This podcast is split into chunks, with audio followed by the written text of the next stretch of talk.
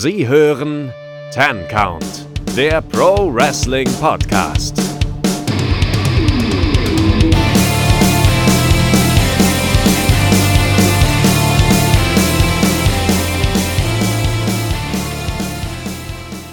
Hallo und herzlich willkommen hier beim Ten Count Wrestling Podcast. Wir melden uns nach gefühlt acht Wochen mal wieder zurück äh, und sprechen mit nur dezenter Verzögerung über Full Gear. Mein Name ist Keanu, mit an meiner Seite ist einmal wie immer der Mann, dessen Internetleitung ungefähr so stabil ist wie das Kreuz von Markus Stunt, der liebe Kevin. Das ist richtig und ich spreche zu euch aus einer Blechbüchse. Ich habe den beiden gerade schon gesagt, äh, ich verstehe sie ungefähr so gut, wie wenn sie mit einer extrem überdimensioniert langen Pringles-Dose vor meinem Fenster stehen würden und reinflüstern. Also, ihr wisst Bescheid. Servus, Leute. Und des Weiteren haben wir uns, wie es ja schon zur lieben Tradition geworden ist, ähm, eine weitere Verstärkung für den Pay-per-View geholt. Äh, der beste Podcaster, den wir uns leisten können, der auch mit uns spricht.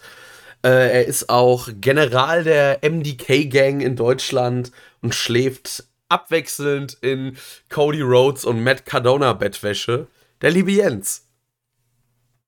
Hallo, es ist Sonntag, der 21.11., 14.08 Uhr. Um 15.30 Uhr spielt die Eintracht. Das heißt, wir machen jetzt anderthalb Stunden AEW-Podcast und danach wird es ein Live-Watch-Along des Eintracht-Spiels. Freut euch drauf. Das wird sehr lustig, wenn Jens und ich dann äh, jegliche Kontenance fallen lassen mitten, mitten in den Sätzen hört man dann immer wieder, uh, ah, nee. Du Idiot! Was machst du? Ja. Und dann ist Anpfiff. genau. Das war dann nur die Reaktion auf die Aufstellung. Ja, genau. Gut. Äh, ja, wie gesagt, wir sprechen über AW Full Gear, haben schon im Vorgespräch gemerkt, hm, so richtig gut vorbereitet sind wir nicht, aber naja, äh, ich würde mal sagen, liebe Hörer, ihr hört uns höchstwahrscheinlich nicht, weil wir die professionellsten sind. Wenn doch, äh, könnt ihr euch das jetzt sparen. Aber ich denke, lustig wird's trotzdem. Noch. Das ist immer ein guter, das ist immer ein guter, guter Disclaimer für so einen, für so einen Video-Podcast zu sagen. Also Leute, wenn ihr was über die Show wissen wollt, dann seid ihr hier falsch. Das ist so wie wenn du in der Schule einen Vortrag hältst und direkt schon sagst, Leute, ich hatte gar nicht so viel Zeit, das vorzubereiten. Und ich schwöre euch, ich habe bis auf Wikipedia auch gar nichts gefunden. Ja, also ich wollte es gerade sagen, unter dem Podcast steht als Quelle Wikipedia und das als einzige. ja, gut. Was will man machen? Soll ich, soll, okay, also nochmal neu, nee, äh, herzlich willkommen zu unserer höchst analytischen Review zu AEW Full Gear. Wir haben uns den Podcast heute, äh, den Pay-Per-View heute Morgen nochmal allesamt angeguckt. Zehn Seiten Notizen. Ja. Glaubt uns eh kein Mensch. Ich wäre froh gewesen, wenn ich den Pod, wenn ich den Pay-Per-View an einem Tag hätte gucken können. Also für alle, für alle Hörer, ich habe den Pay-per-View über acht Tage verteilt geguckt. Nicht, weil ich so geil fand oder wollte. Ich bedanke mich an der Stelle bei der Telekom, falls irgendeiner von unseren Hörern bei der Telekom arbeitet. Ähm, ja, ich weiß nicht, meld dich privat, vielleicht kannst du es äh, mit, weiß ich nicht, so einer Kiste Cola wieder gut machen. Das, das Schöne ist aber, das ist jetzt auch so eine Art Stimmungsbarometer oder so ein Tagebuch quasi für dich, weil man, je nachdem, wie du welches Match bewertest, hört man auch, wie du an dem einzelnen Tag, als du es geschaut hast, drauf warst. Ja. Ja, ich kann. Das ist richtig. Ich kann nur über meine äh, Schauerfahrung sagen, ich kam, äh, also hatte da einen sehr Wrestling geladenen Tag, weil ich war erst noch äh, mit der Nick und dem Philly vom Wrestling Talk Radio in Frankfurt in der Batsch Cup und hab mir die WXW angeguckt. Also ich hatte mal die volle Dröhnung Catchen an dem Tag. Ich kam dann nach Hause, äh, hab dann mit meiner Freundin zusammen noch geguckt, welcher Lieferdienst liefert denn in Mainz noch so um 1 Uhr nachts. Spoiler, es sind nicht mehr so viele. Und dann haben wir uns äh, Full Gear noch reingekloppt. Oh, ja, ist schon mal drin, also, ne? Erstmal erst zu dem Teil mit dem Lieferdienst. Ich hätte an der Stelle ja gerne Mitleid, aber da ich auf einem 500-Mann-Dorf wohne, kann ich mir da maximal eine, Back eine Hinternscheibe von der nächsten Kuh abschneiden und hoffen, dass sie nicht zu laut brüllt. ja, dafür kann, kann ich, kann ich Also das hat aber nicht nur was mit 500 Seelendörfern zu tun. Das ist in Potsdam ähnlich. Die einzigen Lieferdienste, die mitten in der Nacht noch in, in Potsdam liefen, liefern, kommen entweder aus Berlin und haben dann eine Mindest, irgendwie eine Mindestsumme von 50 Euro. Da kannst du gleich für die ganze Woche bestellen. Oder es ist irgendwie sowas wie Burger King oder McDonalds, die aber auch eine Bewertung haben von einem von fünf Sternen bei Lieferando. So, das habe ich noch nie erlebt in all den Jahren. Ja, gut. Der eine wohnt äh, halt in einem Kaff, der andere wohnt in Dunkeldeutschland. Was kann, da kann man halt nichts machen. Potsdam, Potsdam ist ein glorifizierter Vorort. Sag ich, wie es ist. Das ist Ja. ein Vorort von Berlin, nur halt, dass hier auch zufällig über 100.000 Menschen leben. Das haben auch andere vor Ort von Berlin. Gut, ähm, bevor wir jetzt über den Osten reden und äh, am Ende noch eine Corona-Diskussion machen, wäre schlecht für meinen Blutdruck. Ich, äh, Ja. Wir reden können, wir. ja auch einfach, wir können ja einfach anfangen und über den über Ostdeutschland des Wrestlings spre sprechen, also über die Pre-Show und das Women's Tag Team Match, oder? Ja. Ja. Freiwillige vor. Das ist ein Hikaru Shida-Match, da habe ich eh nicht viel Gutes drüber zu sagen.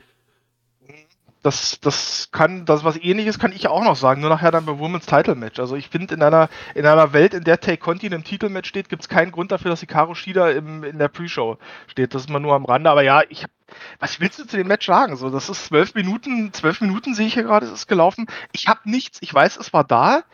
Ich weiß, ich habe das gesehen. Aber ich habe nichts dazu. Also wirklich überhaupt nichts. Also das, was aber auch bedeutet, es kann nicht übermäßig schlecht gewesen sein, es kann aber auch nicht übermäßig gut gewesen sein. Ich meine, es war halt so ein typisches Match, was glaube ich jetzt die, die, äh, dieses TBS-Title-Tournament äh, nochmal ein bisschen bewerben sollte. Das sind ja, glaube ich, die beiden, genau die beiden Halbfinals gewesen. Viertelfinals? Halbfinals? Wo sind wir gerade? Viertelfinals, weil wir haben, kriegen auch noch irgendwann äh, Ruby Soho gegen Chris Statlander, was denke ich Ah, wrestlerisch noch mit das Beste wird von den Paarungen. Oder ja, weiß ich, weiß ich nicht. Also Rosa gegen Hater sehe ich eigentlich auch. Ähm, ich Ja. weiß nicht, war das jetzt schon in der Zwischenzeit? Nö. Weil das sind bei. War noch nicht, ne? es sei denn bei ähm, Rampage, das habe ich jetzt noch nicht geguckt, dieses Wochenende. Ja, ich nehme mich auch nicht. Also bei, bei Dynamite war es auf jeden Fall nicht. Da war Shida gegen Rose. Ähm, bei Rampage habe ich es jetzt auch noch nicht mitbekommen. Aber ja, wie gesagt, das sind auch zwei sehr kompetente Wrestlerinnen. Gerade natürlich Rosa. Ich glaube, das wird auch schon ganz gut. Aber ja, ich glaube, das sollte nur so ein bisschen Hype für das Turnier nochmal sein. Und dafür war es dann sicherlich okay. Aber wie gesagt, ich habe nichts. Also gar nichts. Ja. Ich habe jetzt gerade mal ein bisschen provokant geschwiegen, weil ich darauf gehofft hatte, dass äh, Keanu so ein bisschen alleine stehen gelassen wird und er dann irgendwas über Hikaru Shida Matches sagen muss, weil ich freue mich. Aber nee, ähm, ich find's gut. Wir sind gerade wahrscheinlich noch keine 10 Minuten in, im Podcast drin und Jens haut das Statement raus, wenn Tai Conti im Women's Title Match steht, gibt's keinen Grund, warum Hikaru Shida im Pre-Show, in der Pre-Show steht. Und jetzt bist du dran, Keanu. Ey, da kann ich einfach nur sagen, ja, es gibt immer noch keinen Grund, dass Hikaru Shida immer noch bei AEW ist. Die würde ich, die würde ich, keine Ahnung, die will ich nicht in den Indies sehen, die will ich nirgendwo sehen, aber das ist was anderes, das ist, äh, ich komme mit der, werd mit der Frau nicht warm. Ich find, fand da Tai Conti, da kommen wir später dazu, zehnmal besser als äh, alles mit Hikaru Shida um einen Titel. Aber ja, Hikaru Shida und ich, das ist eine ausgemachte Freundschaft wie die zwischen Frankfurt und Offenbach. Mindestens. Mich hier noch ra- komm ich hier noch raus? Messerstechereien. Komme ich hier noch raus? Ich sehe hier keine, keine Basis mehr für eine Zusammenarbeit weiter. Nee, Jens, jetzt äh, hast du dich hier verpflichtet, äh, sonst müssten wir dich in Regress nehmen. So Das- eine Scheiße. Warum, warum, warum unterschreibe ich immer Verträge, wenn ich kein Geld verdiene? Das ist nicht okay. ich kann doch nichts für deine Unzulänglichkeiten als Geschäftsmann. Das ist richtig. Aber also wenn du jetzt gehst, dann können wir Kevin immerhin eine anständige Internetleitung damit finanzieren. Ich glaube, das wird teuer. Ich glaube, das, das kriegt er nicht hin. Ja, das, versuchen soll wir seit ja auch zehn, das versuchen, versuchen wir seit über zehn Jahren. Der Zug ist abgefahren. Aber ähm, um mal vielleicht über die positiveren Seiten dieses Matches zu reden. Also ich muss ja ehrlich sagen, mit jedem Match, das ich von ihr sehe, an sich gefällt mir Jamie Hater sehr gut. Sie hat nur immer irgendwie ein, zwei Klöpse in ihren Matches drin. Gefühlt jedes Mal ein bis zwei Botches, die so extrem auffallen.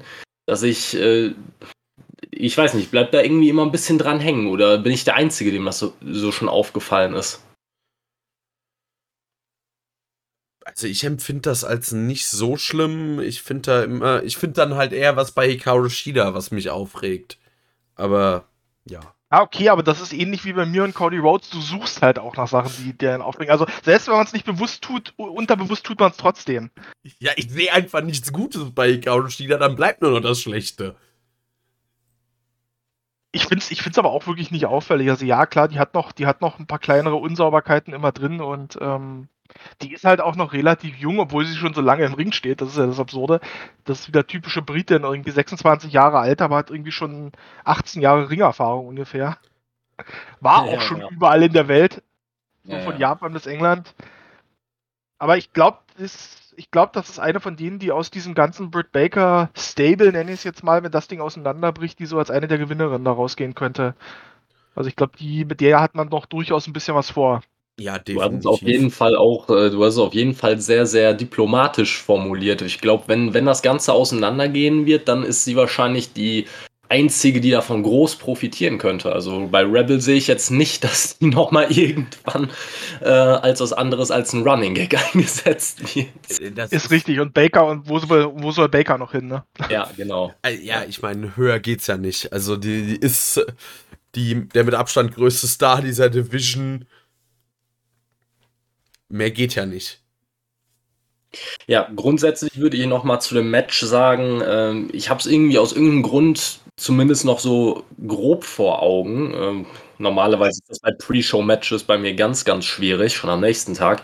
Aber ich fand's für, dafür, dass ich wirklich mit Hikaru Shida grundsätzlich überhaupt nichts anfangen kann und Nyla Rose eigentlich auch nicht besonders mag, fand ich das Match an sich wirklich ordentlich. Also für ein Pre-Show-Match nichts, wo man groß meckern kann, auch mit den beteiligten Leuten nicht.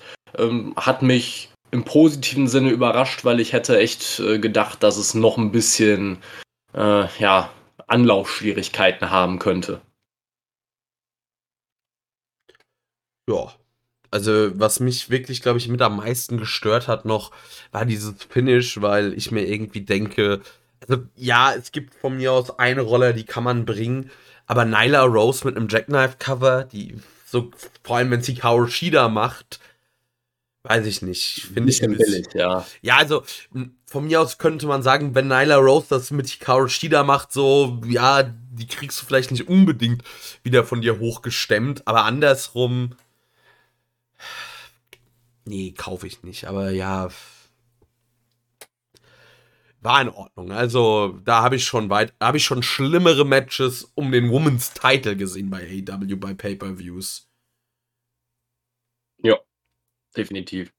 Da kommt später noch eins davon. Nee. Nee. Aber da prügeln wir uns dann später drum.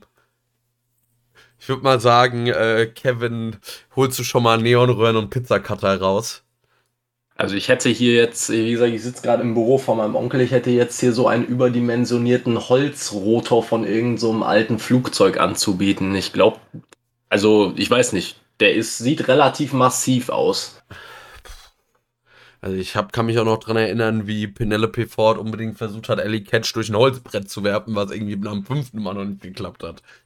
Das sähe dann genauso aus. Let's try this. Ja. Gut.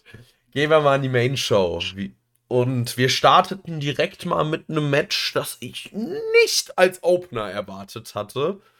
Aber eigentlich ein guter Start ist, womit äh, AEW auch vielleicht mal so ein bisschen einfach nur zeigen wollte, so, ja, wir haben auch junges Talent, mit dem wir locker richtig abliefern können. Wir sahen nämlich MJF gegen Darby Allen. Äh, zu dem Match ja, kann ich eigentlich nicht viel sagen, außer ganz große Klasse. Also, ich finde, bei MJF wird oft ein bisschen, kommt mir manchmal wirklich zu kurz, wie gut der Mann auch im Ring ist. Also nicht nur, dass er am Mikrofon in seinem, naja, jungen Alter äh, wohl jetzt schon einer der absolut besten ist. Äh, auch im Ring kann man den Mann wunderbar einsetzen. Ich finde einfach, ihm merkt man sein Alter, was mit, ich glaube, er ist 25, merkt man das einfach nicht an, was ein viel größeres Kompliment geht, glaube ich, gar nicht. Nee, überhaupt nicht. Also ich gehe sogar noch mal einen Schritt weiter und sag, ich sage, ähm, das war schon mein Match des Abends. Definitiv sogar, ähm, ja, nicht deutlich mit Abstand, aber schon sehr eindeutig. Das für mich das Match des Abends. Ähm, ich fand es auch schön. Ich weiß, was du meinst mit dem, ähm, dass MJF, MJFs In-Ring-Fähigkeiten oftmals so ein bisschen übersehen werden. Das liegt, glaube ich, auch so ein bisschen an den Gegnern, die er in seiner, ähm, in seiner AEW-Karriere bisher hatte. Denn durch die Gegner, durch seine Fäden, die er hatte, Cody Rhodes, Chris Jericho, auch ähm, Moxley zwischendurch, hat er halt sehr viele eher langsam gepaste Matches geworkt. Und ich glaube, das hat, das wurde ihm dann so ein bisschen auch, das hat man so ein bisschen auch so sei, als sein Stil irgendwann empfunden. Und deswegen fand ich es umso schöner, hier dann jetzt mal zu sehen, dass er auch ein schnell gepastes Match, welches, welches auch relativ spektakulär in seiner Matchart ist ähm, oder in seinem Matchverlauf ist, dass er das auch wirklich problemlos mitgehen kann. Also ich habe in diesem Match Aktionen gesehen, die ich so noch nicht gesehen habe. Also dieser ähm, Code Red von Darby Allen, den MJF in diese Crucifix Powerbomb gekontert hat, das habe ich so noch nie gesehen. Das fand ich, fand ich echt grandios. Ähm, ich finde es ein bisschen schade und ich finde, ich man muss sagen, man muss ein bisschen, glaube ich, mit Darby Allen jetzt aufpassen, weil das jetzt schon das zweite Mal hintereinander ist, dass er zwar einen sehr, sehr großen Gegner bekommt, aber sich dann doch für diesen hinlegen muss. Beim letzten Paper war es dann halt eben CM Punk. Und ähm, dem müsste man jetzt doch mal wieder einen relevanten Sieg geben, damit er jetzt nicht in diese Rolle rutscht. Ja, okay, den, das ist so derjenige, den du dann nimmst, um, sage ich mal, die großen Stars nochmal den letzten Schub zu geben aber man hat ihn ja ganz gut geschützt mit dem Ende. Es war ein bisschen ungünstig dazwischendurch, dass man zwischendurch dann schon gesehen hat, dass dieser Schlagring irgendwie aus der Hose von MJF raus wollte. so, ich glaube sogar ziemlich zum Anfang des Matches schon. Das war ein bisschen, bisschen ungünstig, aber gut, passiert halt. Mein Gott, hat jetzt keinen Abbruch getan. Aber das Match als solches war wirklich, wirklich gut und ähm, wie gesagt, nochmal besonderen Praise an Darby Allen, dem du, glaube ich, mit jedem in den Ring stellen kannst und da kommt ein halbwegs brauchbares Match dabei raus, weil der, glaube ich, ein sehr dankbarer Gegner für jeden Wrestler ist. Ja, auf jeden Fall. Ähm, Ja. Ähm, ich würde noch kurz zu dem äh, Match auch noch was sagen, nämlich äh, grundsätzlich würde ich euch erstmal fragen, was denkt ihr, wie viele Matches MJF im Jahr 2021 laut Cage Match bestritten hat? Das waren Nicht nicht, so viele. viele. Also Nicht ganz, viele. Also ich hätte jetzt auch gesagt, wir sind vielleicht in einer geringen zweistelligen Anzahl, wenn überhaupt. Also, Also irgendwie zehn Matches, zwölf Matches vielleicht, keine Ahnung. ja, irgendwie so, weil MJF wrestelt bei Dynamite so gut wie nie. Also ich kann mich auch in diesem Jahr an vielleicht, also an ein Match erinnern, wo er einen Jobber zerlegt hat. Dann gab es ja noch so einige Specials, aber letztes Jahr, boah, Er hatte das eine Match bei Jer gegen Jericho und was dieses, fünf, äh, dieses fünfte ähm, Labor-Match war, das war bei Dynamite, Ja. glaube ich, noch. Boah, und dann wird schon dünn außerhalb von den Pay-Per-Views. Also ich kann es euch verraten, bevor ihr euch zu sehr den Kopf zerbrecht. Jens war mit seiner Einschätzung schon gar nicht so weit daneben. Also es sind 14. 14 Matches und das ist für mich halt auch ein Punkt, wo äh, der da reinspielt, warum man MJF im Ring vielleicht etwas unterschätzt. Er hat nur sehr, sehr wenige Matches im Jahr bestritten. Einige davon, wie, äh, wie Keanu schon gesagt hat, dann auch so äh, ganz kurze Squash-Matches gegen irgendwelche Jobber. Die bleiben dann auch nicht im Kopf. Äh, viele auch gegen Gegner, die den, äh, die natürlich ein ganz anderes Pacing an den Tag legen. Aber ich finde auch schon in dem Match gegen äh, Sammy Guevara hat man sehr, sehr gut gesehen, dass MJF diesen Stil gehen kann. Ich, äh, deswegen hat mich das gar nicht so sehr gewundert, dass, dass das Match so überragend geworden ist. Und ich, äh, ob es jetzt das Match des Abends für mich ist, ich würde sagen, es ist für mich auf jeden Fall also in den Top 3 auf jeden Fall, das ist klar. Ob, bei den Top 3 muss ich ehrlich sagen, kann ich mich schwer entscheiden, welches mein Lieblingsmatch war. Aber es war auf jeden Fall sehr, sehr stark. Ich fand auch die Match-Story gut, dass man, dass sie quasi beide sich äh, ihre Knie haben äh, quasi bearbeitet haben. MJF hat das sehr, sehr, sehr, sehr stark gesellt, auch muss man, muss man einfach sagen.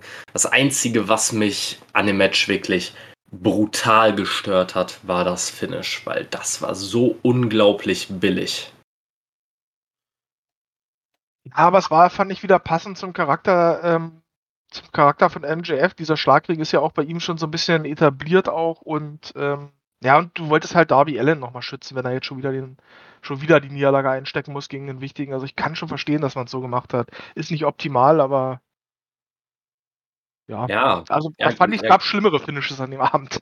Grundsätzlich ja. Also äh, ich finde halt dieses, dass es sich etabliert hat, ist für mich halt jetzt nicht unbedingt ein Argument, weil äh, ich sag mal, der Schlagring bei Butcher und Blade hat sich auch äh, etabliert in dem Sinne, aber seh, ger gerne sehen tue ich es trotzdem nicht. Also es ist irgendwie, mich ärgert es dann auch nicht in dem Sinne, dass ich sage, oh, ich möchte beim nächsten Mal, dass MJF verliert oder sowas, sondern ich, ich ärgere mich in dem Sinne, dass ich sage, für mich hat es jetzt gerade das Match halt ein bisschen äh, ja, nicht ruiniert, aber schon ein bisschen runtergezogen, nachdem das Match an sich richtig, richtig stark war. Ähm, dass man da Darby ein bisschen schützen möchte, kann ich mir vorstellen. Du hast ja vorhin auch gesagt, dass, äh, dass du es äh, ein bisschen schwierig findest, dass es jetzt eine zweite Niederlage in einem großen Match gegen einen großen Gegner ist. Ist ein Punkt, aber ich glaube auch Darby ist äh, grundsätzlich jemand, der als Underdog sehr, sehr gut funktioniert, weshalb ich auch kein Problem damit habe, dass er jetzt zwei Matches verloren hat.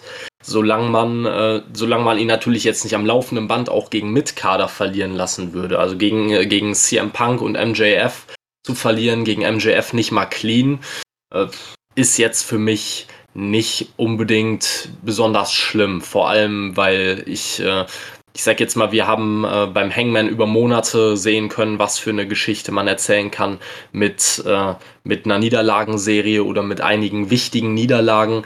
Und ich glaube, Darby blüht in so einer Rolle als Underdog nochmal richtig auf. Ja, bin ich grundsätzlich dabei, aber das Ding ist, bei, bei Hangman gab es zumindest von meinem Gefühl her von Anfang an auch eine klare Story und einen Weg, wohin das führen soll. Bei Allen sehe ich das momentan nicht so richtig so. Bei Allen ist eher, habe ich eher so gerade das Gefühl, der ist halt derjenige, ja, wir haben jetzt einen großen, wir haben jetzt irgendjemanden gro einen großen Namen, der braucht ein Match auf der nächsten Card. Wir haben aber gerade keinen richtigen Gegner. Naja, pass auf, dann kriegt er Allen nochmal als Gegner, der lässt ihn gut aussehen und kann halt auch den Pinfall fressen. So, ich habe, also das war jetzt erst zweimal, da stimme ich dir zu und das, das darf man jetzt nicht überbewerten, aber da muss man aufpassen, dass man jetzt mit dem nicht so, so eine Rolle rutscht, dass man sagt, okay, du bist jetzt derjenige, dem wir immer den größeren Namen geben, damit die, damit die nochmal gut aussehen können, bevor sie dann ihr wichtiges Match bekommen. Ja, verstehe ich den Punkt. Gehe ich auch mit. Das ist so, war hier mal wieder ein Match. Dazu neigt AEW schon manchmal, sich da in gewisse problematische Situationen zu bucken, wo man sagt, ja, eigentlich darf keiner der beiden verlieren. Und Darby, äh, MJF ist auf jeden Fall eine Konstellation, die kann man, die, also da kann man niemandem Vorwurf machen, dass man sagt, ja, lasst uns die bringen mit einem der größten Faces der Company und äh, auf jeden Fall dem größten Heel der Company. Nur hätte man sich dann irgendwie vorher überlegen können, so, hm, wie, in welcher Situation bringen wir das zusammen, in der nicht vielleicht gerade beide den Sieg ganz gut gebrauchen können. Das Timing, das Timing war nicht ganz optimal, aber wie gesagt, ich glaube, das lag einfach daran, dass du hast MJF, den musst du bei den Pay-Per-Views präsentieren eigentlich und wen gibst du ihm dann? Ja gut, Darby Allen ist ein, ist ein No-Brainer an der Stelle. Ja. Ja, ich, ich glaube, es hat sogar noch einen anderen Hintergrund, sondern nämlich, äh, man hatte vor dem Pay-Per-View ja noch diese Ungewissheit, ähm, wer jetzt nach dem Pay-Per-View World Champion sein würde. Und man hatte hier zwei Leute, die grundsätzlich in der Company so positioniert sind, dass sie mit ein, zwei wichtigen Siegen potenziell um einen World Title antreten könnten. Natürlich äh, steht das nächste World Title Match äh, schon fest, aber in der Zukunft braucht man ja weitere Challenger. Und ich glaube, da ist das gar nicht mal so verkehrt, dieses Match zwischen den beiden anzusetzen, weil ich glaube nicht, dass es Darby groß schaden äh, wird. Also MJF kann man problemlos in den nächsten Monaten irgendwann zu einem World Title Match bucken. Und ich glaube, das ist auch nötiger, als dass äh, Darby jetzt den Sieg zurückbekommt, nachdem er gegen CM Punk verloren hat. Also Darby kann ohne Probleme beim nächsten Pay-per-View dann erst einen Sieg bekommen. Ähm, aber für MJF ist es schon äh, jetzt gerade auch im Hinblick auf die nächsten Monate schon wichtig, dass er sehr, sehr stark positioniert ist. Gegenfrage, gab es da wirklich Unsicherheiten, wer da nach, dem, nach diesem Pay-Per-View äh, Champion ist? Weil, weiß ich nicht, das war für mich nie eine Frage. Also auch schon seit Monaten keine Frage. Also ich war so, also eigentlich ich hatte bis zuletzt irgendwie, habe ich so ein bisschen gedacht, äh, wer weiß, wer weiß, wer weiß, weil AW schon ja gerne dazu neigt, nicht immer den offensichtlichen Weg zu gehen. Und ah, ja, keine Ahnung, das, vielleicht war es auch ein Horrorszenario, weil ja, das andere Szenario, ich glaube, da hätte ich erzürnt äh, irgendwas durch die Wohnung geworfen. Ich meinte nur grundsätzlich. Ne? Ich, ich stimme da erstmal Keanu zu. Ich hatte da auch minimale Zweifel noch. Also ich sag mal, wenn ich eine Prozentzahl nennen müsste, sage ich, ich war mir zu 90 Prozent sicher. Aber es hätte trotz, ich hatte noch immer diese 10% Restzweifel. Und grundsätzlich, wenn du diese zwei Paarungen hast, Hangman gegen Omega und du hast Darby gegen MJF, hast du zwei Möglichkeiten, wie du eine quasi eine Heel-Face-Kombination daraus basteln könntest. Wenn Omega verteidigt, könnte Darby gegen ihn antreten. Wenn der Hangman den Titel gewinnt, hättest du MJF als Heel, als Gegner. Es, es wäre halt alles möglich gewesen. Das könnte so ein kleiner Hintergedanke in, bei der Paarung gewesen sein, bei MJF gegen Darby. Ja. Ja, gehe ich mit. Äh, ich weiß nicht, Jens, hast du noch was? Sonst würde ich einfach mal weiter im Text gehen. Nö, ich bin durch. Gut. Ja, ich auch.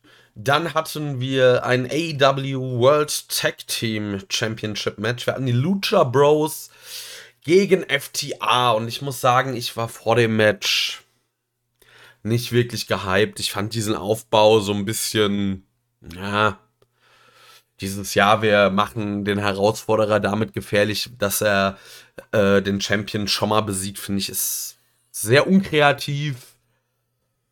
Dann hatten wir im Match äh, noch diese Aktion mit, mit den Lucha-Masken, die sich dann FTA aufgezogen haben, um äh, quasi tauschen zu können, ohne, also um einfach äh, nicht taggen zu müssen und so einfach schnell die Beteiligten zu tauschen prinzipiell äh, wie bei den, ja, Betracht, also bei den teilnehmenden Teams zu erwarten, kein schlechtes Match, eher, also schon ein gutes, aber auch nichts, was mich sonderlich vom Hocker gehauen hat. Wie ging es euch damit?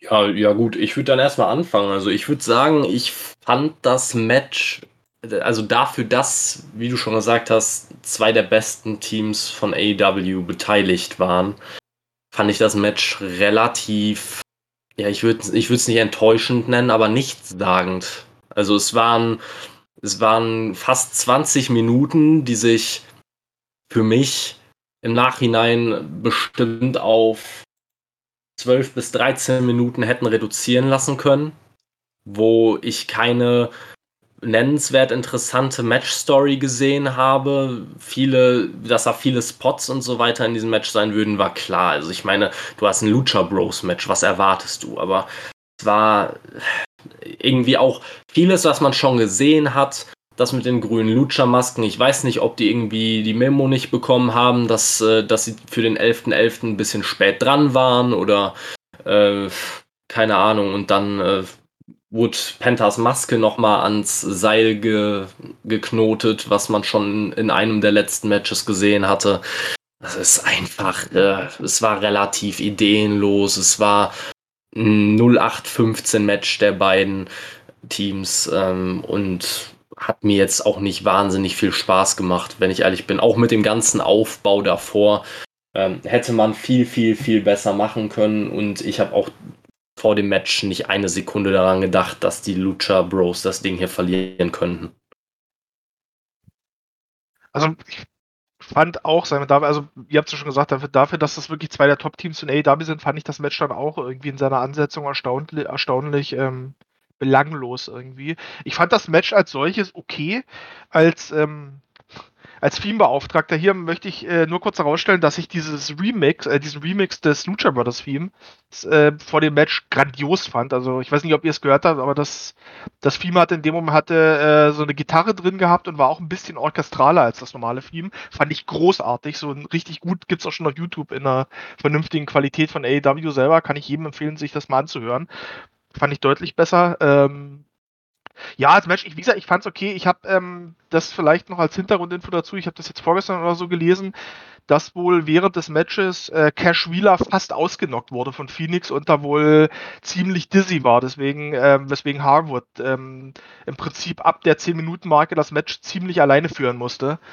Und wenn man das jetzt dann im Hinterkopf hat, dann muss man sagen, ja, okay, dann macht dann auch der Matchverlauf ein bisschen mehr Sinn und dann macht es auch ein bisschen mehr Sinn, dass dieses Ende so ein bisschen konfus wirkte mit den Masken. Ich glaube, das war auch alles ein bisschen anders geplant in, im Ablauf, aber man musste das dann irgendwie, glaube ich, schnell zu Ende bringen, damit, damit Wheeler sich zumindest mal untersuchen lassen kann. Ich meine, also Kopfverletzungen sind ja auch nicht ganz ohne.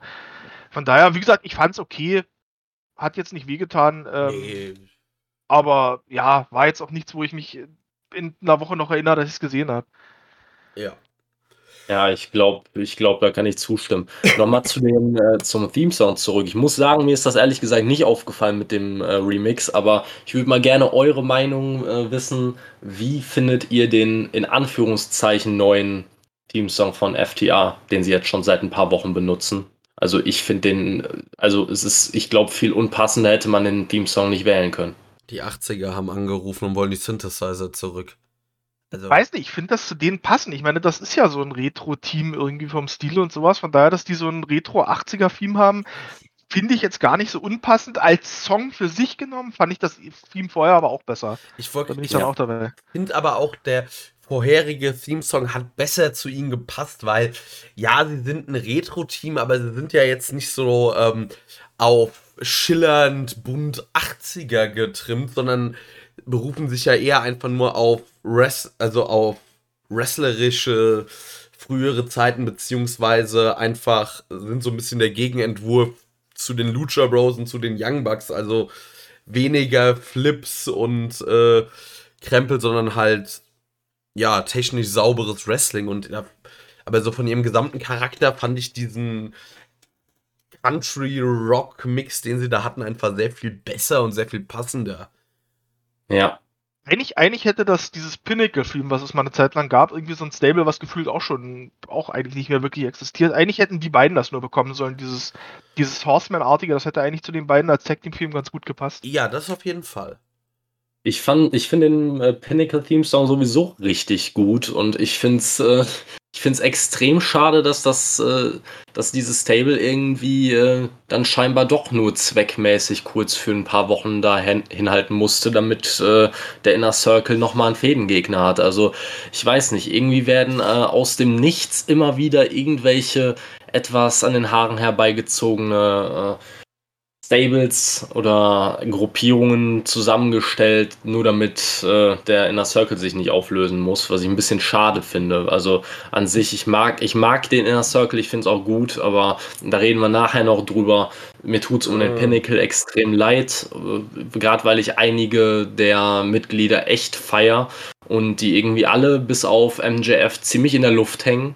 Ähm, ja, ich weiß es nicht. Also hier ist halt schon wieder ein Paradebeispiel dafür. Selbst äh, diejenigen, die am Ende dann beim Pay großen Pay-per-View bei der kleinen Anzahl an Pay-per-Views von AEW um den Tag Team Titel antreten, sind dann nur reingeschmissen worden, weil irgendjemand ein Match brauchte. Ja, aber also, man muss das ja auch mal ganz ehrlich sagen, wenn du vorhast, irgendwie ein neues, starkes Heel-Stable zu etablieren, und dann packst du Sean Spears damit rein. Ja. So, da ist halt einfach schon, da ist halt in der Grundrechnung schon was falsch. Das ist so, weißt du, wenn du eine, eine Rechnung an der Tafel machen sollst und du fängst an mit 1 plus 1 gleich 3. So, da kann alles, was danach kommt, ist einfach nicht mehr richtig. Ich finde, man hat danach, nachdem man den Pinnacle gegründet hat, hat man mit Sean Spears noch mehr falsch gemacht, als man vorher schon gemacht hatte. Man hat quasi, also wirklich, man hat praktisch ein Brot genommen, das schon angefangen hat zu vergammeln und hat dann mit dem Flammenwerfer draufgehalten. Und wollte gerade sagen, hat es nochmal in die Sonne gelegt, so, ja.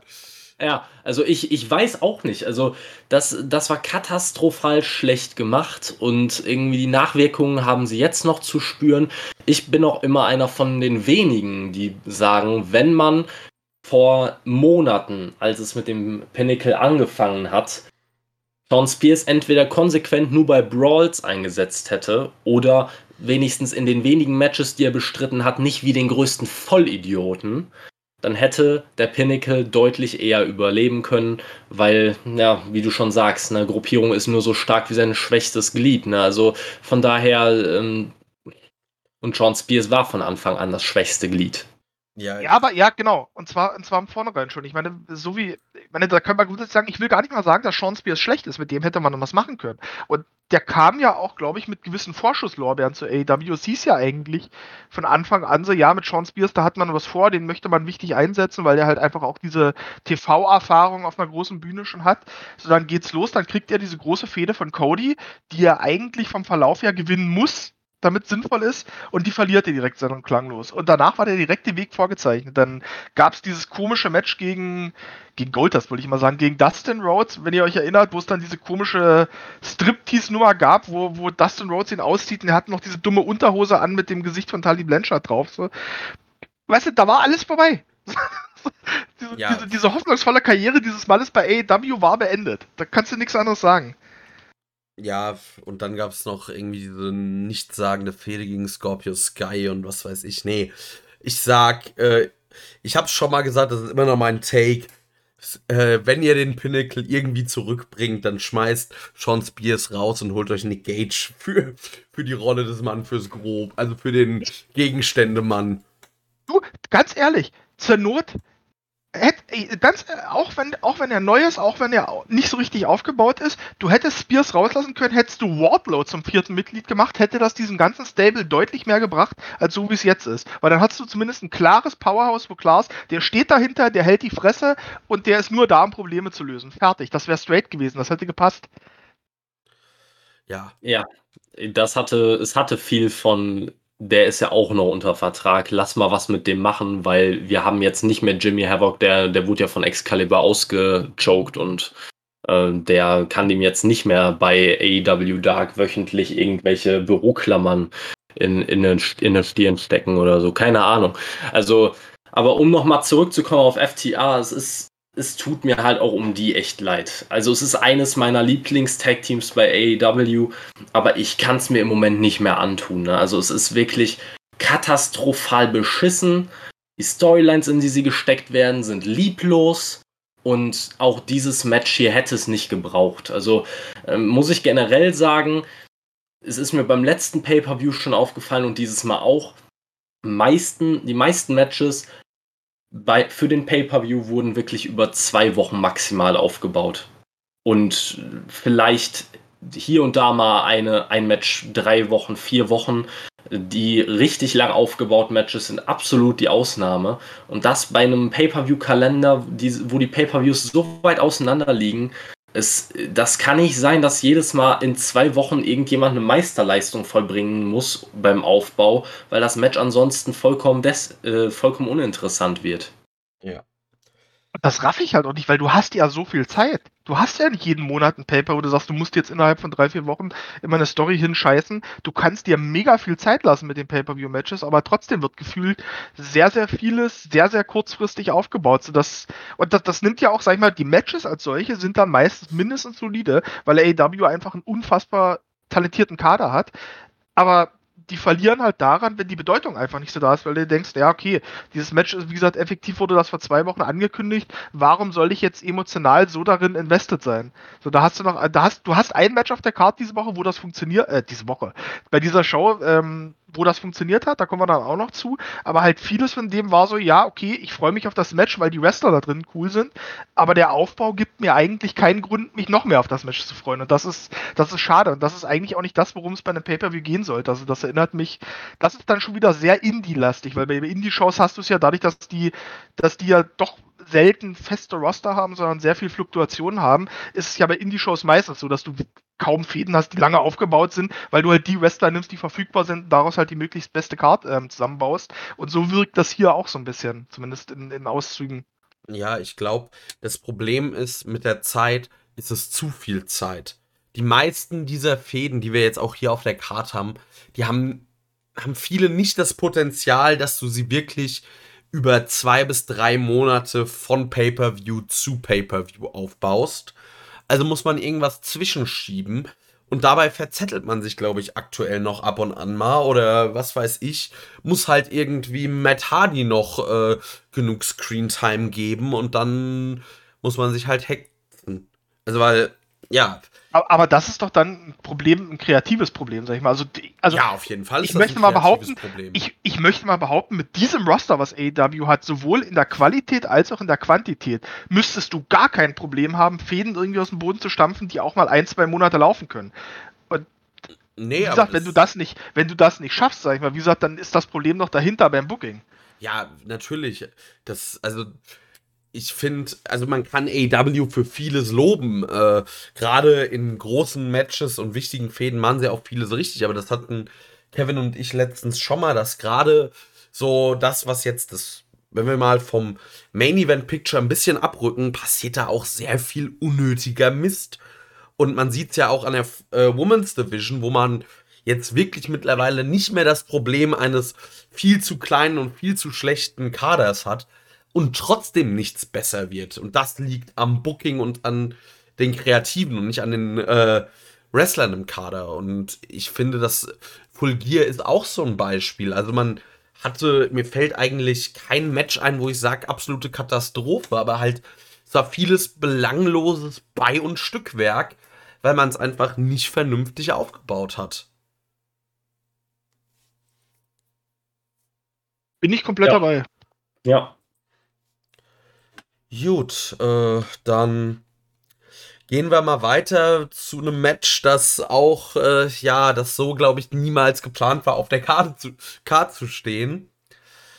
Brian Danielson äh, gegen Miro, da war höchstwahrscheinlich war da John Moxley geplant. Darüber haben wir ja auch noch nicht gesprochen, aber der gute Mann äh, ist erstmal raus, ist in Behandlung äh, wegen ja einem Alkoholproblem. Da wünsche ich dem guten Mann nur äh, alles erdenklich Gute und äh, dass er schnell gesund wird, dass er da sein, ja, seine Krankheit besiegt. Und wann und wie er da in den Ring zurückkommt, ist auch einfach Nebensache. Ja, kann ich mich auf jeden Fall nur anschließen und ich muss natürlich sagen, äh, in unserer letzten Ausgabe ich hatte ich einen kleinen Rant, weil die ist ja ein bisschen länger her, wie ihr wisst, ähm, ein paar Wochen.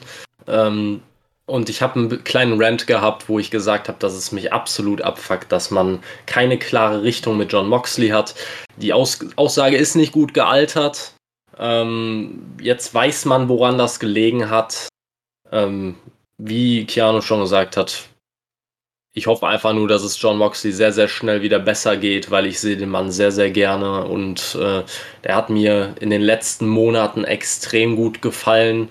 Ähm, Deswegen hoffe ich wirklich, dass, äh, dass es sehr, sehr schnell wieder besser wird, weil man braucht den Mann einfach bei AEW. Ja, absolut. Und ähm, also auch mal unabhängig davon, ob ich ihn als Wrestler jetzt gern sehe oder nicht. Ich meine, der Mann hat jetzt eine kleine Familie und ähm, gut, dass er, gut, dass er, gut, dass er sich in Behandlung gegeben hat, gut, dass es auch so öffentlich kommuniziert wurde, das finde ich auch richtig. Und ähm, ich weiß nicht, ich weiß gar nicht, ob ich das jetzt erwähnen sollte, aber der Keanu weiß sicherlich, worauf ich anspiele, wenn ich sage, wenn dann irgendwie jetzt Leute anfangen und, und, und da jetzt äh, ihn da jetzt einen Strick draus drehen, irgendwie, weil, oh. naja, in dem Moment, wo man Familie hat, dann darf man nicht mehr Alkohol trinken, muss man halt aufhören.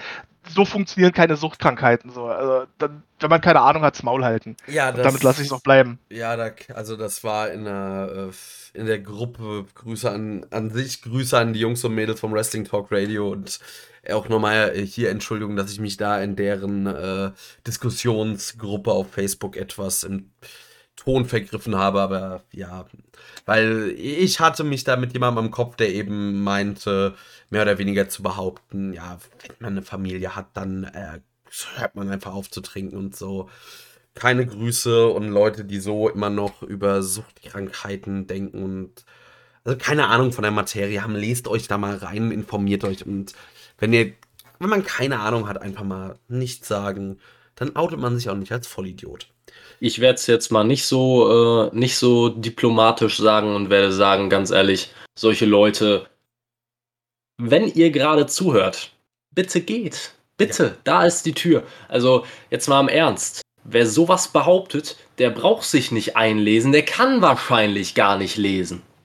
Also. So, man braucht auch nicht jeden Hörer. So nee, ist es nämlich. Wir machen das, das, wir verdienen hier eh kein Geld mit. Wir machen das, weil es uns Spaß macht. Äh, wir sind froh über die Hörer, die wir haben, die eigentlich, was wir ja auch, nicht eigentlich, also von denen wir was lesen, das sind ja auch alles wirklich coole Dudes und äh, Dudins, aber also, keine Ahnung, Impfskeptiker, Nazis, AfD-Wähler, macht hier jetzt bitte aus, wir brauchen, wir brauchen und wollen euch nicht. Ich habe übrigens gerade eben, als ich gesagt habe, da ist die Tür, äh, Stil echt nicht auf eine Tür gezeigt, sondern auf einen weißen Deko-Holzstern, der auf dem Fensterbrett steht. Also, wer Deko-Tipps will, ne, ihr wisst, äh, ich bin euer Mann. Ja, also ähm, kann man auch nochmal sagen, das sag ich, also das habe ich letztens von einem Gastro-Kollegen gelernt. Im Zweifel die Empfehlung des Hauses, die Tür.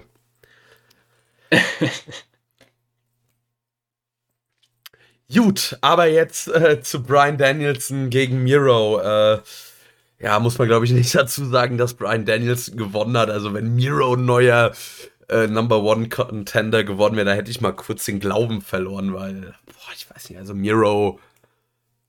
Also ich habe mich schon gefragt, was hat der eigentlich in dem Match zu suchen? Haben wir denn sonst keine fähigen Leute im Roster, die man da stellen kann? Weil Miro finde ich auch wieder so ein bisschen was, äh, wo Kreativität oder das Creative Team versagt. Also entweder, entweder musste man ihm, also wenn er da dran schuld ist, dann muss, müsste man ihm die kreative Freiheit ein bisschen äh, einschränken oder aber es läuft wirklich im Creative-Prozess was falsch.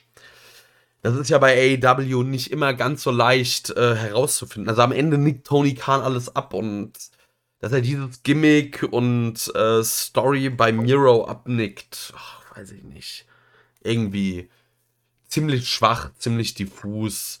Match war in Ordnung. Brian Danielson, äh, ich war eigentlich gar nicht so extrem hyped auf ihn, aber er zeigt einfach Woche für Woche seinen Wert, weil er liefert einfach mit jedem ab. Wirklich mit jedem. Ja. Ich habe mich sehr auf das Match gefreut, muss ich sagen. Und äh, für mich hat es auch voll eingehalten. Ähm, ich mag aber auch grundsätzlich so ein bisschen äh, Matches, die so ein bisschen läschelt wirken, wie zwei Leute, die sich prügeln. Das war es hier wirklich zeitweise auch. Also die haben sich ordentlich gegeben. Ähm, das hat mir wahnsinnig gut gefallen und war für mich auch genau das richtige Match ähm, nach diesem, ja, okayen, aber doch etwas unterwältigenden Tag Team Match davor ich mag Miro, muss ich sagen. Ich, vielleicht liegt es auch daran, dass das jetzige Gimmick, dieses God's Favorite äh, Champion und so, dass das immer noch besser ist als der Trauzeuge von Kip Saban, der am Anfang war. Also da gab es da gab's schon eine Steigerung von 100% und ich mag den Wrestler halt auch dahinter extrem gerne. Aber das Doppelte von Null ist immer noch Null. Ja, okay.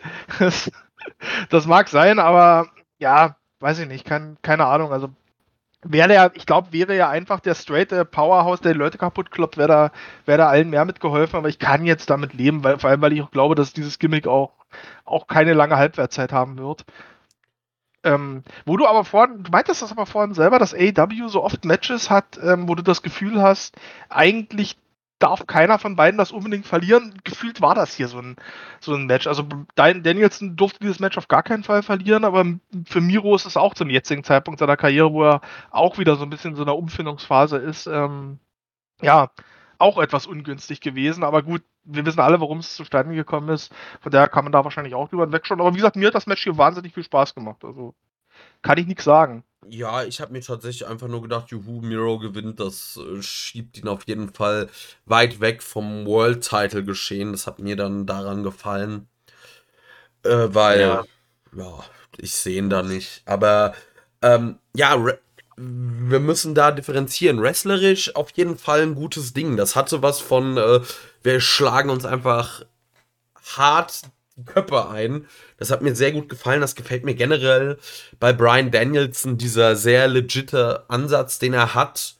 Und äh, sein Aufbau ist einfach großartig, weil er auch, ich sag mal, trotz seiner Statur und Größe, die jetzt ja im Vergleich zu Miro etwas kleiner und schmächtiger sind, wirkt er einfach trotzdem wirklich sehr gefährlich. Und mir gefällt immer noch am meisten eigentlich an seinem Aufbau, dass er sein Match mit ungefähr 28 verschiedenen Moves beendet, dass er keinen, also er hat einen Finisher mit dem Lebellock und eigentlich auch dem Running Knee, aber dass er Matches immer mit, einer andre, mit einem anderen Move beendet und dadurch halt jeder Move von ihm noch viel äh, glaubwürdiger und gefährlicher wirkt. Ja, absolut. Äh, würde ich komplett zustimmen. Also ich fand das Finish hier auch wirklich überragend geil. Also dieser Super DDT und dann war das ja, glaube ich, so ein Guillotine-Choke oder sowas in der Richtung. Ähm, fand ich einfach überragend. Vor allem, weil es äh, in dem Moment einfach Sinn ergeben hat. Dass, äh, also ich sag ja ganz oft dieser, äh, dieser Moment, wenn man, äh, wenn man das hat, dass jemand K.O. geht in den, in den Matches und man ihn dadurch protecten möchte, dass das ganz oft nicht funktioniert. Hier funktioniert das halt perfekt. Also äh, es gibt wirklich nichts, was mehr Sinn ergibt, als dass du K.O. bist, wenn du aus der Höhe, weiß ich nicht, 1 Meter 60 um den Dreh vielleicht kopfüber auf deinen Kopf fällst und anschließend gewürgt wirst. Wenn du da nicht K.O. bist, Respekt. Aber äh, wirklich, also Finish überragend. Ansonsten kann ich auch Jens zustimmen. Mega Matchführung. Ich, ich, ich liebe es, wie Brian Danielson seine Matches strukturiert. Immer sehr, sehr stiff, sehr, sehr hart.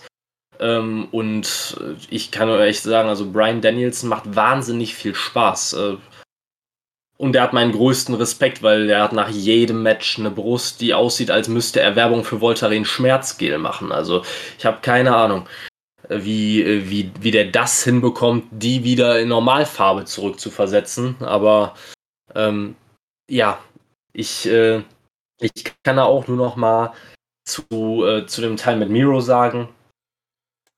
Ich finde, es hätte Leute gegeben, die hier vielleicht passender gewesen wären, um zu zeigen, dass sie auch wirklich eine Chance haben, den Titel zu gewinnen äh, oder ein, ein Titelmatch zu bekommen.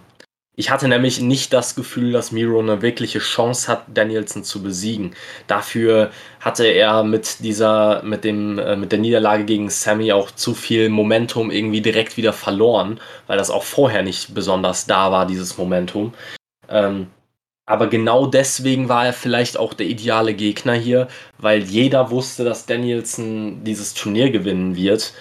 Und Miro hat es jetzt nicht wehgetan. Also Miro war schon abgekühlt, deutlich abgekühlt, nachdem er den TNT-Titel verloren hat. War jetzt in einem, äh, in einem ja, Number One Contender, Eliminator Match, wie auch immer, wie man es nennen mag, äh, um den World Title.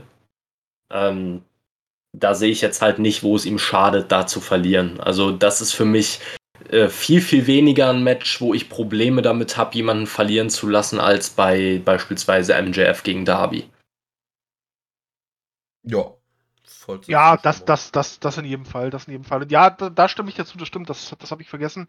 Ähm, in dem Fall fand ich auch die, die Art und Weise, wie das Finish gemacht wurde. Wie gesagt, wir sind ja alle, glaube ich, nicht so der große Fan von jemand passed out irgendwie statt auszutabben. Aber in dem Fall fand ich es auch wirklich sehr, sehr sinnvoll für die beiden Wrestler und auch für die, für die Matchführung. Also das war schon sehr, sehr cool gemacht.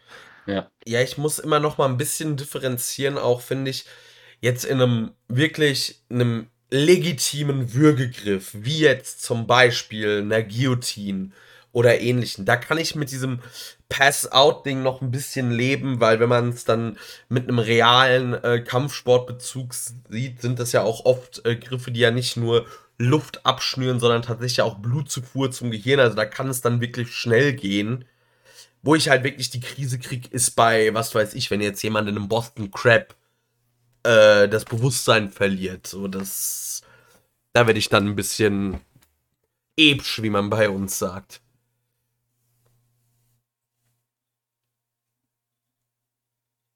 Ist natürlich ein Punkt, wie gesagt. Also das, das Finish war absolut sinnvoll, gerade mit dem, äh, dem Guillotine Choke noch am Ende. Also wäre einfach nur nach dem Super DDT liegen geblieben.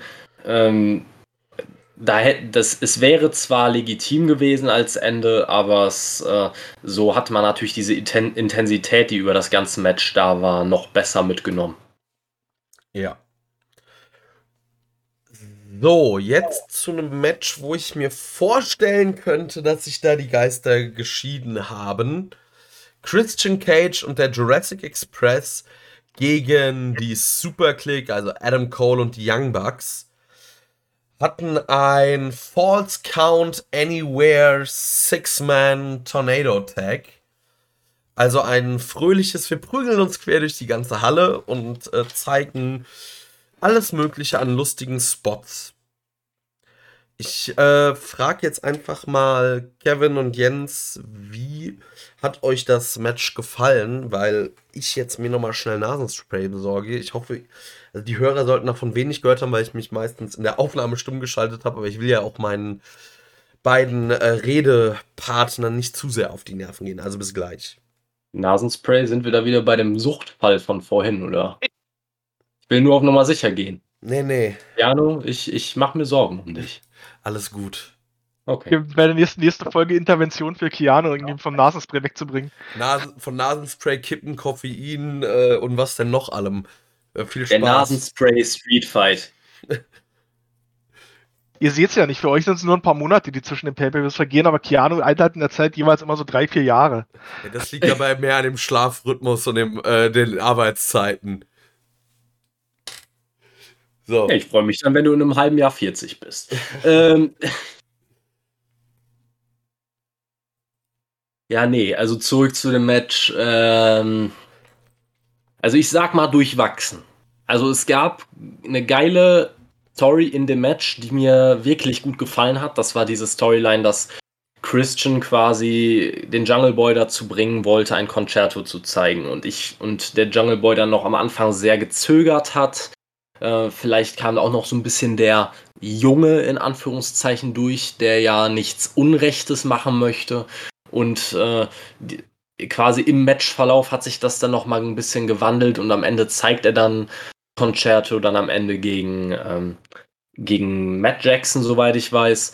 Ähm, das, diese Storyline grundsätzlich hat mir mega gefallen. Ich muss auch sagen, der Jungle Boy ich weiß nicht, wie das überhaupt möglich ist, aber er schafft es halt einfach mir immer und immer und immer besser zu gefallen. Also ähm, wirklich, ich sehe da so Großes in dem, in dem Typen. Also das ist für mich, wenn ich personifizieren sollte, wer ist die Zukunft, das ist die Zukunft. Aber grundsätzlich muss ich auch sagen, was mich, was mir ein extreme, ein extremer Dorn im Auge war, waren die ganzen Highspots, bei denen die Leute einfach wirklich stupide rumstanden und darauf gewartet haben, Leute zu fangen. Und das kann man immer gut mit, äh, mit verschiedenen Kameraperspektiven, kann man das ein bisschen wegretuschieren, damit das nicht ganz so blöd aussieht. Man hat es nicht gemacht, man hat voll drauf gehalten. Und Michael Nakazawa, Brandon Cutler und wer auch immer da noch beistand, um irgendwen zu fangen, sahen immer aus wie die größten Vollidioten. Das sehen sie sowieso schon immer, aber dann auch noch zusätzlich die Leute, die um sie rumstanden. Wenn es mal einer von den Young Bucks war oder, oder was weiß ich wer oder auch einer von den anderen, es ist eine Katastrophe. Also diese Spots sind sowas von schlecht gemacht gewesen, haben für mich so, so viel zerstört. Außerdem war es einfach so eine zwischendurch so eine verrückt schnelle Abfolge von Spots, dass es auch für mich einfach irgendwann gar keinen Spaß mehr gemacht hat. Also, boah, ich hatte wirklich, wirklich Schwierigkeiten, dieses Match zu genießen, auch wenn da viele krasse Spots bei waren, aber ich habe die Hälfte wahrscheinlich schon wieder vergessen, weil es einfach Übersättigung pur war. So, ich bin auch wieder da, habe mir meinen Schuss gesetzt. Okay, ähm, ich, ich gehe mal, geh mal auf das, ich, ich, ich nehme mal das, was Kevin gerade gesagt hat, mit, dann kannst du das dich auch gleich nochmal reinhören und kannst dann ansetzen. Ähm, tatsächlich, während du es gesagt hast, ist mir bewusst geworden, dass du tatsächlich recht hast ähm, mit den Spots, weil obwohl so viel in dem Match passiert ist, außerhalb von diesem Concerto von ähm, Jungle Boy, den er am Ende ja doch, doch zeigt, habe ich nichts mehr in Erinnerung. Mir ist nichts übrig geblieben von diesem, von diesem Match, ich kann mich an keinen Spot sonst erinnern. Ähm, ich sehe es aber tatsächlich nicht so negativ, weil das war, gerade mit den Bugs in dem Match, war das völlig klar, dass es läuft. Dann hast du mit Jungle Boy und, ähm, ja, eigentlich gerade mit Jungle Boy hast du auch jemanden, der aus dem Indie-Bereich, aus diesem ganzen GCW-Kosmos kommt. Das heißt, der kennt, ist diesen, diesen sehr spottigen Matches auch nicht gänzlich fremd. Und von daher war es eigentlich genau das, was zu erwarten war. Wie gesagt, was ich aber positiv aus dem Match mitnehme, war eben die Entwicklung von Jungle Boy. Den, denn das nehme ich, sage ich mal jetzt, als, als das Kern. Also eigentlich nehme ich so zwei Kerngeschichten dieses Matches mit. Das eine ist der weitere Zerfall von der Clique, also von der Super Clique, wie sie jetzt hier hießen, oder Elite, wie auch immer. Ähm, wo klar ist, dass da was passieren muss, wie auch immer sich das dann alles aufteilt und voneinander entfernt, aber das war, das war dann der nächste Schritt in dieser ganzen Geschichte. Der zweite sollte dann im Main Event noch kommen.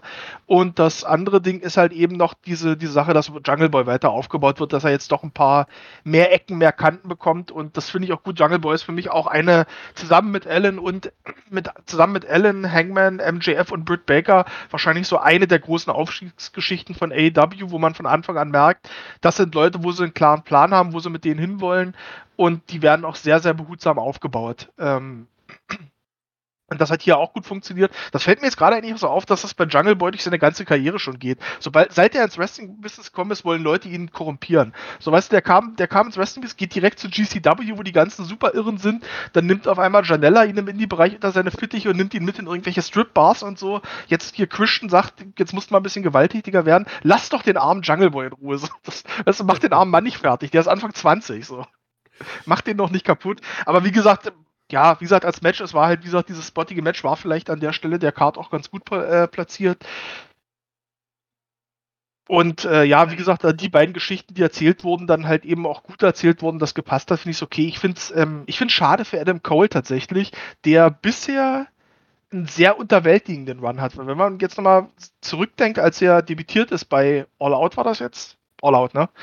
Ja. Ähm, da hatte er noch größere Reaktionen bekommen als Daniel Bryan. Wie gesagt, mag auch sein, weil er, äh, weil er die größere Überraschung war an dem Abend, aber er hatte größere Reaktionen als Bryan sogar bekommen. Und während Bryan halt in seinem bisherigen Run völlig durch die Decke geht, ist Cole so ein bisschen unterwältigend. Ähm, bisher, aber das liegt, glaube ich, in dieser, weil er direkt in diese ganze Konstellation mit der, mit der Elite irgendwie reingeworfen wurde, die jetzt, wie gesagt, immer mehr zerfällt und ich glaube, das wird auch noch irgendwo hinführen. Also ich sehe ihn da jetzt mittelfristig auch an der Spitze eines wichtigen Stables. Von mir aus dann mit Fish und O'Reilly als Red Dragon unter sich und dann vielleicht eine Fehde gegen die Elite oder er nimmt Omega dann die Elite weg und, und führt dann die Bugs an, das, das weiß ich nicht, aber das wird auch sicherlich für ihn an eine gute Stelle führen letzte, was ich noch sagen will, dann, dann bin ich komplett durch damit.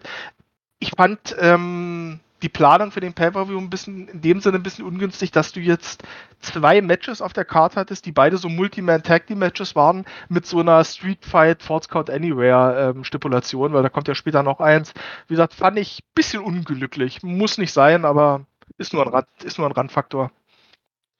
Ja, ich muss da vielleicht einfach mal gestehen, mir hat das Match sehr viel Spaß gemacht. Ich kann auch einfach mal Spaß an äh, viel Flip-Flop Spot Wrestling haben. Ich äh, habe ja auch immer wieder Spaß an Scramble Matches bei Game Changer und die sind dann noch weniger Wrestling und mehr Spot. Ähm, ich muss sagen, ein Luchasaurus, der eine Shooting Star Press raushaut, das hat mich schon auch ein bisschen beeindruckt. Äh, ich meine, wer von euch könnte das mit 65 Millionen Jahren noch machen? ähm, also ich, ich konnte das auch mit Anfang 20 schon nicht. Ich kann das mit Mitte 20 nicht und ich konnte es auch noch nie. Äh, dann kommt noch dazu, ich habe ein paar Mal wirklich gedacht, jetzt hat die Elite schon wieder gewonnen und weil mir die, also die Elite hat wirklich eine Sache seit ungefähr boah, wann haben die denn mit ihrem Rumgeaffe angefangen? Das war irgendwann nach Revolution oder so. Als mir dann so richtig, also irgendwann als die Young Bucks dann, ich sag mal, Kenny Omega gejoint sind, die sind mir halt so auf den Sack gegangen. Äh, Kevin kann das, kann sich da denke ich noch an viele Rants von mir erinnern.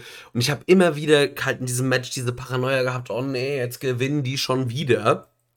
Mhm. Und umso mehr Spaß hatte ich dann, als sie nicht gewonnen haben und einfach auch teilweise fiese Sachen gefressen haben. Also ich meine, gut, ein Concerto ist jetzt in echt relativ, relativ safer Spot noch, würde ich behaupten. Aber ja, das war schon, hat mir gefallen, auch eben diese gewalttätigere Seite des Jungle Boys, dass er ein bisschen, ich sag mal, rougher wird. Das gefällt mir sehr gut. Ich hatte einfach Spaß mit dem Match. Und äh, mit unterwältigenden Runs, da kommen wir jetzt gleich im nächsten Match auch noch dazu. Und da werde ich ranten und mich über Booking und verschiedene Sachen aufregen. Gut, ist zu dem Match alles gesagt? Ähm, ich würde grundsätzlich noch zu, zu dem Adam Cole-Ding sagen, ähm, ich, ich verstehe, was ihr meint mit unterwältigender Run sehe ich eigentlich auch so. Ich habe mir viel, viel mehr erhofft, gerade weil ich eigentlich ein großer Adam Cole-Fan bin. Ähm, aber ich muss halt auch sagen, ich finde es interessant, wie over Adam Cole nach Wochen des ja, Rumpimmelns noch immer ist. Also er macht eigentlich überhaupt nichts von Bedeutung und trotzdem war er in diesem Match, gerade sogar vor dem Match, hat er größere Reaktionen gezogen als der Jungle Boy. Und das ist eigentlich schon eine Sache, die äh, nicht selbstverständlich ist. Also ich finde es echt extrem, wie over Adam Cole ist. Ich wusste ja, dass er over ist. Äh, das habe das hab ich erwartet, aber normalerweise, äh, ja, sag ich mal, ebbt so ein Hype ja auch immer relativ schnell dann wieder ab, wenn man über Wochen lang nichts macht. Also ich sag mal, der, der Hangman hatte auch Phasen, wo er nicht so heiß war, weil er einfach wochenlang einfach nichts getan hat. Ja, aber wie gesagt, das wird, das wird äh, definitiv irgendwo hinführen auch, weil ähm, das, das, das bei, bei Dynamite wurde das ja auch angedeutet. Ich bin ja, ich weiß nicht, wenn ihr euch zurückerinnert, wir haben doch bei, bei All Out sogar alle noch irgendwie unseren Tipp abgegeben, wie das jetzt ablaufen wird mit der Elite und wie das jetzt gesprengt wird. Ich war ja der festen Überzeugung, dass die Bugs dann irgendwie Omega rauskicken, der geht in seine Verletzungspause und Cole übernimmt das Ding. Aber scheinbar lässt man sich da jetzt doch ein bisschen mehr Zeit für, weil bei Dynamite gab es ja jetzt ein Segment, in dem Omega dann meinte, Leute, ich muss jetzt erstmal ein paar Sachen äh, wieder in den Griff bekommen, äh, passt so lange, passt so lange auf alles auf und Cole springt so dazwischen und, und meint, ja, ja, kein Problem, wir haben das und Kenny, Kenny reagiert eben mit, nee, ich habe nicht mit dir geredet, sondern mit den Bugs, also scheinbar geht's in die Richtung, aber man lässt sich deutlich mehr Zeit dafür. So, in und deswegen, da wird es schon einen Plan geben, denke ich mal. Ja, finde ich gut, weil wenn man ehrlich ist, mit einem geilen Aufbau kann in das halt auch ein also wenn wir einen, ich sag mal, wieder genesenen Kenny Omega und, und Adam Cole dann in ein Match packen und denen, was weiß ich, einfach nur Zeit geben, dann kann das halt ganz, ganz großartig werden.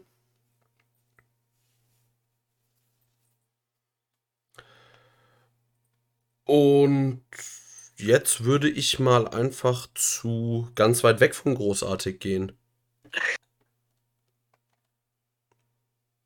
Scheiße in Dosen, wirklich. Hä? Scheiße in Dosen, ey. Das Gegenteil von Highlife in Dosen. Puck und Cody Rhodes gegen Malachi Black und Andrade El Idolo. Und über das Match will ich eigentlich fast gar nicht viel sagen, weil da gibt es auch nicht viel zu sagen. Ich meine, du hast eigentlich drei Leute, die exzellent sind und auch Cody Rhodes äh, ist ja jetzt, muss man ja mal dann auch fairerweise sagen, ist ja kein komplett Blinder im Ring. Aber. Das, das ist deine Meinung. ja, du ja, gut. Ähm, aber was hat, also erstmal diese Ansetzung so irgendwie äh, mehr oder weniger, also dieses dritte Cody Rhodes, Malachi Black Match hatte schon keinen Aufbau. Alles, was danach kam, hatte keinen richtigen Aufbau. Das, also storymäßig ist das ungefähr gar nicht irgendwie erklärt worden, was das jetzt wie soll. Dann hat man Puck und Cody Rhodes, lässt die auch noch gegen Andrade und Malachi Black gewinnen. Andrade, der hat bisher eine wirkliche Fehde gegen Puck gehabt da hat er jetzt dann zwei Matches von verloren und dieses Tag Team Match. Oder eins und dieses Tag Team Match auf jeden Fall hat er blöd mehrfach verloren. Malachi Black hat zwei Siege hintereinander gegen Cody Rhodes äh, verliert ja. dann doof dieses dritte. Man hat, also. Genau, das, sorry, dass ich da jetzt dazwischen hacke, weil das ist genau, das ist die Angst, die wir damals noch hatten, wo wir gesagt haben, ja, okay, wenn ihr die jetzt zwei Jahre lang was anderes machen lässt und lasst die dann nochmal aufeinandertreffen und Cody gewinnen, so dann ist das was anderes. Aber nein, diese zwei Siege vorher, von denen der zweite ja auch schon so sehr geschummelt war von, von Black, war, dienten jetzt nur dazu, dann doch wieder, dass Cody am Ende seinen großen Triumph bekommt. Es gab keinen anderen Grund dahinter. Ja, sorry, mach weiter. Ja, für Malachi Black gibt es keinen Payoff. Äh, Andrade El Idolo, der denkt sich, glaube ich, auch so ein bisschen ja, vom Regen in die Traufe. Weil, also, sorry, sein Charakter ist bei AEW auch bedeutungslos. Man lässt ihn, das, der einzige Unterschied ist, man lässt ihn halt sehr viele Promos cutten. Äh, Newsflash sollte man nicht. Der Mann hat andere Talente. Oder lasst ihn halt auf Spanisch labern und untertitelt das, ist mir auch egal, aber bitte, also entweder zwingt ihr den in einen Englischkurs oder ihr überlegt euch was. Und also was man da mit Malachi Black macht, ich verstehe es wirklich nicht. Der Typ ist over wie Sau. Hat den finde ich, besten Entrance alleine im gesamten AEW-Roster mit relativ simplen Mitteln, weil der Typ einfach eine, eine Präsenz hat, die großartig ist. Also vielleicht ist das auch zu viel Fanbrille. Aber da, also was man mit Malachi Black macht, ist mal so Perlen vor die Säue aktuell. Ähm, ich, ich würde mich da einfach mal ein, einklinken und würde auch sagen, es ist ja bekannt, dass ich eigentlich ein Cody Rhodes-Fan bin. Ich muss aber sagen, dieses Match hätte ich nicht mal bei einer Dynamite-Ausgabe gebraucht, geschweige denn bei einem Pay-Per-View. Also es ist, ich verstehe nicht, wieso man dieses Match ansetzen musste, gerade weil man da ganz, ganz viele Leute in diese, in, in eine ganz blöde Lage bringt. Ähm, Malachi Black ich sag grundsätzlich, ich habe schon, hab schon damals gesagt, die Niederlage gegen Cody in dem dritten Match, absolut unnötig, absolute Ego-Show, vermutlich auch eine gewollte Ego-Show sogar, aber trotzdem darf, hätte es nicht geben dürfen. Dann ihn jetzt in dieses Match zu packen und in das Team zu packen, das verliert, ist genau das, was man nicht hätte tun sollen. Also wenn man unbedingt äh, dieses Team, äh, diesen, diesem Team von Pack und Cody einen Sieg geben möchte, dann hätte man Andrade einfach einen anderen Gegner, einen anderen Partner wählen müssen. Also da jetzt einfach äh, da jetzt ein, da jetzt einfach einen Malachi Black reinzuschmeißen, der jetzt schon wieder eine Niederlage dadurch einfährt, auch wenn er selber nicht gepinnt wurde, es, äh, ich weiß es nicht. Er sah auch in diesem Match nicht wahnsinnig stark aus. Also eigentlich genau das Gegenteil von dem, äh, was man in den ersten, äh, ersten beiden Matches gegen Cody hatte. Er sah überhaupt nicht mehr stark aus. Ähm, ich, ich kaufe auch noch immer nicht diese Cody Rhodes, äh, diese Cody Rhodes, ja, wie soll man sagen, zurück von, äh, von, von ganz unten Geschichte kaufe ich einfach überhaupt nicht. Das wurde viel zu kurzfristig erzählt. Das hätte sich viel, viel länger ziehen müssen.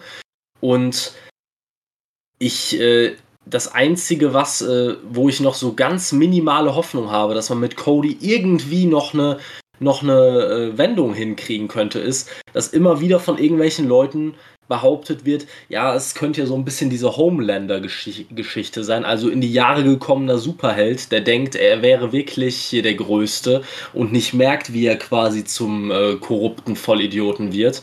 Und dass das so quasi langsam in den Heel-Turn übergeht. Ich möchte aber langsam, äh, ich möchte kein langsam in den Heel-Turn übergehen mehr. Also es ist einfach Monate überfällig bei Cody. Ich kann ihn als Face nicht mehr sehen und das als Fan. Und wenn mir ein Cody Rhodes Match auf den Sack geht, dann heißt das was. Na, also alleine schon, ähm, alleine schon, dass man hier diese Match-Storyline hatte, dass es auf beiden Seiten Unstimmigkeiten gibt. Äh, wo, wo soll denn die, äh, rein logisch betrachtet, wo soll die Unstimmigkeit zwischen Malachi Black und äh, Andrade El Idolo liegen? Wo? Wo? Die wurde einfach nur da reingeschrieben, damit das Team um Cody den Sieg einfahren kann. Es hat überhaupt keinen Sinn ergeben. Äh, und, und, und dass es diese Unstimmigkeit zwischen Puck und Cody gibt, das wurde von den Kommentatoren davor schon in den, in den Dynamite-Ausgaben davor in der, wurde das schon thematisiert und beim Pay-Per-View jetzt wieder. Äh, wir wussten es schon bevor das Match angefangen hat. Da war überhaupt keine Spannung. Es war absolut klar, was passiert, obwohl, wenn man es nicht erwähnt hätte, hätte man nicht unbedingt drauf kommen müssen, dass Puck und Cody nicht funktioniert.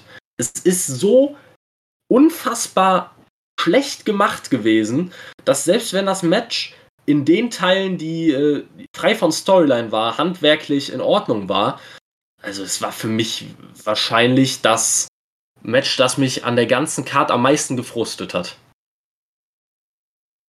Das, das ist nicht mal eng. Also, ich werde mal das Einzige vorne wegbringen, was ich positiv zu dem Match zu sagen habe, dass ich, das ist, dass ich halt, das, was du sagst, diese Homelander-Geschichte, ich glaube, es geht in die Richtung, weil ich glaube halt, ähm, dass diese Reaktion für Cody, das kann, also da, da traue ich AW mehr zu. Das kann jetzt nicht mehr sein, dass das so ist, oh, die buhen ihn jetzt schon wieder aus, das ist ja schade. Ich glaube, das ist schon sehr forciert. Also das war schon sehr drauf getrimmt, dass die ihn noch wirklich ausbuhen. Der hat es ja auch wirklich, er hat es ja auch wirklich immer wieder befeuert. So, also ich glaube, das, das hat man schon sehr bewusst gemacht und, und damit spielt man auch. Aber ansonsten ist das ein Match, wo es nur Verlierer gibt die beiden Gewinner, Pack und Cody, haben nichts an diesem Match gewonnen. Das hat ihnen gar nichts gebracht. Für, wo wir, wo wir heute schon mehrmals erwähnt haben, Matches, in denen keiner verlieren darf. Ähm, Black und äh, Black, doch ja klar, Black und ähm, Black und ähm, Andrade durften auch auf gar keinen Fall dieses Match verlieren, haben es jetzt doch getan, verlieren dadurch. Die Fans waren die Verlierer, denn und das muss man auch einfach dazu sagen, das war jetzt das zweite Mal in Folge, dass ein Cody-Match, ich glaube bei ähm, All Out hat es ja, gab es ja, glaube ich, keins, aber davor gab es ja dieses Match gegen äh, Anthony Ogogo noch. Oh, oh. Das war das, hm? wenn du dich erinnerst, genau. Ja. Aber das war das zweite Mal, hintereinander bei einem Pay-Per-View, dass ein Cody-Match bei einem Pay-Per-View ein heißes Publikum komplett die Energie saugt. Das war, bei, das war damals bei dem Match gegen Ogogo schon so, dass mit dieser ganzen Patriotismus-Scheiße, dass die Fans danach tot waren und es danach ein, zwei Matches gebraucht hat, bis die wieder da waren. Und das war hier ganz genauso. Die haben die Fans komplett rausgenommen aus diesem Match. Und danach hat's, und die nach haben sowohl Baker und, und Conti und so selbst in das Match gegen Punk und Kingston hat's am Anfang noch reingespielt. Das Match hat's dann gebraucht, um die Fans wieder reinzuholen im Pay-Per-View. Ja. So, herzlichen Glückwunsch dazu. Und dann kommt dazu noch, dann hast du diese Katastrophe von einem Match. Und das, wie gesagt, das meine ich gar nicht mal wrestlerisch. Wrestlerisch war das alles solide, dafür sind die Leute, die im Match standen, auch einfach zu gut.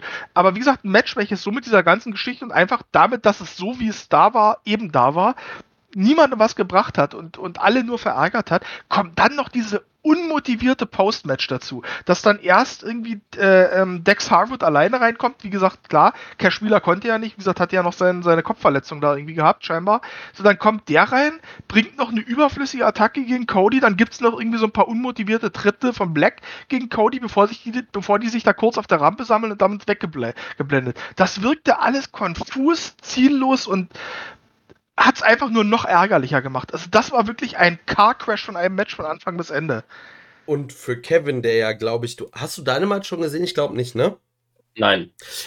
Ja, freu dich. Es, es, wurde jetzt schon angekündigt, wir sehen ein insgesamt acht Mann Tag Team Match. Ähm, FTA, Andrade und Malachi Black gegen die Lucha Bros oder das Death Triangle mit Cody. Ja, und jetzt möchte ich gerade, wenn ich das höre, möchte ich gerade noch eine kleine Theorie von mir loswerden, warum man ausgerechnet solche Leute äh, benutzt. Nämlich, wenn man sich das Match anguckt, die Teilnehmer, außer Cody, Pack, Malachi Black, Andrade El Idolo, was fällt einem auf? Fällt äh, euch irgendwas spontan auf an den drei Leuten? Alles Talent der Welt und man setzt sie aktuell mäßig ein? Das zum einen, es sind sehr, sehr talentierte Wrestler, die. Ja, alles, alles auch WWE-Wrestler. Ne? Es sind alles auch Wrestler, die unterbenutzt waren und vor allem alles auch so Internet-Fanlieblinge. Oder so genau, danke, danke. Genau das war mein Punkt. Es sind absolute Internet-Fanlieblinge.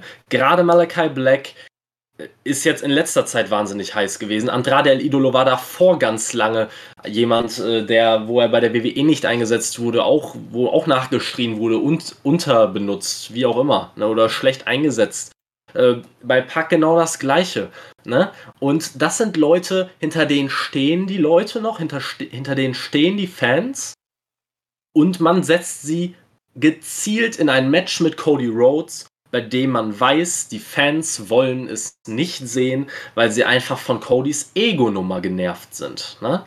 Dass äh, einfach dieses, dieser Gedanke, dass, dass man gezielt Leute, die beliebt sind, in ein Match mit Cody als extrem Gegenpol setzt, der geht mir nicht mehr aus dem Kopf. Also es ist für mich sowas von gezielt und in der Hinsicht ist es dann schon wieder ja, also gut gemacht ist das falsche Wort, äh, vielleicht gut provoziert. Ne? Also das Match an sich geht mir bis jetzt noch auf die Nerven.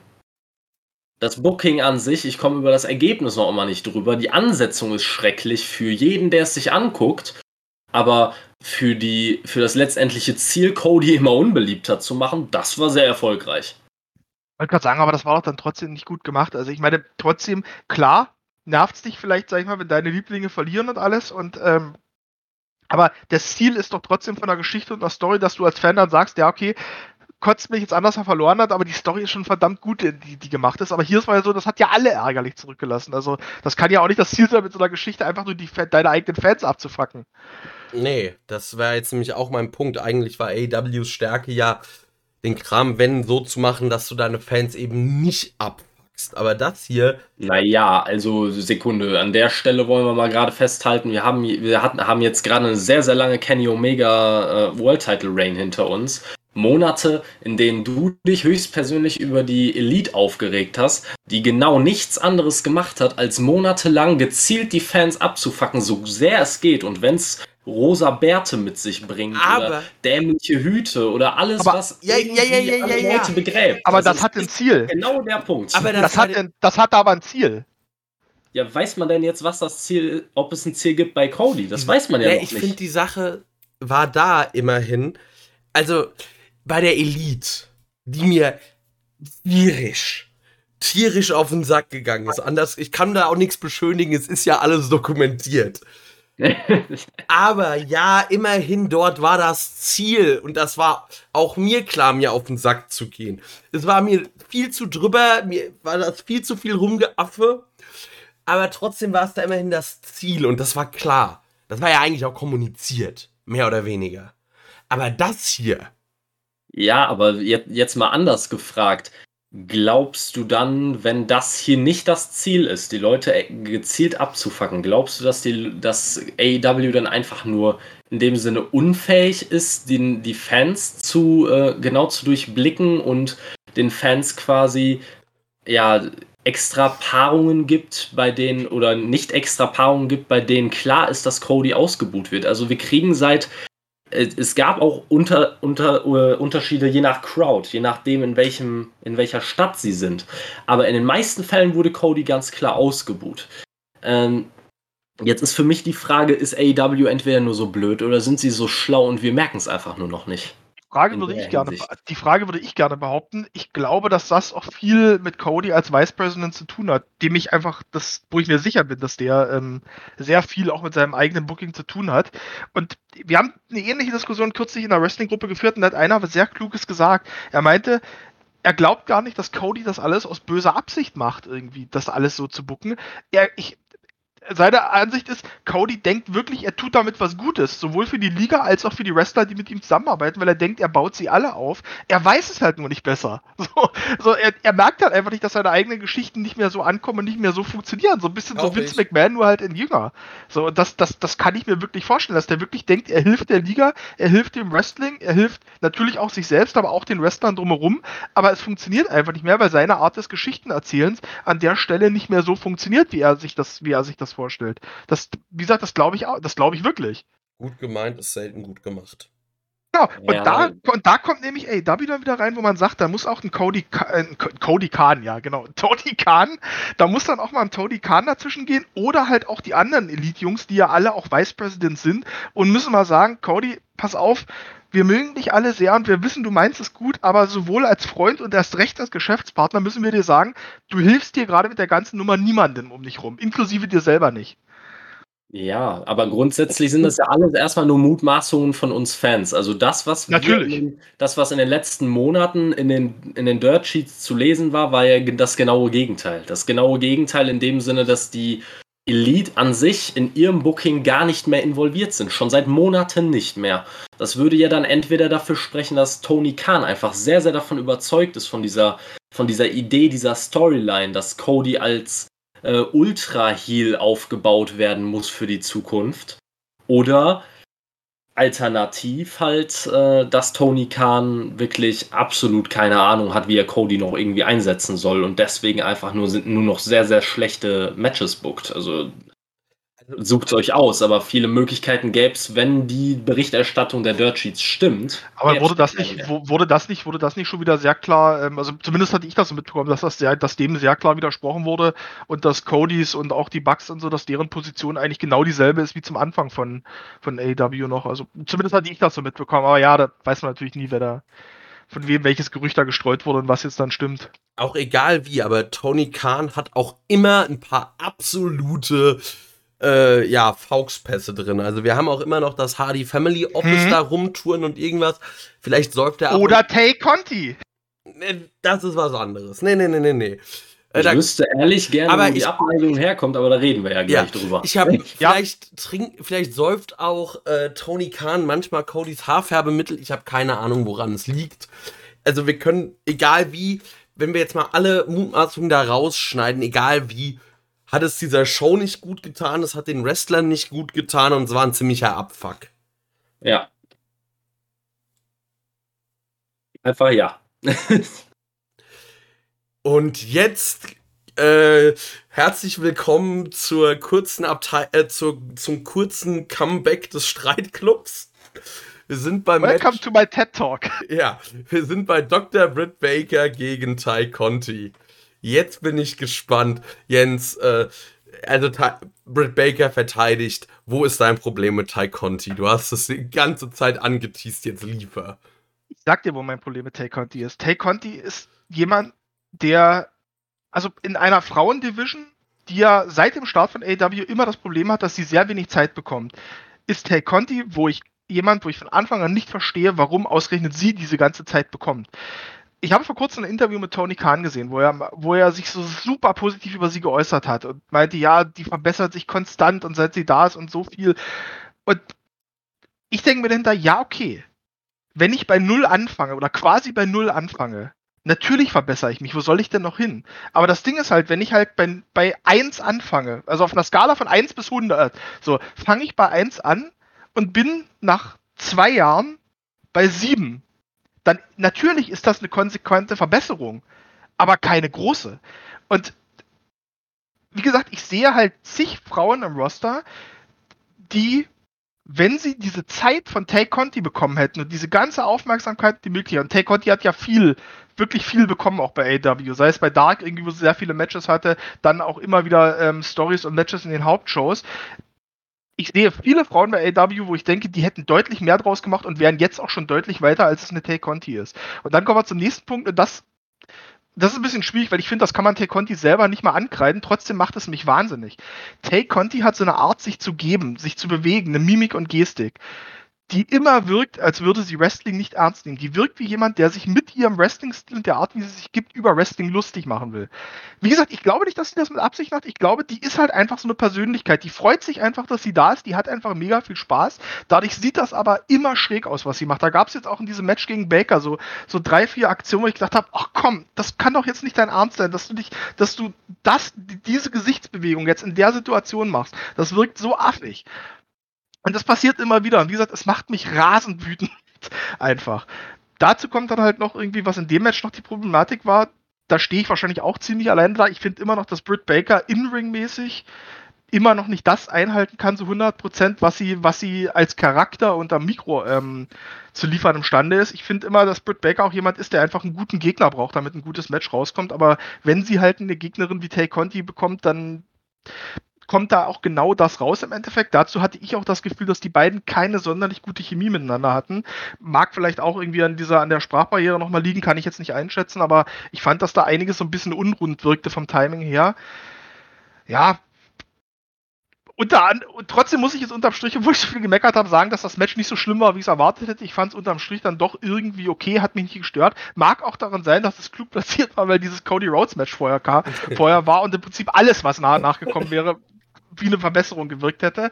Aber wie gesagt, ich bin kein Fan von Tay Conti. Wie gesagt, ich mag nicht, wie sie sich bewegt. Ich finde, ihre Verbesserungen sind einfach viel zu klein. Ich finde auch dieses ganze Gimmick unstimmig. Auf der anderen Seite, einen Seite soll sie präsentiert werden, wie halt die, der Judo-Schwarzgurt, der sie ist, dass sie halt gefährlich ist. Gleichzeitig ist es aber trotzdem so ein, so, ein, so ein kleines, glückliches Energiebündel aus Brasilien, welches tanzt und so. Das passt für mich alles auch nicht zusammen. Also das Einzige, was ich ihr gebe, ist, die hat einen fantastischen Look. Die, das ist eine unfassbar attraktive Frau. Die sieht, die, die hat einen Top-Look als Star, aber sonst gebe ich ihr halt wirklich gar nichts. Sorry. Ja, Keanu, willst du zuerst was dazu sagen, oder? Das von dem Menschen, der äh, Hikaru Shida verteidigt. Also, ich weiß nicht. Ich fand das Match nicht schlecht. Es gab schon bessere. Und es gibt auch wahrlich, gibt es noch bessere Wrestlerinnen als Tai Conti. Aber, also keine Ahnung, wenn ich mich zurückerinnere an, äh, was weiß ich, Hikaru Shida, oh, wie hieß die andere Japanerin, gegen, der sie bei, gegen die sie bei Revolution angetreten ist? Äh. Ähm, ja, Misunami, meinst du? Ja, genau. Also wenn ich an sowas zurückerinnere, da ist Tai Conti doch besser als beide zusammen. Nee, nee, das, äh, das Doch, ist eine Frechheit. doch, dieses, doch, dieses Match gegen dieses Match gegen Misunami, ich stimme zu, das war zu lang, das war übertrieben gebuckt für das Match, das es war. Das war- aber auf einer rein wrestlerischen Ebene war das viel mehr, als was eine Tai Conti jemals zu, Oh. zu leisten imstande ist. Also vielleicht liegt das an meiner, an meiner Abneigung auch teilweise gegen japanisches Wrestling, wo mir einfach viele Sachen nicht zusagen. Aber das, da widerspreche ich ganz klar. Also Ryo Mizunami, die irgendwie wie ein, keine Ahnung, Kind nach zu viel Cola da durch den Ring turnt und die Kaoru Shida, weiß ich nicht, die äh, für mich, ja, keine Ahnung, die bringt halt gar nichts rüber. Nee. Also da finde ich, hat Tai Conti das sehr viel besser gemacht. Äh, Ja, also, also Rio Mizunami, die sich mit, äh, weiß ich nicht, Anfang, Mitte 30 so bewegt hat, als wäre sie wahrscheinlich Mitte 40, äh, die dann mit einer Tai Conti zu vergleichen, ist schon hart am Limit. Also wirklich hart am Limit. Ähm, sehe ich aktuell überhaupt nicht. Und ich muss auch ehrlich sagen, äh, dieses Beispiel von der Zahlenskala, die du genannt hast, wo du dann meinst, sie hat bei 1 angefangen und ist jetzt vielleicht bei 7, finde ich halt schon, also das Von ist schon 10 sehr okay. frech. Nee, von 100 meinte er ja. Ich habe 100 gesagt. Ja, G7 ist vielleicht hart, aber sagen wir, gut, dann, weißt du, dann gehen wir mal ein bisschen realistischer ran. Wenn ich jetzt sage, auf einer Skala von 1 bis 100 ist 1 Schleck, so, okay, dann sage ich, ja, okay, dann ist sie vielleicht bei einer soliden 15 so. Ist aber trotzdem noch nicht gut. So, wenn du bei 10 angefangen hast. Solide 15. Ei. Also, das ist, äh, also ich glaube langsam, und äh, da sage ich jetzt einfach nur ganz klar meine Meinung, ich glaube langsam, dass das Ganze bei dir, der Hass mit, der Hass gegen, äh, gegen Tai Conti ist ähnlich beispielsweise wie bei mir zeitweise der Hass gegen einen Daniel Bryan bei der WWE war. Ich habe Daniel Bryan. Da kommen wir aber zum Punkt, ich hasse die ja nicht mal. Ich finde die von allem, was ich so außerhalb von, von AEW, also außerhalb des Ringes von ihr mitbekomme, finde ich die sogar mega sympathisch und nett. So, ich mag die ja. Nur halt als Ja. Wrestlerin nicht. So, Ja. Hass ist bei mir Cody Rhodes, wo ich sage, der ist vor und hinter den Kulissen ein schlechter Mensch. Aber so bei Ty Conti denke ich, das ist ein super netter Mensch. Die, der wünsche ich Erfolg im Leben, nur halt nicht im Wrestling. Ja, es war, es ging mir eher darum, dass du meintest, ja, im Gesicht, vom Gesicht her äh, nervt dich manchmal ähm, einfach, die Gesichtsausdrücke nerven dich, das Gesicht an sich ist halt einfach, sieht zu nett aus, es ist, passt nicht zum Wrestling. Zu nett, zu nett nicht. Ich finde, wie gesagt, sie wirkt manchmal so, als würde es nicht ernst nehmen, weil das halt alles so grimassenhaft überzeichnet wird. So wie, wie so eine, wie eine 2020er Komödie mit Adam Sandler. Das ist mir alles zu viel und zu übertrieben, so. Zu slapstickartig einfach. Nee, nee, auf jeden Fall, worauf ich hinaus wollte, ist einfach, ich, ich habe damals zum Beispiel wirklich eine Abneigung gegen Daniel Bryan einfach äh, entwickelt, weil ich ihn, ich weiß nicht, er war, kam mir nicht, er war mir nicht sympathisch, ich mochte ihn nicht, ich weiß es nicht. Bei dir hat es andere Gründe, aber ich glaube einfach, dieses, ich habe damals ins Gesicht geguckt von Daniel Bryan und konnte, konnte schon sagen, mir ist egal, wie das Match wird, ich will es nicht sehen. Und ich glaube, bei, bei Tai Conti ist es bei dir halt ähnlich. Bei, mit diesen Grimassen, mit, dieser, mit diesen Gesichtsausdrücken könnte, könnte das Match ansonsten vollkommen solide bis gut sein und du würdest trotzdem wahrscheinlich sagen, ich will es nicht mehr sehen. Und ich kann es ich kann's verstehen. Manchmal sind Leute einem einfach äh, sind manche Sachen, die manche Leute machen, ein bisschen so einem so, so ein bisschen suspekt, sag ich mal. Und man, man findet es unpassend. Kann ich nachvollziehen. Ich sehe es halt absolut nicht. Also wenn ich äh, ganz ehrlich bin, wenn ich eine äh, 1 bis 100er Skala anbringen würde bei einer Tai Conti und ich müsste In-Ring-Work bei ihr bewerten, ähm, dann wäre sie aber definitiv mal locker bei einer soliden 60. Mindestens. Ja. also ich würde jetzt auch mitgehen, dass sie keine absolut überragende Workerin ist. Aber ich finde, sie macht auch nicht so vieles so schlimm oder so falsch. Also, weil dieses, wenn ich mir vergleiche, dieses Match mit Britt Baker, das war ein schlechtes Match. Also, wenn ich dann wirklich mir mich zurück überlege und jetzt Hikaru Shida als Gegenbeispiel bringe, fällt mir kein einziges Hikaru Shida Match bei einem Pay-per-View ein, das besser war. Da kommen wir, da kommen wir nicht mehr zusammen. Also ich fand das, ich fand das Street, den Streetfight gegen, gegen Nyla Rose, wo sie den Titel gewonnen hat, den fand ich deutlich besser. Das Match gegen Chris Statlander fand ich deutlich besser. Und auch die Titel, auch das Titelmatch gegen Baker, wo sie den Titel dann verloren hat. Also die würde ich alle deutlich über diesem Match anordnen. Aber ich stelle ja auch nicht den, weißt du, ich sag ja auch nicht, dass ich komplett äh, nüchtern und analytisch da bin oder beziehungsweise objektiv so. Ich, ich sag nicht, dass ich der Gute bei dieser Argumentation bin. Glaub, das möchte ich nie behaupten.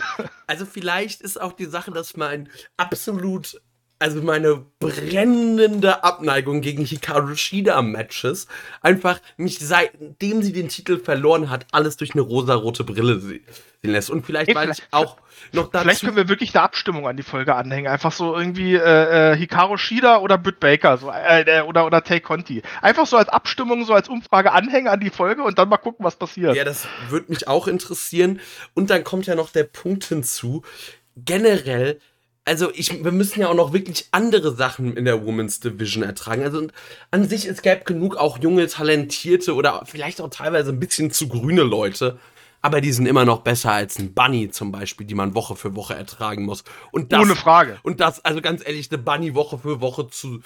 Äh, auch, auch eine Penelope Ford, die hat im Ring nichts zu suchen, aber gar nichts. Nee, also da, keine Ahnung, könnte man sogar eher eine Ellie Catch von Game Changer bringen, die mal irgendwie letztens ja auch ja. bei Dark rumgeturnt ist. Die wäre eine größere Safe. Bereicherung. Aber die Sache ist da wirklich, es gäbe ja Leute, die viel mehr Screentime bekommen könnten, die das auch verdient hätten. Aber dann sieht man halt, also wirklich The Bunny, wenn man sich's nicht freiwillig angucken würde, das wäre doch Körperverletzung.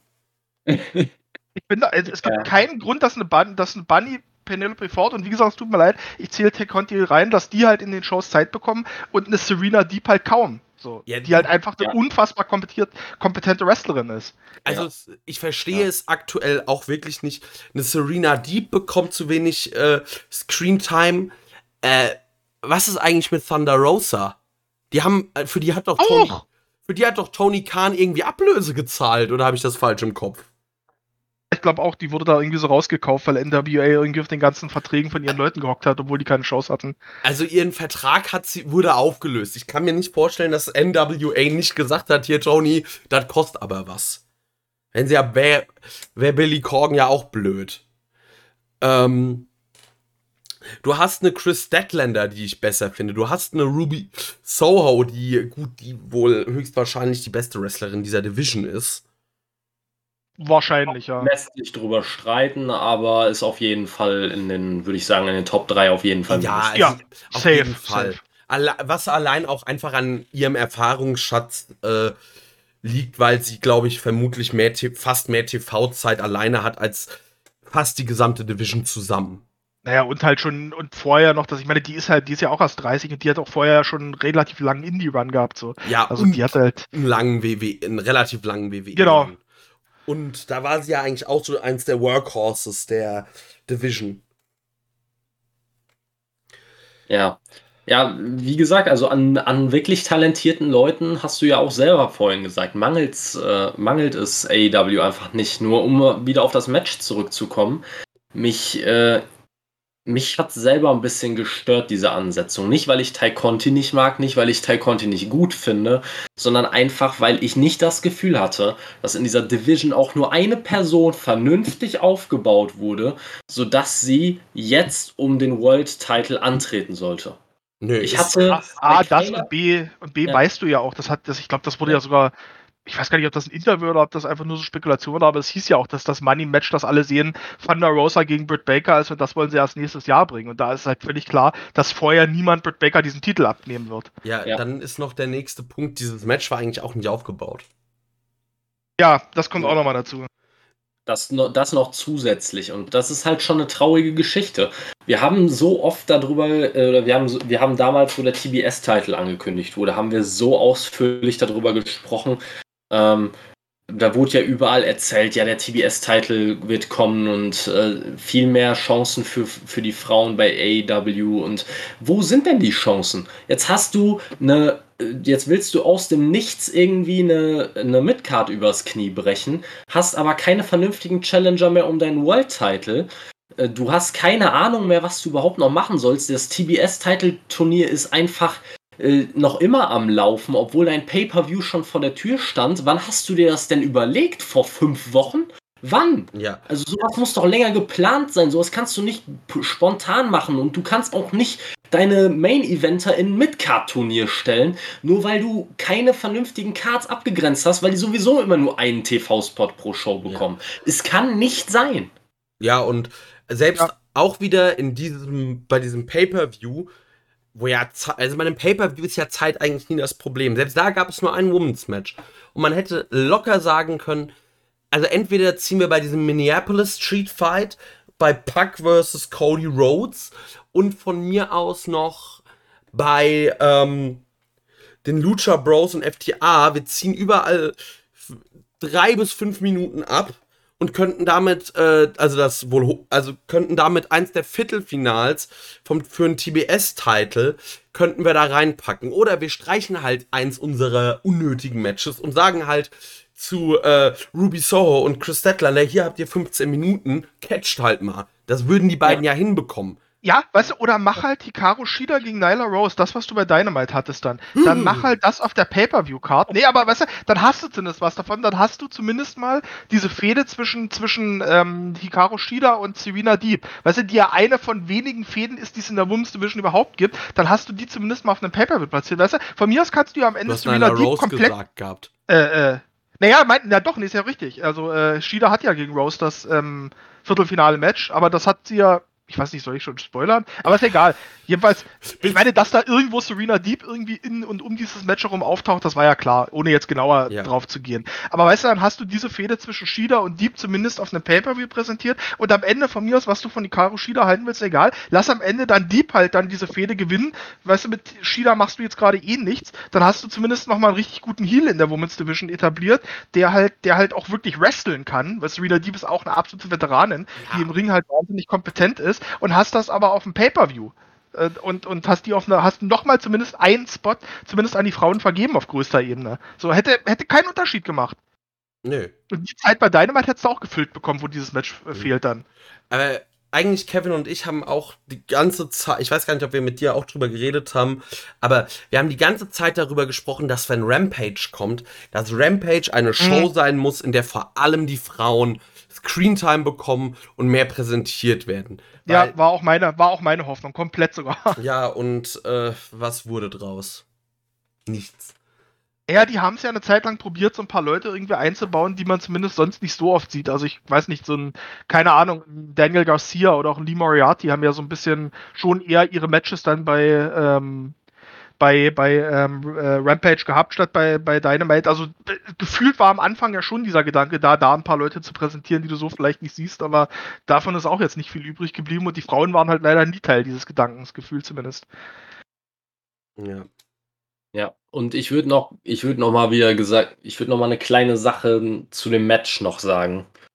Ähm, ich finde es ein bisschen schade, dass wir wirklich an einem Punkt kommen, auch jetzt bei AEW, wo wo wir wirklich dieses Schwarz-Weiß-Denken haben, wieder mal, was wir von, äh, was wir eigentlich von Jahren der WWE kennen.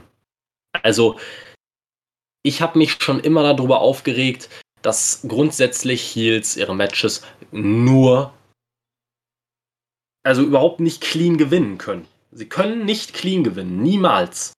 Und Faces gewinnen immer nur clean. Und genau das haben wir jetzt hier zum Beispiel bei Britt Baker, die die letzten Matches immer mit irgendwelchen Eingriffen von Rebel oder Jamie Hater gewonnen hat. Und ich frage mich einfach, wofür denn? Wenn sie einen übermächtigen Gegner hat vielleicht. Wenn sie gegen eine Thunder Rosa kämpfen sollte, die wirklich dann auch stark aufgebaut ist, dann kann ich verstehen, dass sie da die Hilfe von ihren Schergen braucht, um da irgendwie einen Sieg mitzunehmen, aber doch nicht gegen eine Tai Conti. Also ich verstehe es nicht. Genau, und vor allem, so dass lässt das, ein das, Champion schwach aussehen. Ich kann. Ver- ver- Genau, A, das sage ich mal, und B, das passt ja auch zum Heal-Charakter. Lass die doch machen. Ich meine, das ist die Championess, sie hält sich für die Beste. Sag halt, weißt du, mach doch vor dem Match sowas, dass sie sagt, wisst ihr was, ihr bei Yard heute frei, geht Backstage, die schaffe ich auch ohne euch. So, weißt du, das, das, weißt du, du lässt sie ja dadurch nicht facig aussehen, bloß weil sie ein Match clean gewinnt. So, das oder kann ja einfach nur reinspielen in den hat. Das wird ja bei ihr gerade passen. Aber ich kann euch auch sagen, warum. Wenn du, wenn dein Champion nicht gut aufgebaut ist, dann musst du einfach niemanden aufbauen. Er spart dir ganz viel Arbeit. Ja, weil es ja, weil's alles egal ist, im Endeffekt. Ja, also weil es, also anders kann ich mir das nicht erklären. Wirklich. Warum baust du denn, also warum? Ich meine, Britt Baker, äh, sie ist ja nicht mal eigentlich im Rest ihres Charakters so feige oder irgendwas. Und zum Beispiel hat sie ja auch eine ähm, Hikaru Shida damals clean besiegt. Dann, also, es ergibt hinten und vorne keinen Sinn. Also wer immer wirklich, also die Women's Division bei AEW ist so eigentlich ein wirklich ein klassisches, so bitte nicht bucken. Kannst ein Buch draus schreiben. So buckt man eine Frauendivision im, 20, im Jahre 2021 nicht. Ja, fehlen Ja, eigentlich tatsächlich nur noch Bra und Panties Matches. Dann Ja, also ganz ehrlich, es gibt, zwei es gibt zwei Möglichkeiten eigentlich nur noch bei dieser Frauendivision. Entweder musst du jetzt mal richtig was, es mal richtig machen, oder stampf's halt ein, such dir deine paar Besten und mach halt Intergender Wrestling. Meine Fresse. Also, das, was es aktuell ist, ist ja nur Bullshit. Das, das ist ja nix. Ist außer, dass du deine Zuschauer für doof verkaufst, die Frauen scheiße aussehen lässt. Es, es hilft ja niemandem irgendwie. Ich möchte an der Stelle kurz dazu erwähnen, das ist ja eine meiner Anekdoten der Woche im besten Gesicht. Ich habe ähm, bei Reddit einen Kommentar gesehen von jemandem, der geschrieben hat, er freut sich diese Woche am allermeisten bei Rampage auf, auf äh, Jade Cargill gegen Red Velvet. Und ich habe mir gedacht, wow, was für ein zynischer Troll musst du sein, wenn das dein Lieblingsmatch ist. So, das, das sind dieselben Leute, die auch, die auch Red Bull Leipzig-Fans sind. So. Die sind einfach so, die haben einfach Spaß da an, an Dingen, die anderen, die anderen den Spaß zerstören. Anders ist das nicht zu erklären. Also ich verstehe zum Beispiel, also ich verstehe noch den Move, Jade Cargill zu verpflichten. Die Frau kann, also wenn, der, wenn du der Frau halt irgendwann mal Wrestling beigebracht hast, das wird die vermutlich auch irgendwie hinkriegen. Aber äh, dann kann, hat die halt einfach den Look für einen absoluten Superstar. Absolut, die sieht aus wie eine Million Dollar, so ohne Ja. Frage. Die sieht halt, eigentlich, die sieht, die ist, die ist so wirklich ein larger-than-life-Charakter. Ja, aber das Problem ist halt auch zu früh, ne? So, die Ja, ist halt noch. Du die, die, ist, die ist halt, halt. genau, die ist halt noch so grün. Du könntest dir vorstellen, dass die Weihnachten stehlen will dieses Jahr. Weißt du, so, weil die so Ja. grün ist. Das, das ist einfach so. Und wie gesagt, da tust du ja ihr auch keinen Gefallen mit. Also, ihr wisst alle, dass, ihr kennt alle meine Einstellung zu Jim Cornette, aber an der Stelle hat das ganz gut gemacht. Er meinte, Jade Cargill wirkt wie jemand, der keine Ahnung hat, was er da tut, aber irgendwie durch ihren Gesichtsausdruck und dadurch, wie sie sich gibt, wirkt sie trotzdem dabei halbwegs selbstbewusst irgendwie. Also das ist das, was es doch rettet bei ihr. Ja, auf Irgendwie, jeden Fall. Und, also, und jetzt, äh, wenn du jetzt halt sagst, okay, wir lassen halt Jade Cargill gegen eine Serena Deep zum Beispiel antreten, also eine absolute Veteranin, die die noch ein bisschen carryen kann. Okay. Aber nein, du stellst sie gegen Red Velvet, die fast, also ich weiß nicht, wie grün die ist, aber die auch nicht viel besser ist. Nee, null. Null. Also ich kann mich bei Red Velvet nur an diesen einen Spot erinnern, als sie tatsächlich geschafft hat, einen, einen Standing Moon- Moonsault so dämlich zu botchen, dass ich mir gedacht habe, ich möchte nie wieder in meinem Leben einen Standing Moonsault sehen. ich Aber kann mich an irgendeinen ähm, Suicide Dive erinnern, der ganz, ganz böse Ja. war. Das, das kommt auch nochmal zu, wo wir wieder Ding sind, du musst als Freund und Geschäftspartner musst du auch einfach mal offen, offen reden mit den Leuten. Da musst du auch sagen, Velvet, pass auf, ich weiß, du meinst es gut und du willst den Leuten was bieten, aber geh nicht aufs Top Rope und hör auf mit den Dives so. Du bist eine Gefahr für dich und andere. ja, Ja. Äh, hallo, seid ihr noch da? Irgendwie ist ja, ja, wir sind noch da. Ja, ja, alles gut. Das, das klang gerade so abgehakt, sorry. Äh, ja, also auf jeden Fall. Sie ist. Du hast doch deine äh, Academy oder irgendwas, dann, dann lass die noch trainieren. Oder steck sie halt nur in Matches mit Leuten, mit denen das safe laufen kann. Also ein paar Veteranen. Aber das, egal wie, ist eine Katastrophe. Und ich verstehe zum Beispiel, also da wäre, hätte man sich auch noch bei manchen von der WWE Entlassenen äh, bedienen können. Was weiß ich, eine Mickey James wäre auch nicht die schlechteste gewesen, um vielleicht einfach nur ein paar Leute in ein paar Matches zu carryen. Nicht um das. Ich glaube, ich, ich glaube sogar, eine Mickey James wäre noch wichtiger gewesen, weil ich glaube, das ist jemand, der dir auch Backstage ein bisschen Ruhe und äh, Genau ein das bisschen Plan in die ja, Division bringt. Weil das genau ist ja genau sowas. das, was sie jetzt auch bei NWA und so macht. Und ich glaube, bei, bei Impact wird sie da auch sicherlich einen Einfluss haben. Also ich glaube, so jemand fehlt. Dir fehlt einfach Backstage eine Frau, die dir helfen kann, diese ganze Liga auch wirklich zu, diese ganze Division zu strukturieren. Da fummeln halt gefühlt, also zumindest ist das mein Klischee, was ich mir vorstelle, da sitzen halt irgendwie so vier Männer und überlegen sich halt, wie man jetzt eine Frauendivision aufbaut. Vier Männer und Brandy Rhodes. Und Brandy Rhodes, okay, die von, die hat von Frauen Ahnung, aber dafür wieder nicht von Wrestling. So. Ja. Bräuchte halt jemand, der beides hat. Die einzige, die- ja, die einzige, die du für so eine Rolle hast, ist Serena Deep. Und die genau, da weiß ich halt auch nicht, ob die schon mal irgendwie sowas wie eine Booking-Rolle oder sowas hatte. Irgendwie das. Nee, die hatte, glaube ich, aber Trainerrollen schon. Also trainiert hat sie schon viel, glaube ich. Ja, hat sie. Ja, okay. Die war, glaube ich, ja, sie war lange im Performance Center der WWE tatsächlich als Trainerin tätig. Ist das so oder verwechselst du die jetzt mit Sarah Del Rey? Weil die ist ja immer noch da. Soweit ich weiß, war sie tatsächlich als Trainerin Ah, tätig. okay. Ja, ja. Ich glaube, äh, irgend, irgendeine andere, wen hat's, die hatten, es gab irgendein Match bei auch irgendeinem Turnier, Serena Deep, ich weiß gar nicht mehr gegen wen, quasi, äh, das war so äh, Trainerin-Schülerin-Match und das war auch gar nicht mal schlecht. Ich weiß aber nicht mehr gegen wen das war. Ich kann es dir auch nicht sagen. Ich habe die Turniere nicht geguckt, aber es müsste eins von diesen Women's Classics äh, da sein, weil ansonsten ist sie nicht mehr angetreten. Nee, ich meinte bei AW. Ach so, ja, dann weil ich weiß nicht genau, welches du meinst, aber Ja. kann sein. Äh, wir bräuchten hier irgendwie, also äh, ersten, zweiten und dritten Detektiv haben wir, wir bräuchten irgendwie noch Recherchen und Archiv. So, meldet euch. Ein, ein, ein Protokollisten. Wir, bräu ich bräu wir bräuchten echt so ein absolutes so ein Wrestling-Mega-Brain. Der muss auch gar nicht äh, irgendwie unterhaltsam sein oder groß reden. Der muss einfach nur im Zweifel immer dazwischen funken. Wenn ich jetzt hier sowas bringe und mir sagen, äh, das war XY, Match XY bei Dynamite XY.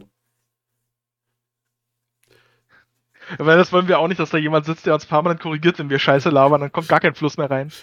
Ja, nee, nee, am besten so, der hört mit, ist gemutet und kann dann nur in den Chat immer was schreiben.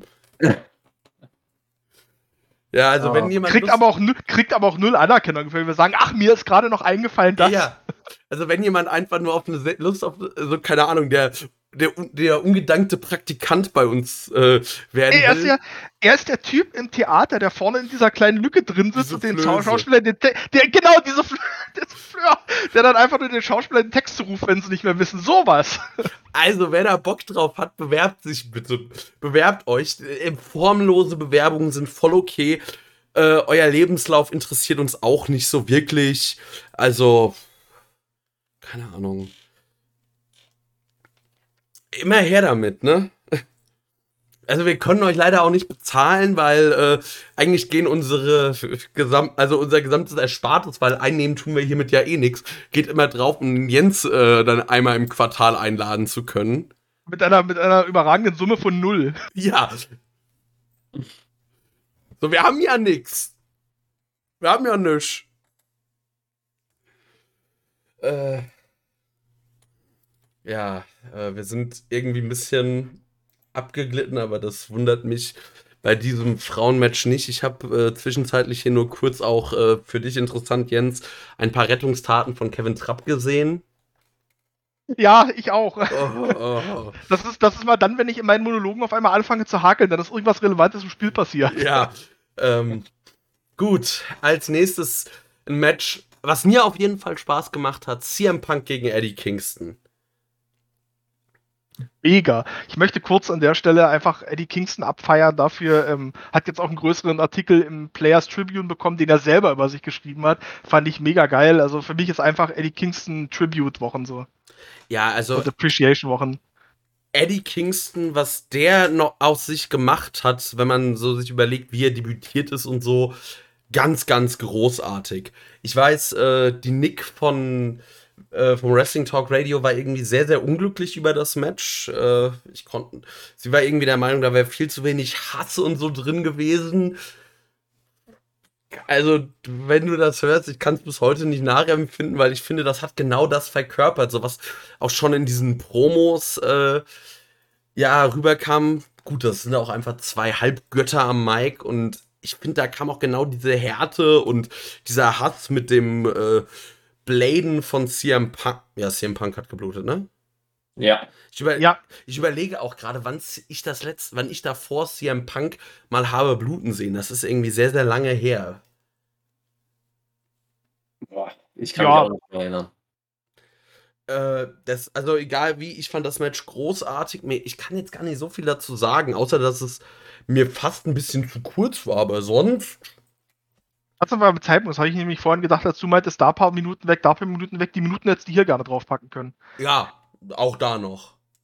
Ja, sorry, in einer Welt, in der der, in der dieser Minneapolis Street Fight ähm, 20 Minuten bekommt, gibt es keinen Grund dafür, dass Punk gegen Kingston nur 11 hat. Ja, das Punk, eigentlich das Punk gegen Kingston, obwohl 30 Minuten, ich weiß nicht, äh, wie in Welt, ob Eddie das noch, ob das Eddie formtechnisch packt, aber so viel Zeit, wie eben die Cardio von Eddie Kingston hergibt, sollte dieses. Ja, aber also 15 Minuten schafft er auch noch, weil dann gibt ja, hier noch 4, 5 Minuten drauf, dann reicht's ja auch. Also ich finde auch eher, dass seine Form sich seitdem er bei AEW ist, nochmal äh, ein gutes Stück gebessert hat. Ja, da gehe ich auch mit. Also wenn ich mir überlege, Full Gear letztes Jahr, als er da in seinem Power Rangers Outfit gegen Moxley angetreten ist, das war noch lange nicht so gut, wie es heute war. Nee, wirklich nicht. Aber da hat er, glaube ich, auch mit Punk einen guten Gegner gehabt, der auch so Storyline-Matches, nenne ich es mal, oder, oder Matches, die eher darauf ausgelegt sind, Geschichten zu erzählen, einfach wahnsinnig gut kann. Also da haben so wirklich die beiden genau richtigen zusammengepackt, ja. um die Schwächen von beiden zu kaschieren. Ich meine, das sind beides halt mittlerweile 40 Männer in ihren Anfang 40ern, wobei bei Eddie Kingston weiß ich es gar nicht genau, bei Punk auf jeden Fall. Ähm, ja, ich muss nur sagen, generell finde ich, dass man Punk sein Alter gar nicht groß anmerkt. Also ich finde, das ist jetzt nicht der Faktor. klar, man sieht es ihm an, aber so inringmäßig finde ich, kann man da, habe ich da wenig zu meckern, seitdem er weg ist. Oder seitdem er wieder er, da ist. Er, er, sieht älter aus, als er wrestelt, sagen wir es mal ja, so. Auf jeden Fall. Aber ich glaube halt wirklich, dass äh, sieben Jahre Nicht-Wrestling besser sind als sieben Jahre WWE-Schedule. Äh, ja, ja. An, an, an sich für den Körper schon. Punk hat ja in einem Interview nur mal gesagt, dass es ihm jetzt natürlich ein bisschen schwerer gefallen ist, wieder reinzukommen. Weil, äh, wenn du natürlich sieben Jahre keine Bumps nimmst, dann ähm, ist das, du kommst da raus, dass du das regelmäßig machst. Dementsprechend ist es äh, nochmal für den, für den Körper zumindest, was die Schmerzen angeht, anstrengender. Gut, er ähm, hat ja, ich glaube, seine MMA-Zeit, äh, die war auch eher schmerzhaft. Aber wenn die jetzt ja, nicht so lang ja. war, ich meine, er hatte die zwei Kämpfe, die lang auseinanderlagen, dazwischen musst du auch trainieren. Ja, ja. Es geht ja einfach auch um Bewegungsabläufe und den Körper, sag ich mal, daran zu gewöhnen und sowas. Also, ich sag mal so, ich, ich, ich bin das letzte Mal, glaube ich, mit 22 Fahrrad gefahren. Das ist elf Jahre her. Würdest du mich jetzt auf dem Fahrrad sitzen, würde mir auch nach zehn Minuten der Arsch wehtun, weil ich es nicht gewohnt bin. So. Genau und so das. und so wird das beim Wrestling auch sein. Ja. Ja. Ja, also ich kann, ich kann da nur äh, über meine sehr, sehr begrenzte Erfahrung sprechen, was Bumps nehmen angeht. Also ich habe ja mal, wie gesagt, mal eine Woche oder zwei war das ein Trainingscamp bei der WXW mitgemacht. Die ersten ein, zwei Tage sind die pure Hölle, wenn du da Bumps nimmst. Und äh, wenn du dich dann mehr daran gewöhnst, dann wird es auch immer, ja, angenehmer kann man es nicht sagen, aber weniger unangenehm, vielleicht weniger schmerzhaft. Ähm, irgendwann gewöhnt man sich daran, das ist halt so, aber ja, auf jeden Fall zu dem Match an sich kann ich auch nur sagen, ähm, ich fand es wirklich sehr, sehr stark. Ich hätte mir echt gewünscht, dass man hier noch vier, fünf Minuten draufgepackt hätte, auf jeden Fall. Ähm, was ich auch geil fand, war einfach diese, diese Mimik von Eddie Kingston während dem Match. War großes Kino, also auch schon vor dem Match. Er kam raus und von der Mimik her sah er für mich sehr, sehr, äh, ja, wie soll man sagen, sah sehr so aus für mich, als wäre er ein bisschen ja, unsicher, als wäre er, als hätte er ein bisschen Angst vor dem, was passieren könnte. Ne? Und ja, das hat sich dann irgendwie in den ersten Sekunden des Matches so ein bisschen gewandelt direkt. Also er kam ja dann direkt mit der Spinning Backfist und hat Punk ausgenockt, hat, äh, hat dann äh, ja, wahnsinnig angefangen zu lachen und wurde äh, auf Knopfdruck, sehr aggressiv und so weiter. Das hat perfekt zu der Match-Storyline gepasst. Die gesamte Mimik während des Matches war perfekt. Dann auch die, äh, dieses etwas langsamere, nachdem sie sich schon eine ganze Menge gegeben hatten, hat super da reingepasst. Auch wenn das Match nur elf Minuten ging, äh, hat sich für mich schon länger angefühlt und ich hätte trotzdem gerne mehr gesehen. Und von den ganzen Bewegungsabläufen war es manchmal sehr, sehr, ja, ich sag mal, unorthodox, aber nicht im negativen Sinne. Also ich kann mich zum Beispiel an einen Moment erinnern, da ist Punk nach einer äh, Aktion nach hinten gefallen, stand quasi an den Seilen und ist dann durch das oder zwischen dem unteren und dem mittleren Seil durchgefallen und saß quasi auf dem Apron, weil er nicht mehr konnte. Und diese, dieser Moment war extrem geil gemacht. Ne? Du siehst es im Wrestling einfach selten bis nie, weil es einfach jetzt nicht der 0815 Wrestling-Bewegungsablauf ist. Da wird einem eher beigebracht, bleib so gut es geht von den Seilen weg, wenn du nicht äh, irgendeine spezielle Aktion damit zeigen möchtest. Ja. ja. Ich muss das, auch noch das, ganz kurz, bevor ich es wieder ja. vergesse. Das ist jetzt, wo Kevin das gesagt hat, ist es mir wieder eingefallen. Das ist jetzt echt das Problem manchmal ein bisschen blöd, dass wir so spät erst über Full Gear reden, aber als Eddie Kingston die Bühne oder die Rampe runterkam, hatte ich wirklich kurz Schiss, weil ich gedacht habe, der ist doch voll. Das sah für mich, wie er da runter ist, habe ich gedacht, ach du Scheiße, das wird jetzt eine Katastrophe, weil ich mir, weil ich wirklich gedacht habe, der, also entweder ist er besoffen oder irgendwie ist er nicht nüchtern. Aber das war halt dann einfach nur, da hat er mich geworkt, das hat er wunderbar gespielt. Äh, auch dafür muss man dann nochmal ein Lob äh, aussprechen. Ich habe echt gedacht, ach du Scheiße, jetzt gibt das ja am Ende so ein Victory Road 2.11-Moment. Mega. Also das, jetzt wo es gesagt ist, äh, ähm, apropos, apropos Mega, die Eintracht ist gerade mit 1-0 in Führung gegangen. Äh, ja. ich baue mir selber meine Überleitung. Glasner ähm, Ball.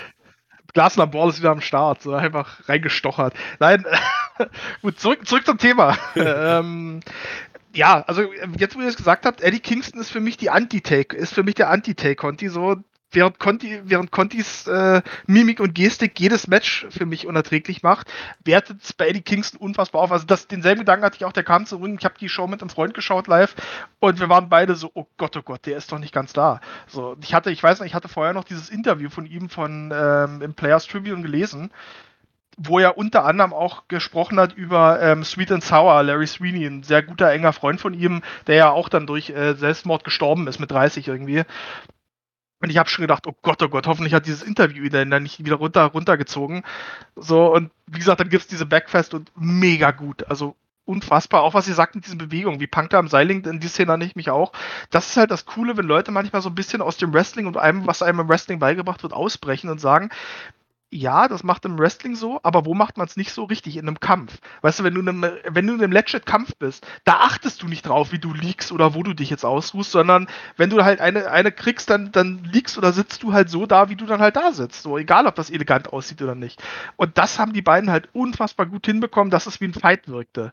So, diese, dieser Entrance von Kingston, der hat auch nochmal super reingespielt mit diesem, ach, ich weiß nicht, ich glaube, Melzer hatte das gepostet, irgendwie, dass irgendein Indie-Wrestler, der die beiden früher erlebt hat, dass es da wohl früher auch wirklich mal eine Konfrontation zwischen den beiden gab, wo, wo Punk irgendwie Kingston und seinen damaligen Partner irgendwie als fat, sloppy und unsafe äh, bezeichnet hat bei einer Show. So, das hat ja auch wieder voll da reingespielt. Also, wie gut die das einfach nehmen. Und das war jetzt mal ein Match, das habe ich ja vorhin schon angedeutet, wo dieser zwei, drei Wochen Aufbau funktioniert hat. Gut, du hast halt nicht das Glück, dass halt dein ganzes Roster halt am Mikro so genial ist, dass die das retten können und dass die zufälligerweise halt noch irgendwie eine 20 Jahre zurückliegende Feder hatten, auf die du dich beziehen kannst.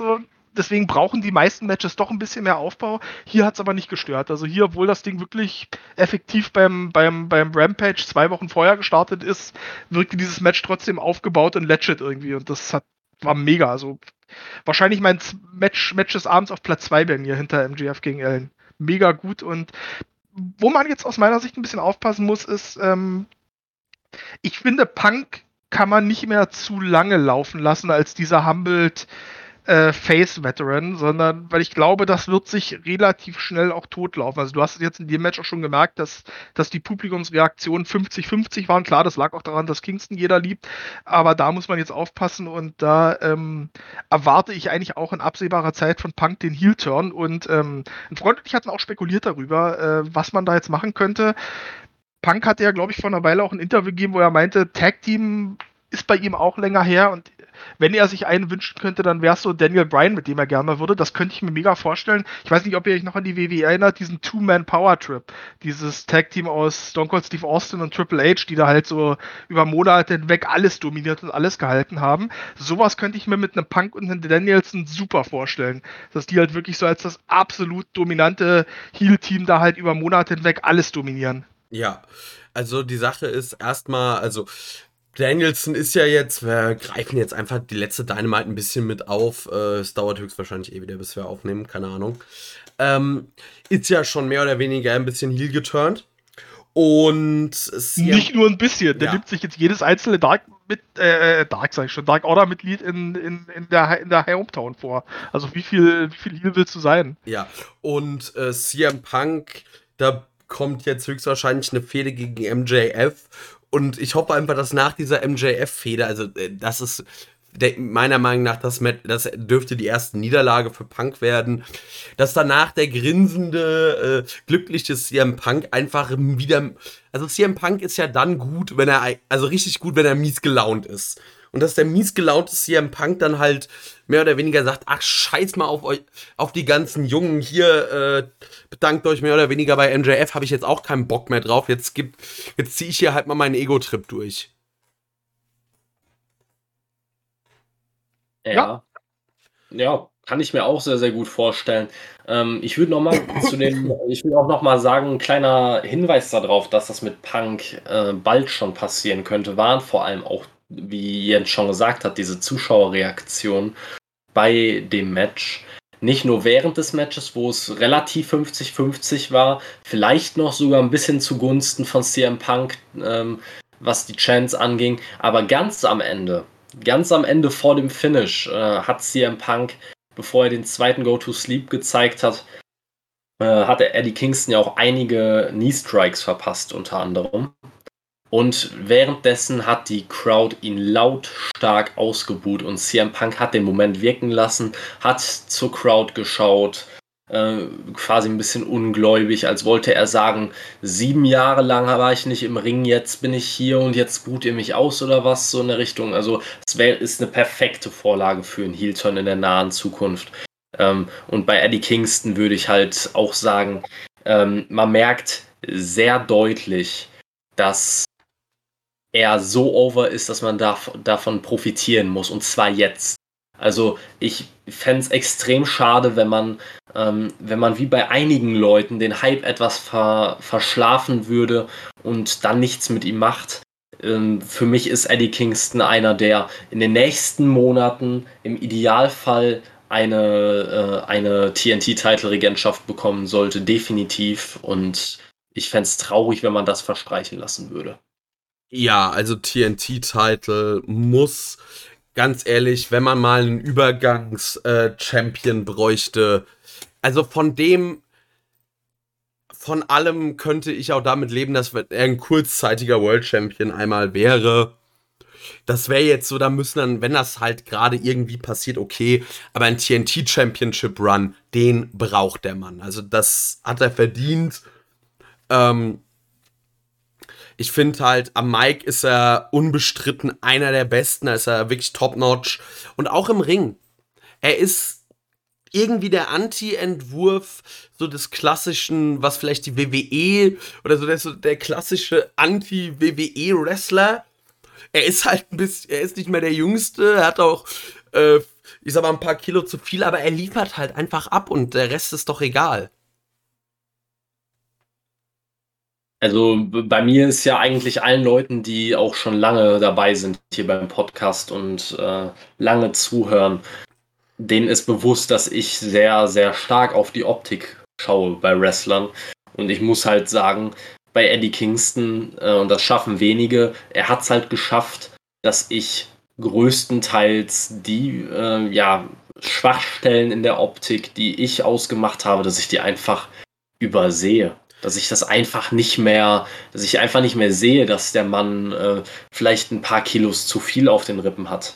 Dass der Mann Was? nicht Er ist halt perfekt in Shape authentisch. ist. Ja, weil weil es halt auch passt, genau. Ich meine, guck dir mal so Ja. die üblichen, ich sag mal, wenn du dir mal so Straßenschläger anschaust, das sind ja keine Typen, die aussehen, als ob sie gerade aus dem Fitnessstudio kommen, sondern das sind ja meist genauso Typen, die haben, die haben vielleicht, die sind nicht komplett austrainiert, die haben vielleicht ein paar Kilo extra drauf, aber das sind einfach so fundige Typen, wo du siehst, wenn die zuhauen, dann tut's auch weh. Und genau das ist Kingston einfach. So, der hat, weißt du, der, der ist am Hasseln. So, der hat keine Zeit für Fitnessstudio, der hasselt den Tag über. So, der muss gucken, wie er, wie er über die Runden kommt. Ja. Und das, das ist halt geil. So, der passt einfach. Und wo du sagst, äh, Punk, äh, Antithese zum WWE-Wrestler, ich finde sogar, er ist auch die Antithese zu dem, auf was AEW aufgebaut ist. Weil AEW, wenn du schaust, das ist ja eine Liga mit der Elite und so, die großteils auf so einem Indie-Stil aufgebaut ist, nämlich viele Wrestler, die sehr spektakulär sind, die sehr die, die, ja, die schnell wresteln, die spektakulär sind. Und da kommt jetzt mit Punk auf einmal wirklich so ein Story-Wrestler rein. Der das halt, der genau weiß, athletisch kann ich das nicht mehr mitgehen, was die, was die Packs und Bucks und Lucha Brothers so um mich rum machen. Aber ich weiß halt einfach, wie ein Match funktioniert. Und das mache ich hier einfach. Und da funktioniert halt wunderbar. Ja. Also, Ja, aber da, genau den Punkt haben wir, äh, haben wir zum Beispiel ja auch schon in einem Podcast damals angesprochen, als Christian Cage seine ersten Matches hatte. Natürlich nicht, äh, natürlich jetzt nicht äh, in der Kragenweite, die Punk hat. Also diese, diese großen Matches, die Punk nun mal bekommen hat, die hatte Christian nie. Ist ja auch klar, es ist ein ganz anderes Kaliber. Aber grundsätzlich diese, dieser langsamere, eigentlich für die WWE typische Stil. Natürlich funktioniert der, ne? gerade bei den Leuten, die einfach äh, sehr, sehr gute Storyteller sind. Ne? Also wir haben vorhin zum Beispiel auch über Cody Rhodes gesprochen. Wie, man kann darüber reden, äh, darüber streiten, ob das, äh, ob jetzt die letzten Sachen, die er gemacht hat, kompletter Scheiß sind oder nicht. Ich bin selbst dabei, dass ich sage, ja, seit Monaten kompletter Bullshit.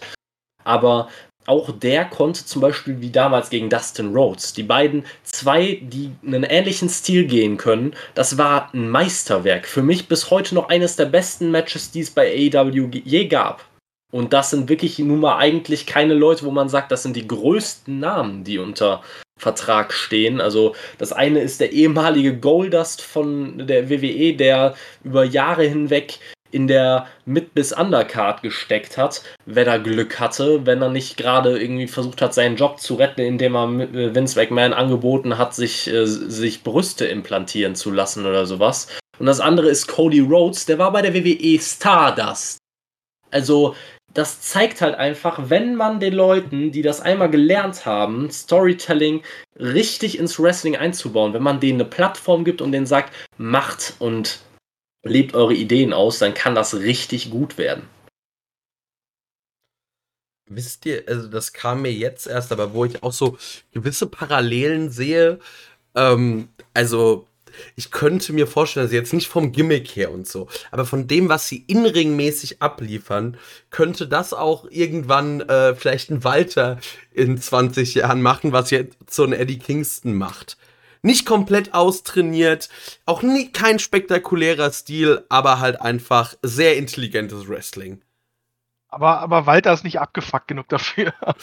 Dann wird er, auch- wird er auch nicht mehr. Du weißt ja nicht, was noch passiert in Walters Karriere. Da, hatte- da, da hatte Kingston den Vorsprung, der schon seit seiner Jugend so. Das kann Walter auch nicht mehr aufheben, auf, aufholen in den 10, 20 Jahren. Nee, gut, das stimmt, aber ich meinte ja jetzt auch nicht vom Gimmick her, so dem abgefuckten Straßenschläger, sondern einfach nur, wenn du es quasi auf das, was im Ring passiert, runterbrichst. Ich finde es gerade interessant, gerade eben, weil wir gerade eben, wir haben Walter mit Eddie Kingston ver verglichen und reden dann von 10 bis 20 Jahren. Äh, was denkt ihr denn, wie alt Walter und Eddie Kingston sind? Einfach nur mal Die so sind, als. die, sind, die, sind, die sind gar nicht so weit auseinander. Ich glaube, Walter Walter, müsste jetzt Anfang 30 sein Ja. und Kingston müsste so Ende 30, Anfang 40 sein. Also die liegen vielleicht effektiv acht Jahre, neu, acht Jahre, sieben Jahre auseinander oder so. fünf, ja. Fünf sogar nur, okay. Vier, ja, Walter ist 34 und Kingston ist Ach. 39. Okay. Also, Okay, äh, ich ja. hätte Walter ein paar Jahre jünger und Kingston ein paar Jahre älter gemacht. ich habe auch gedacht, Walter ist noch, ich hätte Walter noch so auf 31 geschätzt, irgendwie und Kingston auf 41, aber ja, gut. Gut, das ist ja immer noch, also wenn ich. Der eine hat gut gelebt, der andere ist Eddie Kingston. ja. Also ganz ehrlich, wenn ich aber auch immer noch feuchte Träume habe, dann wäre es Walter noch bei AW oder einfach raus aus dem WWE-Kosmos wieder. Definitiv, auf jeden Fall. Das wäre schon, also keine Ahnung, noch, noch Walter und AJ Styles rüber zu AW, dann, dann äh, kann da auch ganz ehrlich äh, das Universe machen, was es will, dann ist da nämlich niemand mehr, der mich interessiert.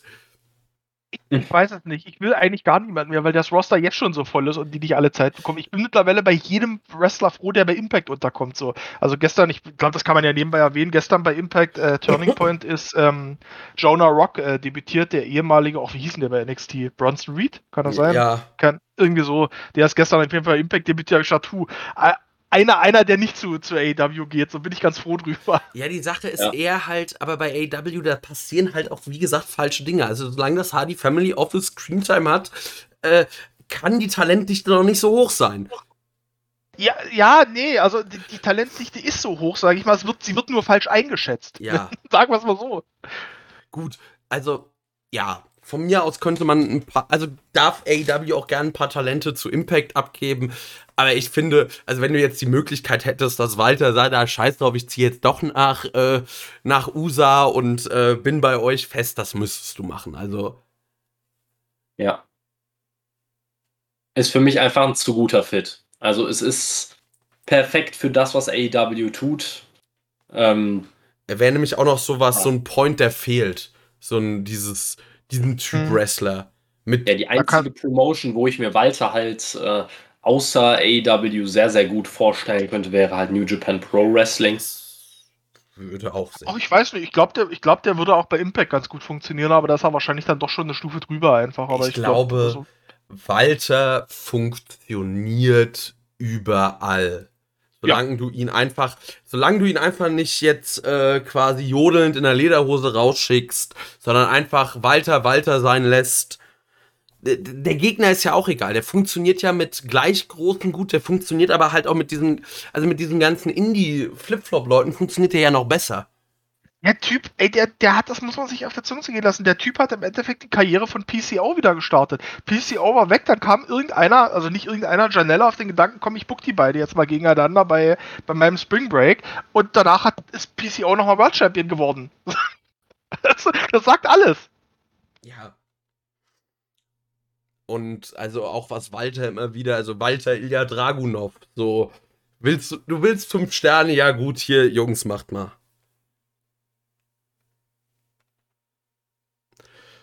Gut, wir sind jetzt irgendwie ein bisschen von Walter abgeglitten, aber ich glaube, das liegt auch, auch ein bisschen daran, dass wir allesamt keinen Bock haben auf das nächste Match. Ich wollte gerade sagen, das war jetzt ein Hoch, jetzt wieder schnell zurück in die Scheiße. Oh.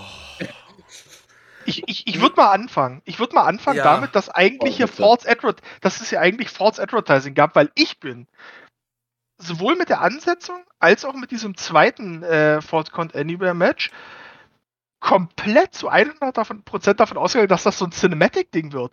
So auch mit diesen Leuten, die drinstehen, weil ja, ich dachte mir, alles klar, du packst das vor den Main-Event, weißt du, die Fans bei dem Match, was eh großteils auf dem Bildschirm gezeigt wird, brauchst du die, können sich die Fans auch noch mal ein bisschen erholen vor dem Main-Event und du kannst bei den ganzen Non-Wrestlern, die in dem Match stehen, kannst du das super überspielen, weil das aufgezeichnet wird. So, und dann geht das, und dann ist es ein normales Match und ich war schon so, oh je. Und dann lief das Match und ich war so, oh je. Und irgendwann war das Match vorbei und ich dachte mir so, oh je. Ja. Und damit ist alles zusammengefasst. Das war wirklich also 20 Minuten viel zu lang. Du hast auch gemerkt, dass die ganzen America Top, American Top Team Leute, Dos Santos und Alowski, dass die halt nicht in den Ring gehören, dass das Timing nicht gepasst hat irgendwie. Ähm, ich könnte mich auch immer noch aufregen, dass in, dass in der Zeit, wo die Frauen immer noch nur ein Segment und eine Show, äh, ein Segment und ein Match pro Show bekommen, dass dann halt stattdessen Americas Top Team dann, dann Segmente und, und Zeit bekommt. Das einzig Gute, was man, das einzig Gute an der ganzen Geschichte war bei dem Match gar nicht da, das ist Paige Van Zandt, wo ich das Gefühl hatte, aus der könnte wirklich mit der könnte man was machen, wenn die Bock hat, sich auf Wrestling zu committen. Aber ansonsten war das so ein Ding, ich weiß nicht, ich habe das Gefühl, bei Jericho, dem erfüllt man jetzt auch nur noch Wünsche und sagt, komm, die Zeit, die du jetzt noch da bist, kriegst du die Matches, die du haben willst und äh, kannst hier noch mal ein bisschen Spaß haben mit deinen, mit deinen Inner Circle Jungs und dann ist gut. Mhm. Aber jetzt, also wie gesagt, dann, das hättest du in fünf Minuten alles erzählen können. Ja. So. Jetzt, ja. also vielleicht kann mir das jemand von euch beantworten. Aber sind diese America, American Top Team Leute in den USA, sind das da wirklich Household Names? Also sind das, ist das so, als wenn jetzt hier, ich sag mal ganz blöd, äh, auf einmal einer der Klitschkos äh, in den Wrestlingring steigen würde? Ja, also die nicht mehr. Also das Santos und Arlovski, die haben ihre beste Zeit hinter sich, aber sind beides ehemalige UFC-Champions. Ähm, eine Zeit lang lief ja auch Jorge Masvidal mit rum.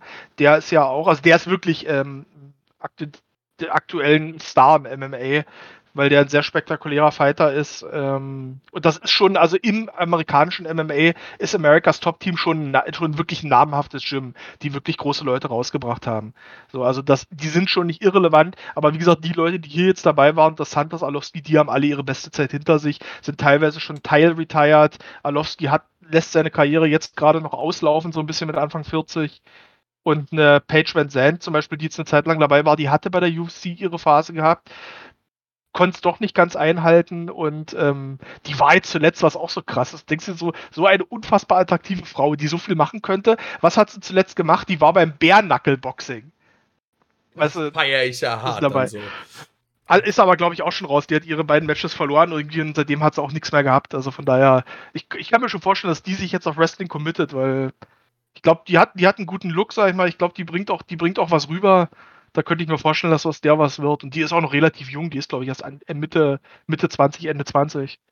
Also ich habe jetzt gerade mal, äh, weil ich keine Ahnung von der UFC oder MMA äh, ja, Materie habe, habe ich einfach mal ähm, Instagram bemüht und habe einfach mal geguckt, wie viele Follower die beiden hatten. Also Andrei Orlovsky hat, glaube ich, 366.000 und Junior Dos Santos eine Million. Also bei Junior dos Santos kann man vielleicht noch drüber reden, okay, also der Name hat mir sogar was gesagt und ich habe keine Ahnung von UFC oder so, dass man so jemanden in so ein Match steckt, geschenkt. Ne? Aber Andrei Orlovsky, ich, ich wusste nicht, dass er existiert bis vor ein paar Wochen, wenn ich ganz ehrlich bin. Es ist einfach, ich frage mich sowieso, warum man das jetzt nochmal ge geändert hat, weil du hast ja gerade selbst gesagt, Jorge Masvidal ist ja, glaube ich, ein relativ großer Name gerade im UFC äh, oder MMA generell. Warum hat man diese Fehde so darüber aufgebaut, dass er, also Masvidal, dass er Jericho einen Knee-Strike verpasst hat, nur um dann am Ende Dan Lambert und zwei Leute, die vorher nie eine Rolle gespielt haben, plötzlich auftauchen zu lassen und zu sagen, jo, ihr kommt in, die, in das Match, nicht derjenige, der als die große Bedrohung dargestellt wurde. Ganz, ganz, ganz, ganz fragwürdig für mich. Ich gehe aber mit bei äh, Paige Van Zandt. Was sie bis jetzt am Mikro gezeigt hat, war echt ordentlich. Und wenn sie jetzt noch äh, ein bisschen wresteln kann oder ein bisschen Wrestling lernt quasi, oft ist das ja, was äh, das Athletische angeht, bei UFC oder MMA-Leuten nicht so das große Problem. Da geht es dann mehr um Storytelling lernen und was weiß ich. Ähm, aber kann ich mir bei ihr tatsächlich gut vorstellen beim ersten Match, wo Junior dos Santos in einem Wrestling-Match war, war ich ja, hätte ich ja abkotzen können. Das war das Schlechteste, was ich seit langem von jemandem gesehen habe, der vorher einen, der einen Sporthintergrund hat und dann ein Wrestling-Match gemacht hat. Dieses Match jetzt, muss ich sagen, da fand ich Junior dos Santos bis auf den äh, verkackten Spot mit, äh, mit dem Lion Salt, wo er, wo Jericho aufs Seil gesprungen ist und gefühlt eine halbe Minute warten musste, bis er mal einen Schlag von ihm abbekommen hat. Bis auf den einen Spot fand ich ihn in dem Match echt in Ordnung. Andrei Orlovsky war allerdings eine Katastrophe. Da hat das Timing nie gestimmt. Shaq war die Aktion, die Aktion. Ja? Ich wollte nur kurz, also Shaq war trotzdem besser als beide und das ist unschön. Ja, das, das ist, das ist so, ja. Ja, nur äh, grundsätzlich auch, was mich auch genervt hat, außer den Leuten, die in dem Match waren und der Storyline, die mich in, nicht im geringsten interessiert hat und dass es absolut klar war, wer dieses Match gewinnt, hat mich vor allem genervt, dass wir einmal ein Multiman False Count Anywhere Match hatten und einmal diesen Min Minneapolis Street Fight. Am Anfang standen die Leute alle auf dem Apron wie bei einem normalen Tag Team Match. Und das nach, hat mich auch sehr irritiert, ja. Und nach fünf bis zehn Minuten haben die einen Scheiß auf Regeln gegeben, was bei einem Street Fight ja auch eigentlich der Sinn der Sache ist. Und ich wusste überhaupt nicht mehr, wer darf jetzt wen pinnen, was ist jetzt überhaupt Sache? Oder, oder gibt es beim Minneapolis Street Fight eine Sonderregel, dass nach fünf Minuten äh, das Ding mit dem Taggen nicht mehr sein muss? Oder und wird es nach fünf Minuten auch zu einem False Count Anywhere Match oder einem, auch zu einem Tornado Tag Match? Oder wie muss ich mir das vorstellen? Nichts das wurde erklärt. Dann, dann einfach, dass so viele Leute darin waren, die ich nicht sehen möchte, die mich einfach nur noch nerven und frustrieren. Ethan Page und Chris und Scorpio Sky gehen mir nur noch auf den Sack. Und es liegt nicht an Ethan Page. Es liegt wahrscheinlich nicht mal mehr an Scorpio Sky. Es liegt am Booking. Und ich mag Scorpio Sky wirklich nicht. Und er ist wirklich nie, er hat, der hat ein Charisma. Also, das ist unfassbar. Also, unfassbar im negativen Sinne ich, ich kenne ich kenn wirklich original hier in der Umgebung bestimmt mindestens zehn Bäckereien, wo der Typ, der hinten um 4 Uhr nachts in der Backstube steht, mehr Charisma hat als Scorpio Sky. Das ganz, ist eine Katastrophe. Ganz ehrlich, wenn es nur danach geht, dann kannst du auch meine, äh, meine Chefin, die gute Frau ist 73 Jahre alt, arbeitet äh, hinter arbeitet in der Kneipe, die ihr auch gehört. Diese Frau hat ungefähr 8000 Mal mehr Charisma als Scorpio Sky. und, und kann bessere Geschichten erzählen. Ja, ich habe ich hab persönlich gar nichts zu Scorpio Sky, so eine starke Meinung. Ich finde es bei Ethan Page halt schade, weil mit dem könntest du definitiv mehr machen. Bei Scorpio Sky sehe ich auch maximal so einen soliden Mitkader, aber auch nicht drüber. Ähm, zu Mastival, was du vorhin gesagt hast, ich habe das gerade nochmal gecheckt. Mastival hätte eigentlich jetzt ähm, Anfang Dezember ein Match bestreiten sollen bei der UFC und wurde aber jetzt schon verletzungsbedingt rausgenommen. Also der hat scheinbar ein bisschen was Stärkeres. Könnte ich mir vorstellen, dass es da dann vielleicht auch dran lag, dass man ihn dass man ihn rausgenommen. Vielleicht hat auch einfach die UFC gesagt, nee, Mastival ist einer noch der größeren Stars, die wir haben aktuell. Den lassen wir nicht in einem Wrestling-Match antreten, bevor er so ein, bevor er äh, einen Fight hat bei uns. Bei Arlovski kann ich mir, also muss man dazu sagen, Arlovski hatte auch erst eine Woche, bevor er das Match hatte, ähm, hat ja auch erst noch einen Fight, den er sogar gewonnen hat in der UFC. Bei dem hat man wahrscheinlich gesagt, mein Gott, ist Arlovski, ob der jetzt da ist oder nicht, das wird der UFC herzlich egal sein, aber ich kann mir schon vorstellen, dass man bei Mastival da so ein bisschen Sorgen hat, dass der sich verletzt und deswegen den Fight nicht bestreiten kann. Wie gesagt, jetzt ist es so oder so passiert. Wahrscheinlich wird das der Grund gewesen sein, weil vom Namen her wäre Mastival auf jeden Fall der größere Name gewesen und ähm, auch derjenige, der einfach viel mehr rüberbringt als ein Andrei Arlovski. Arlovski, der ist halt, der ist halt ein sehr großer, bärtiger Russe, so, da kannst du erstmal nicht viel falsch machen, aber abgesehen davon bringt dir halt nichts rüber. Ja. ja, aber ansonsten, wie gesagt, das ist ein Match, ich glaube, da sind wir uns alle einig, so dass das, das hätte niemals, das hätte, also das hat kein Mensch gebraucht und wie gesagt, wenn es da ist, dann gibt es keinen Grund, das Ding 20 Minuten laufen zu lassen. Das hättest du in 10 Minuten abfrühstücken können, hättest du dann lieber nochmal Punk gegen Kingston 5 Minuten gegeben keine Ahnung, von mir aus nochmal den Lucha Brothers nochmal ein paar Minuten mehr für ihr Match, dann wäre das vielleicht auch ein bisschen mehr geworden und dann wäre das, dann hätte das auch gepasst, aber. Ja, naja. und, da, und dann gab es noch diesen komischen Spot mit äh, Baron von Raschke, der dann irgendwie die Iron Claw gezeigt ja. hat und dann zwischendurch noch dachte, er muss loslassen und dann doch nicht. Und also es wäre ja cool gewesen, wenn man nicht, wenn man es nicht so lange herausgezögert hätte und er das ein, einfach seine Hand fest auf den Kopf gedrückt hätte und nicht zwischendurch noch drei Zentimeter weg vom Kopf, dann wieder auf den Kopf. Wie soll denn das bitte irgendwie einen Schaden verursachen? Das, so viel Fantasie habe ich nicht. Es ist einfach. Oh, es war so, so, so, so schwierig, das zu verkacken und trotzdem haben sie es geschafft. Und dann muss man noch zu dem, das, jetzt sage ich auch wirklich, die einzig positive Sache an diesem Match ist für mich das Finish gewesen. Weil am Todestag von Eddie Guerrero gewinnt Chris Jericho das Match durch einen Frog Splash, nachdem er ja quasi Eddie Guerrero da eine Hommage oh. erzählt hat. Oh, gut, dass du das sagst, weil das hat mich auch an dem Abend so genervt. Das wäre super cool gewesen, wenn das das einzige Mal an dem Abend gewesen wäre. Aber nein, ja. du hattest vorher schon in dem Lucha Brothers Match gab es irgendwie noch die, die Tres Amigos und in irgendeinem anderen Match gab es auch noch mal einen Frog Splash drin. Wo ich dachte, ja, drin, ja, war auch okay. Ja, genau, aber das meine ich ja. Dann macht's halt in einem Match und nicht in drei. So sprecht euch doch ab. Na klar, ich glaube viel, also da waren auf der Match, also ich, ich glaube wahrscheinlich, es gibt keinen Wrestler auf der Card, der nicht irgendwo von Eddie Guerrero beeinflusst äh, wurde. Aber dann sprecht euch doch ab und sagt, okay, Jericho macht das, der kannte den, der hat, die sind in der WCW noch gegeneinander angetreten, schon sehr, sehr früh, so dann lasst den das machen, aber macht das doch nicht in drei Matches, also Leute. Ich wollte es gerade sagen, also ich sag mal von, es hat mich in der Hinsicht halt deswegen nicht gestört in diesem Match, weil äh, von allen Leuten, die es gemacht haben, kaufe ich es Jericho am ehesten ab. Jericho Safe. war ein enger Freund von, äh, von Eddie Guerrero, da kann ich komplett verstehen, dass er ihm da ein bisschen Tribut zollen möchte. Bei äh, grundsätzlich bei, bei Punk, er hat, ist, glaube ich, auch noch in den, seinen äh, relativ jungen Tagen gegen Eddie Guerrero angetreten. K äh, kann ich noch nachvollziehen, bei Santana und Ortiz, ja, sorry Leute, ihr seid Latinos, wir haben es verstanden, aber lasst es an dem Abend doch bitte einfach. Ne? Ist einfach zu viel und das entwertet das dann auch einfach. Ja. Ja. Ja. Gehe ich voll mit. So. Äh, dann hatten wir noch irgendwie kurz ein, äh, uns wurde noch ein neuer Wrestler vorgestellt der All Elite ist. Oh.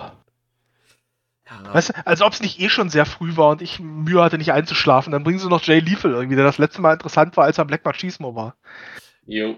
Ich muss nur sagen, ich muss, hab dann mal gegoogelt, wie alt Jay Lethal ist und war überrascht, dass der Typ erst 36 ist. Ich hätte den jetzt auf Ende 40 getippt, solange wie der schon rumturnt. Naja, der war halt, der war halt in seinem Impact Run sehr, sehr jung, aber ja, ich bin, also der ist ein extrem kompetenter Wrestler, das muss man einfach schon sagen. Der ist ein wirklich, wirklich guter Wrestler, aber der hat halt kaum, also der ist halt als Charakter super uninteressant und für mich kommt halt noch dazu, dass, ähm, dass ich den halt immer, dass ich den schwierig fand seit dieser Geschichte mit Taylor Hendricks bei Ring of Honor, irgendwie, es da auch sehr, sehr unangenehm gelaufen sein soll. Alles seitdem habe ich auch so meine Probleme mit ihm. Ähm, hätte ich jetzt nicht gebraucht. Und wirklich von allen, die so jetzt frei werden und geworden sind von Ring of Honor, wäre jetzt so Liefel jetzt auch nicht der erste, wo ich angerufen hätte als, als Wrestling-Liga.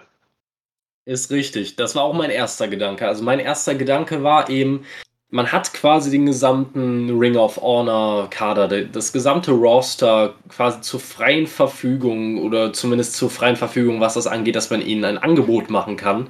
Und man holt sich ausgerechnet Jay Lethal. Also wofür denn? Also ich, ich verstehe es halt nicht wirklich. Also man hat doch jetzt zuletzt zum Beispiel mit einem Bobby Fish jemanden geholt, der genau das erfüllen kann, was Jay Lethal bringt und aktuell wahrscheinlich noch ein bisschen mehr Charakter. Ich wollte gerade also, sagen, ein Fisch hat, glaube ich, noch mehr Charakter als ein Liefel. Ja, würde ich auch behaupten, sogar deutlich mehr. Nur man hat doch mit einem Bobby Fish gerade quasi genau das verpflichtet. Man hat noch einen Veteranen geholt, den du immer in ein Match reinschmeißen kannst, der immer ein gutes Match liefern wird, der ein bisschen Character Work noch kann. Äh, wofür brauchst du Jay Lethal? Also für gute Matches hast du genug andere Leute. Es, es hat mich überhaupt nicht gehypt. Ich habe mich nur gefragt, warum jetzt ausgerechnet der. Es hat mich ein bisschen genervt, weil ich auch ehrlich bin, in den letzten Monaten war es einfach viel zu viel. Es waren zu viele neue Leute. Das ist nicht unbedingt immer geil, gerade wenn es nicht unbedingt Leute sind, die in einem Hype auslösen. Ähm, wenn es dann Leute sind, wo du dir denkst, ja, ist mir eigentlich relativ egal, ob die da sind oder nicht. Und dann ist es aber die zwölfte Neuverpflichtung in, äh, in der Woche gefühlt dann weiß man auch nicht mehr, ob man das feiern soll oder nicht. Ne? Und äh, zu dem Ding mit Taylor Hendricks, da muss ich allerdings sagen, ähm, soweit ich weiß, wurden die Vorwürfe aber nie bestätigt. Wenn wir jetzt wirklich jeden Wrestler, der irgendwann mal irgendwelche Backstage-Vorwürfe bekommen hat, äh, Nee, nee, die wurden, die, wurden, die, die wurden aber auch nie kommentiert, wirklich. Also Ring of Honor hat das damals schon sehr unter den Tisch fallen lassen und einfach gesagt, nee, wir machen da mal gar nichts, vielleicht vergessen die Leute das einfach. Halt Man muss dazu sagen, mit Taylor Hendricks ja. ist es halt auch jemand, die, der halt auch nicht unumstritten ist in der Wrestling-Szene. Also eine Taylor Hendricks hat bisher mit jeder Liga, bei der sie gearbeitet hat, ging es nachher im Unguten auseinander. Das sagt auch was aus. Wollte ich gerade sagen, wenn es dann ausgerechnet sie ist, äh, also was soll ich sagen? Äh, Taylor Hendricks, äh, ich habe schon immer ein schlechtes Gefühl, wenn äh, ich habe einen Twitter-Account, habe ich schon mal vielleicht erzählt. Ich habe einen Twitter-Account tatsächlich, ich benutze ihn nie. Ich habe, glaube ich, drei Follower. Davon ist eine irgendeine Freundin aus einer Fußballfangruppe, die, äh, die ich nicht wirklich kenne. Einer ist Sergeant Slaughter und der andere ist Taylor Hendricks gewesen. Mir, also, mir folgt die auch. Ja, Vielleicht sollten wir Also- die mal einen Podcast einladen. So. Ja, also ich, ich weiß auch nicht. Also wenn, wenn äh, an, an der Stelle, wo mir eine Wrestlerin so dringend folgen möchte, nur damit sie quasi von mir vielleicht eins zurückbekommt, da weiß ich nicht, wie sehr man sich da vielleicht auch einfach so wichtig nimmt und sich äh, und so dringend die Schlagzeilen haben möchte, gerade im Hinblick auf sowas. Also ich würde da Jay Lethals guten Ruf nicht in den Dreck ziehen, nur weil äh, eine Person, die dafür bekannt ist, dass sie überall nicht klarkam, irgendwas behauptet hat, ohne irgendwelche Anhaltspunkte zu haben. Also, und Ja. ich würde da jetzt nur eigentlich sagen, dass AW ja schon relativ sensibel ist, was auch, also was Speaking Out anging und Ja. auch generell mit Leuten, die, ich sag mal, irgendwie kritisch äh, betrachtet wurden oder so. Da sind ja einige Leute auch nicht verpflichtet worden, wo man sich gedacht hätte, hm, das wundert einen jetzt schon. Und also AW würde ich dahingehend auf jeden Fall bisher kann man da nur sagen, hat, kann man AW nichts vorwerfen, was in diesem, was Verhaltensweisen in diese Richtung angeht. Ja, vor allem Leute wie Marty Skrull oder der Velveteen Dream. Also, das wären ja rein vom Wrestlerischen, rein vom Talent her, wären, hätte sich da ja eine große Promotion die Finger nachgeleckt. Aber man hatte einfach äh, aufgrund der Geschehnisse einfach die Finger davon gelassen, weil Ja, da halt Havoc auch hast du einfach zu viele Beweise waren. Danny Havoc hat man entlassen, ne? Was Bitte? War das Nein, äh, Jimmy, Jimmy Havoc. Danny Jimmy. Havoc ist der von Game Changer, der letztes Jahr gestorben ist. Ja, ich komme da immer durch. Also es gibt so viel Havoc äh, im Wrestling. Aber ja. Bei Jimmy Havoc weiß ich aber gar nicht genau, ob das damals mit diesem, war das bei Jimmy Havoc auch Ja, ja. Speaking Speaking Out, weil Out. ich hatte mitbekommen, dass Speaking er Out. eine Auseina- der hatte, glaube ich, auch eine Auseinandersetzung ja davor mit Excalibur, der ihn dann irgendwie auf irgendeiner Ja, AEW-Feier ausgechoked hat, was schon ein bisschen Genau, nee, das, das, war, das war schon lange vorher. Der wurde dann entlassen. Also der wurde mehrfach bei Speaking Out von Fans, die er irgendwie besoffen nach Shows ähm, attackiert hat und von seiner Ex-Freundin, ähm, die da Nice. wirklich bittere Geschichten über ihn zu erzählen hatte, ähm, Ja, gut. ja, Äh, geoutet. Ja. Die haben ihn wohl, ich, das war doch diese Nummer, die haben ihn erst in, in äh, Alkoholentzug geschickt und haben ihn dann aber, während er im Zug war, entlassen. Und es gab kürzlich ein Foto, der arbeitet jetzt als Paketzusteller irgendwo. ja, Ja, ich, ich ich, ich, glaube UPS oder sowas, ne? Ja, irgendwie so. Ja.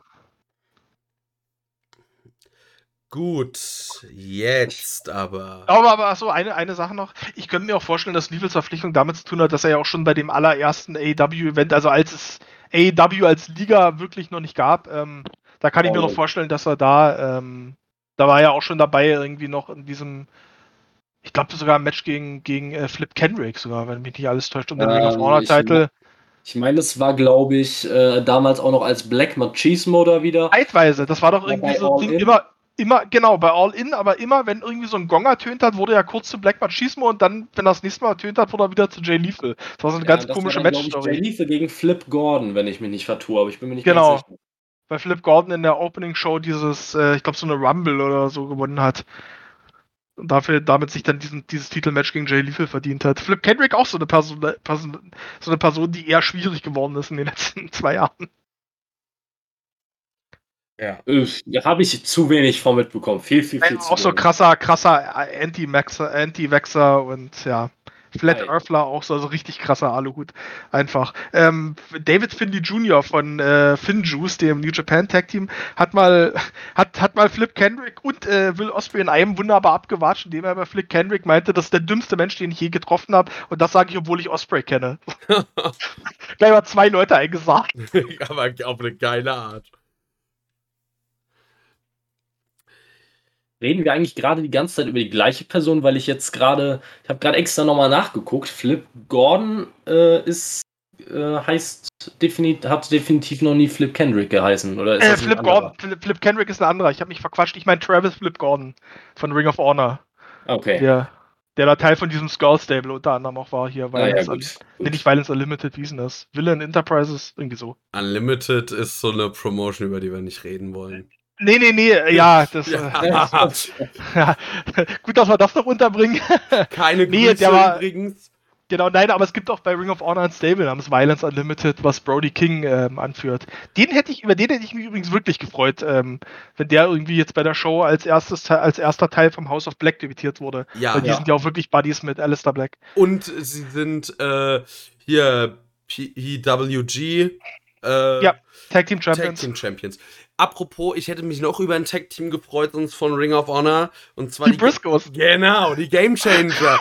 Äh, Ja, äh, Tag Team Champions, weil ich finde, es gibt wenig Tag Teams, die auch so einen authentischen, ich schlag dich einfach Ja, tot, du Bastard aber- haben. aber ich glaube, gerade in die Liga wie All Elite, die so sehr auf ähm, LBGTQ äh, und so geht, ich glaube nicht, dass die sich einen Jay Briscoe in die, in die Shows holen, der immer wieder bei Ring of Honor mit, mit homophoben Aussagen aufgefallen ist. Okay, nee. Er hat sich im, er hat sich immer rausgeredet mit, ähm, naja, das war ja nur im Gimmick, aber dafür ist es dann doch ein, zwei Mal zu oft passiert.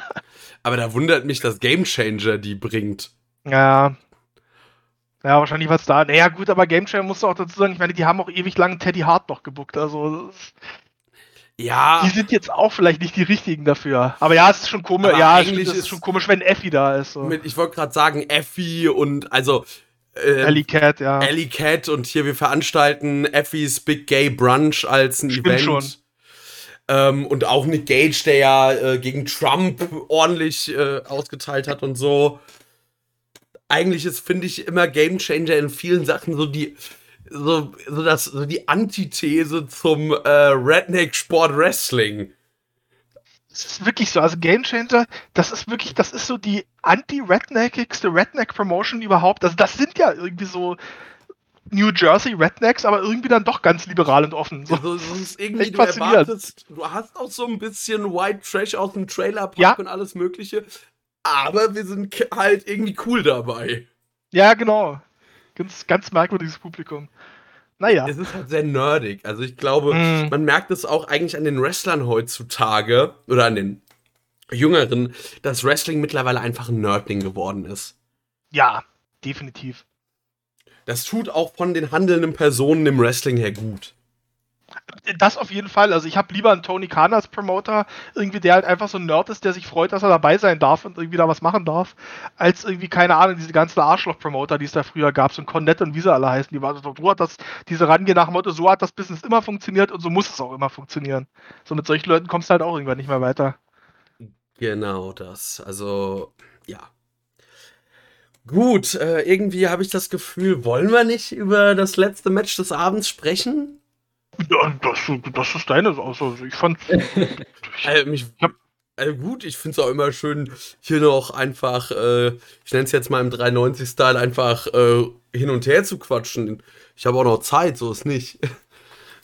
Ich muss erst heute Abend um 8 auf der Arbeit sein. Ja, aber wir können ja trotzdem mal zum Main Event gehen. Weil da was sehr, sehr Überfälliges passiert ist. Ja, also, äh, vor diesem Match möchte ich noch kurz äh, Grüße ausrichten an eine Dame auf Twitter, die, äh, die mal gesagt hat oder vor kurzem gesagt hat, der Hangman wäre nicht ready. Das möchte ich unkommentiert stehen lassen. Äh, Wie man das nach diesem Aufbau von Anfang an sagen kann, ist mir auch, äh, naja, gut. Ja. Ah, Grüße, wenn du das hörst. Oder, ja. Äh, gut.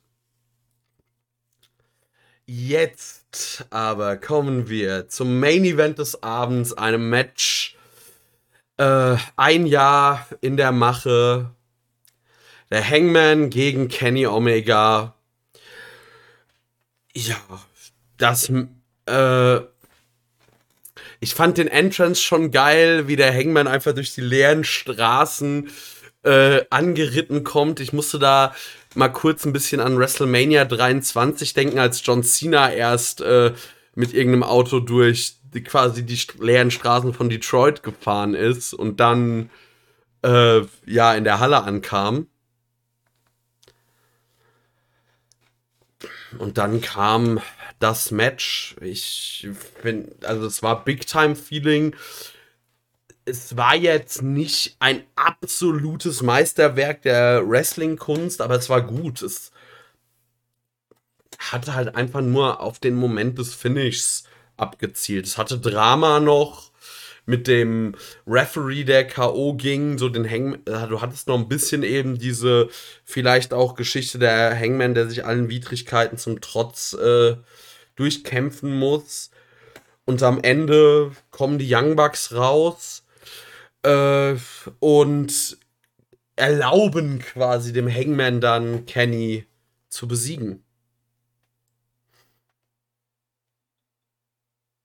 Das, das erste Mal, dass seit langer Zeit, dass mich die Bugs dann tatsächlich in so einem Main Event ähm, dann gar nicht mal gestört haben. Unbedingt. Ja. Ähm, du hast, du hast es schon richtig gesagt, das war tatsächlich ähm, wrestlerisch war das jetzt nicht überragend und ich glaube, das sollte es auch gar nicht sein, gerade wenn du jetzt dann nachher gelesen hast, was Omega alles hatte und was der jetzt alles sich operieren und auskurieren lassen musste, dann ist es eh ein Wunder, dass es überhaupt noch ein Match gab.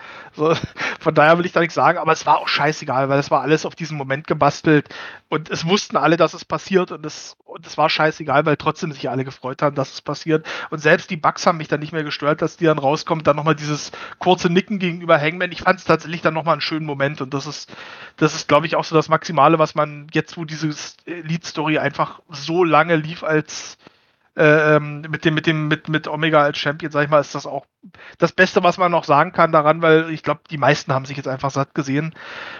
Ich finde, ich will trotzdem, sag ich mal, der Stelle, man hört es vielleicht, ich gebe trotzdem ähm, einen Slow für Kenny Omega, der frei nach Batman gesprochen nicht der Champion war, den man sich gewünscht hat, aber der Champion war, den die Liga gebraucht hat zu dem Zeitpunkt. Nämlich ein starker Heel-Champion, der das, obwohl er so ein guter Wrestler ist, den alle gerne als Best Bout Machine sehen wollen, der das gut gemacht hat, einfach der Ads Heel Champion zu sein, bei dem alle dann glücklich waren, als er endlich an den großen Helden ähm, Hangman Page den Titel verloren hat, das spricht aus meiner Sicht absolut für Omega, dass er sich so, dass er sich so gegeben hat und diese Rolle so gespielt hat und damit einfach Hangman diesen Moment auch, auch so gegeben hat und den so groß gemacht hat. Also deswegen über das Match selber kann ich gar nicht so viel sagen, wie gesagt, weil es für die Wichtigkeit des Matches eigentlich relativ, ich will nicht mal sagen irrelevant war, aber es war ein relativ Standard-Match. Also da kann ich nicht mehr sagen als zu dem Match gegen zwischen Omega und Christian irgendwie ja. beim, beim letzten Pay-Per-View. Also so, wrestlerisch war das nicht viel mehr, sage ich mal, aber wie gesagt, einfach für den Moment und die ganze Story, die dahinter steht, kann man das wirklich anerkennen und das war auch gut. Und für eben diese Liste an Verletzungen, also man muss ja mal so. sagen, mit dieser Liste an Verletzungen, dafür ist das immer noch ein großartiges Match gewesen.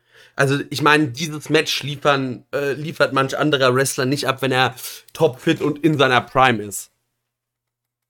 Bin ich, bin ich auch dabei. Also wie gesagt, es war, es war ja nicht schlecht, also um Gottes Willen. Nee, nee. Es war halt jetzt einfach nur kein Fünf-Sterne-Match irgendwie, sondern halt wirklich eher so ein, so ein Match, was, was, was von der Geschichte drumherum gelebt hat. Ähm, wie gesagt, hat mich mega gefreut für Hangman. Das ist das, was es sein musste. Auch das, was dann bei Dynamite passiert ist, die, die Siegesfeier mit der Dark Order, das war alles wunderschön und ähm, hat mich mega gefreut und, und das gebe ich jetzt gleich nochmal vorne mit, ich freue mich aber auch darauf, wenn Hangman in relativ kurzer Zeit den Titel dann wieder an Brian verlieren wird. Weil ich glaube nämlich, dass das auch das ist, was die Liga jetzt braucht. Nach dieser langen, nach diesem, nach diesem langen Run von Omega, finde ich, ist jetzt genau das Richtige, wenn dann jetzt Hangmans Feel Good Story eben nicht so lange an, andauert, sondern nochmal kurz unterbrochen wird, um dann nochmal Fahrt aufzunehmen. Ja, ja, ich, ich, ich, sehe das auch erstmal. Ich, ich finde auch, dass es wichtig ist, dass er den, dass er den Titel nochmal verliert, weil ich nicht glaube, dass der Hangman auf Dauer als Face Champion so overbleiben wird, wie er es im Moment ist. Ich glaube, der Hangman lebt sehr davon, von dieser Underdog-Story, sehr davon, dass er dass er gegen, ja, Against All Odds, also sich das Ding geholt hat. Da, heb, da lebt er extrem von und wenn er einfach nur der standardmäßige Face-Champion wäre, das würde mit Sicherheit eine Zeit lang funktionieren, aber ich glaube, das wird sich nach einer Weile halt schon abnutzen. Und das ist halt eben das Problem. Auch den Hangman äh, Heel-Turn macht gar keinen Sinn. Ich glaube auch nicht, dass der Hangman äh, einen vernünftigen Heel verkörpern könnte. Das, das traue ich ihm nicht zu. Deswegen glaube ich, dass äh, es das Beste ist, wenn der Hangman wirklich eine relativ kurze Regentschaft hat, damit er dann wieder Fahrt aufnehmen kann. Und auch so eine, wie du schon gesagt hast, äh, nach dieser Regentschaft von Omega, wo er wirklich viele Matches auch hatte, die vielleicht nicht die waren, die man sich gewünscht hat, weil er halt einfach wie ein Heel Matches worken musste, wäre so eine Danielson-Regentschaft äh, wahrscheinlich das, der genaue Gegenentwurf. Man würde äh, dauerhaft Matches bekommen, die wahrscheinlich kaum besser sein könnten. Und wahrscheinlich das, was sich viele jetzt nach so einer ätzenden Regentschaft oder absichtlich ätzenden Regentschaft wünschen würden. Ähm, was die Spots angeht, ist mir vor allem eine Sache noch im Kopf, äh, sind zwei Sachen im Kopf geblieben in dem Match. ein richtig geiler Lariat von, vom Hangman gegen Kenny, wo er, ich, also da hat Kenny alles reingelegt, was er nur konnte. Also ich glaube, so, äh, so sehr habe ich noch kaum einen gesehen, der da irgendwie den Rückwärtssalto gegangen ist bei so einem Lariat. Also das war unfassbar. Und dann äh, kann ich mich noch erinnern an eine ja, Avalanche Liger Bomb. Also wirklich vom, vom obersten Seil dann eine Sit-Out Power Bomb ähm, vom, von Kenny gegen den Hangman. Das äh, war auch ein Spot, den ich so muss ich lange überlegen, wann ich den zuletzt gesehen habe, wenn überhaupt. Ja. So, jetzt äh, leider Gottes, ich wollte jetzt eigentlich nämlich ein kleines Segment auch noch aufmachen, weil sich damit auch ein kleiner Kreis schließt. Und zwar habe ich einen Kevin mehr oder weniger, als ich Kevin kennengelernt habe, war Kevin noch jemand, der überhaupt nicht verstanden hat, was denn alle mit dem Hangman wollen. Jetzt würde mich mal interessieren, so, der Hangman ist Champion, wie hat sich de dein Verhältnis zum Hangman hat sich, glaube ich, auch geändert, oder? Also, ich finde es gerade extrem geil, dass du mir die Frage stellst, weil ich, äh, ich muss ehrlich sagen, ich äh, kannte den Hangman ja auch aus der Zeit davor und ich muss ehrlich gestehen, weit bevor es AEW gab, zu Zeiten von Ring of Honor und New Japan, es gab immer einige Leute, die, äh, die ich gesehen habe, die vielleicht noch nicht ganz da waren, wo ich aber wusste, okay, die haben definitiv das Zeug, World Champion zu werden. Beim Hangman habe ich es einfach auf Teufel komm raus nicht gesehen.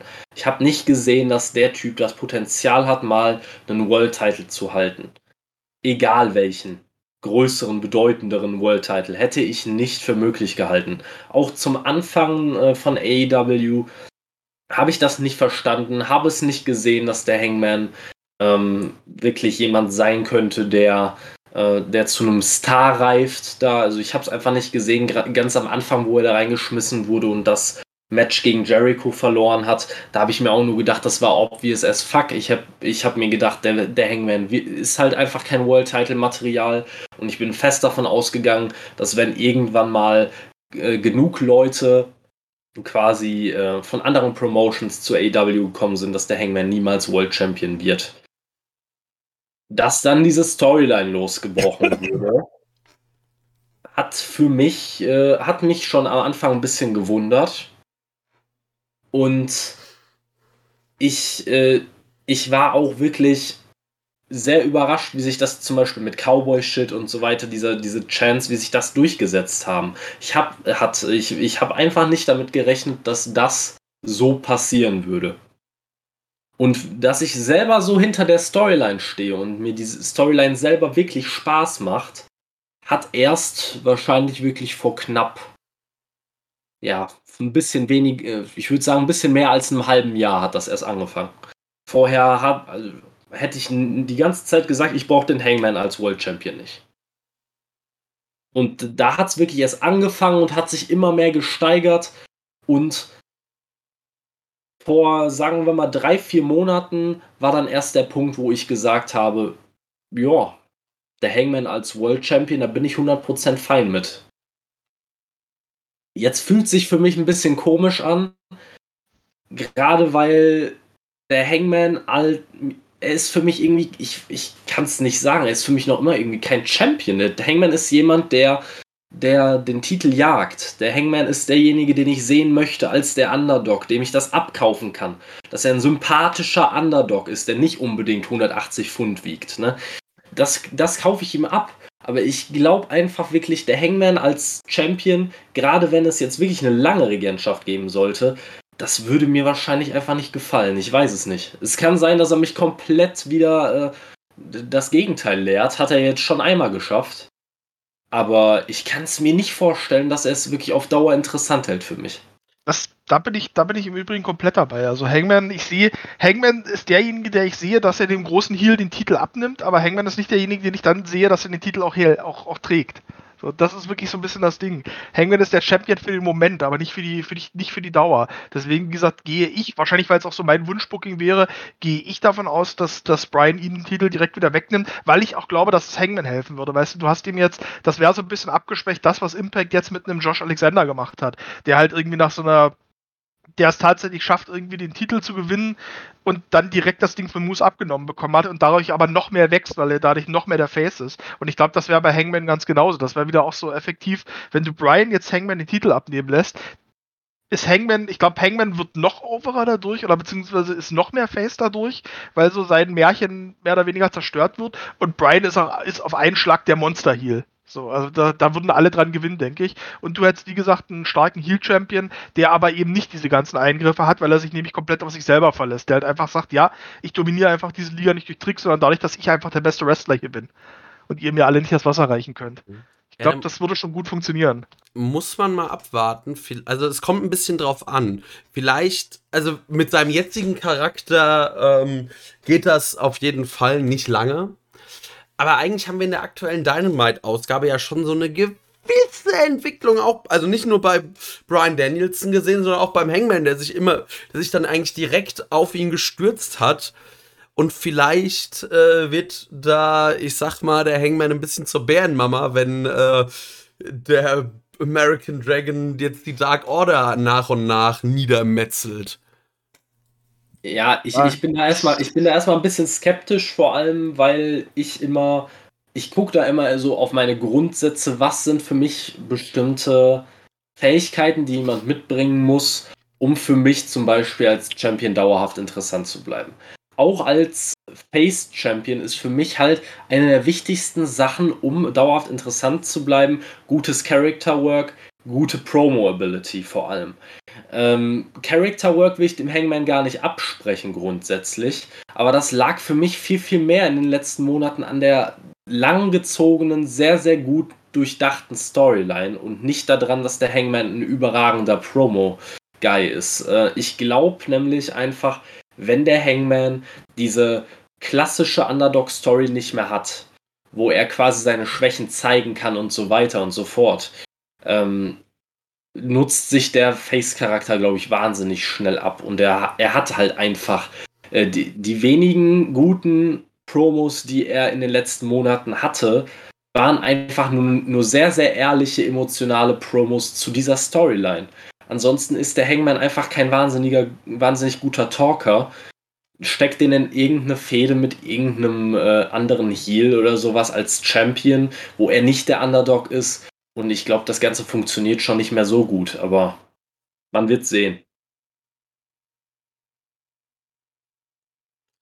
Ja. Ich sehe ich tatsächlich ähnlich, diese, diese Probleme. Also kannst du natürlich, was du natürlich jetzt ein bisschen machen kannst, ich meine, Hangman kommt ja auch aus dem Süden, dass du sagst, du gibst ihm so ein bisschen die Austin-Nummer. Jetzt nicht vom Charisma oder von den Promos her, sondern dass er halt einfach so ein kleiner, so ein kleiner Bullterrier wird, der sich halt einfach mit jedem anlegt und halt einfach und halt einfach relativ schnell immer drauf los, drauf loshaut. Das würde zu diesem Cowboy-Shit-Ding ja auch passen. Das kannst du, glaube ich, schon machen, aber ich glaube auch, das trägt sich nicht ewig.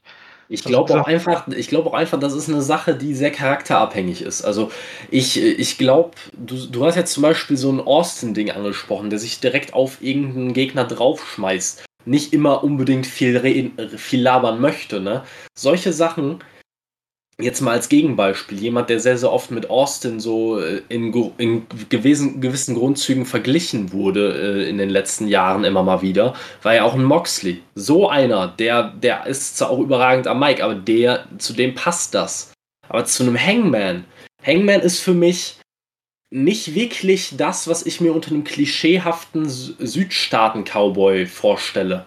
Nee, der also, sieht zu nett und zu gut aus. Das ist ja, halt schon mal das Problem. Er sieht nicht nur so aus. Er sieht nicht nur so aus. Alles, was er verkörpert, ist gut, lieb, nett, irgendwie aufrichtig. Das ist der Hangman.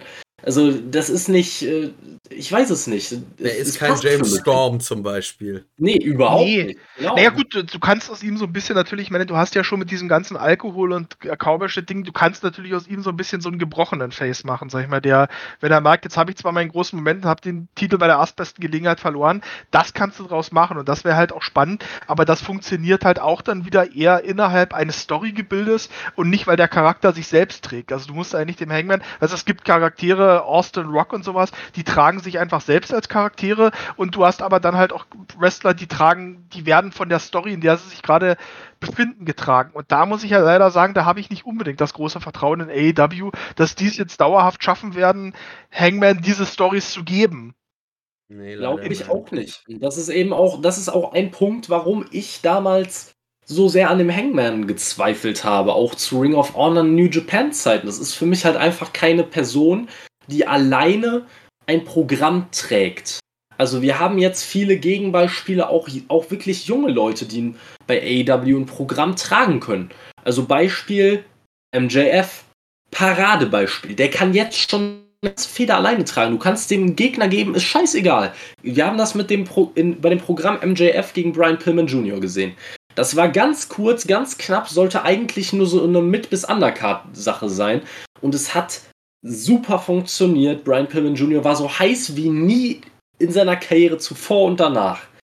Das wird der Hangman nicht hinbekommen. Nicht für sich und nicht nee. für einen anderen. Das ist einfach so. Er wird halt sehr, sehr, er wurde sehr stark von dieser Kenny Omega Storyline getragen. Ich kann nur wirklich hoffen, dass sie es schaffen, äh, da noch ja, die, die Hangman-Geschichte weiter zu erzählen. Weil man hat sich natürlich jetzt sehr auf den Hangman eingeschossen, hat ihn über Jahre hinweg aufgebaut.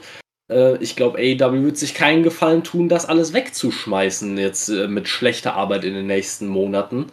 Ähm, und ansonsten sehe ich nicht, dass der Hangman sich als, äh, als Star wirklich langfristig hält. Nee, also für mich ist der wirklich so ein klassischer, was man früher gesagt hat, so ein ja. Upper Mid-Kader, wo du sagst, der ist beliebt, den kannst du auch immer mal wieder für so eine kurze Regentschaft vielleicht auch mal den Titel geben mit der richtigen Geschichte, aber ja. nicht, wo du jetzt sagst, das ist einer der Cornerstones deiner Promotion, um die du die halt die ganze Liga drumherum aufbaust, konsequent. Das sind dann halt doch eher die Moxleys, die, ähm, ja, die Moxleys, die Bryans und, und wahrscheinlich dann die MJFs in absehbarer Zeit. Ja. Ja das, das ist so ein bisschen was, an dem Impact zum Beispiel auch eine Zeit lang immer gekrankt ist, dass die halt genau diese Leute als Champions dann immer hatten. So ein, was weiß ich, so ein, so ein Brian Cage oder so ein John Morrison, wo du sagst, ja, das sind kompetente Wrestler. Natürlich, jetzt hängen wir nochmal deutlich ein eine Ebene drüber, da will ich gar nicht sagen, aber so, wo du sagst, ja, das sind kompetente Wrestler, die können halt auch innerhalb einer brauchbaren Story funktionieren, aber das sind keine Wrestler, wo du sagst, hier, nimm den Titel und damit läufst du jetzt ein halbes Jahr und dann funktioniert das halt. Das können die einfach nicht tragen. Und das hat halt Impact leider zu oft gemacht und ähm, ich hoffe, dass AEW nicht denselben Fehler machen wird. Ich finde es halt ein bisschen schwierig, dass man den Hangman jetzt halt durch diese Storyline zu dem Gesicht oder einem der Gesichter der größten Gesichter der Company aufgebaut hat. Weil dann muss man sich halt wirklich die Frage stellen, was macht für einen Main Eventer aus? Was ist man ein Main Eventer, weil man im Main Event steht oder weil man halt wirklich aus jedem Match ein Match machen kann, das wahnsinnige Bedeutung hat? Deswegen war der Hangman, wie gesagt, für mich nie ein Main Eventer und deswegen find, fand ich es auch so lange so schwierig. Ich habe mich dann auf die Storyline eingelassen und ich werde mich auch auf die nächsten einlassen und sehen, ob die gut sind und ob der Hangman da bestehen kann. Aber für mich ist die Prüfung für den Hangman noch lange nicht vorbei. Die fängt gerade erst an.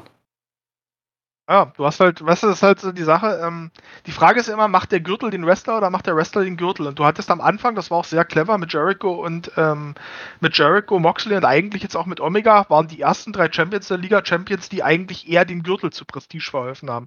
Jetzt bist ja. du aber an dem Punkt, der Titel ist aufgebaut durch drei wahnsinnig große Namen und jetzt ist es eigentlich eher der Titel, der den Wrestler macht, so ein bisschen. Und dann bleibt jetzt, und wie gesagt, da muss man jetzt abwarten, ob, der, ob das reichen wird, um den Wrestler wirklich zu machen, oder ob Hangman dann so ein bisschen an seinen eigenen Limitationen, die er als Champ, die er als Wrestler hat, dann, dann scheitern wird. Und wie gesagt, das Einfachste, um es zu umgehen, wäre halt wirklich sagen, cool, wir hatten den Moment, das war alles darauf ausgelegt und jetzt nehmen wir ihn den Titel schnell wieder weg. Dann weiß man es halt nur danach noch immer nicht. Das ist eben. Das, das ist ja die andere Sache. Das ist klar. Ich, du hast ja auch Danielson gesagt, zum Beispiel, äh, wäre eine Möglichkeit. Jemand, äh, dem ich es halt auch zutrauen würde, wäre MJF. Also das wäre das, das, wär das Ding daneben, so, wo ich sage, okay, vielleicht gibst du Hangman nochmal diesen einen krassen Sieg über Brian, mit dem schon keiner rechnet und lässt ihn den clean besiegen. Das wäre nochmal ein Ausrufezeichen für ihn. Und dann kommt halt der Edsack MJF und nimmt ihn den Titel ab durch irgendeine Gaunerei. Aber dann hast du wieder das Problem, dass du dann wieder einen Champion hast, der die Liga lange, der eigentlich den Titel Weile halten muss, der aber auch dann wahrscheinlich den Titel großteils durch Gaunerei ähm, halten wird, durch irgendwelche Tricks oder Eingriffe etc. Dann bist du wieder exakt in dieser Omega-Situation. Ich weiß nicht, ob das jetzt wieder das Richtige wäre. Das weiß ich auch nicht. Das ist ein bisschen schwierig.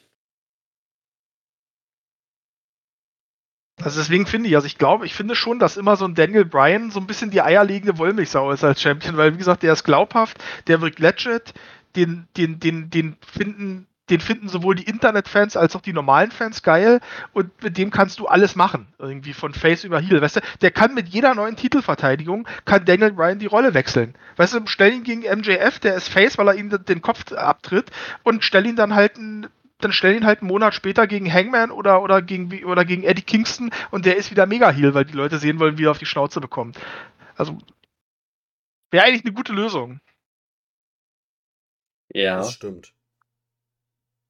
Ich tue mich bei Danielson, muss ich selber zugeben, immer ein bisschen schwierig. Äh, ein bisschen schwer, weil ich, wie gesagt, ich, ich mochte ihn als Daniel Bryan nie. Jetzt als Brian Danielson feiere ich ihn extrem.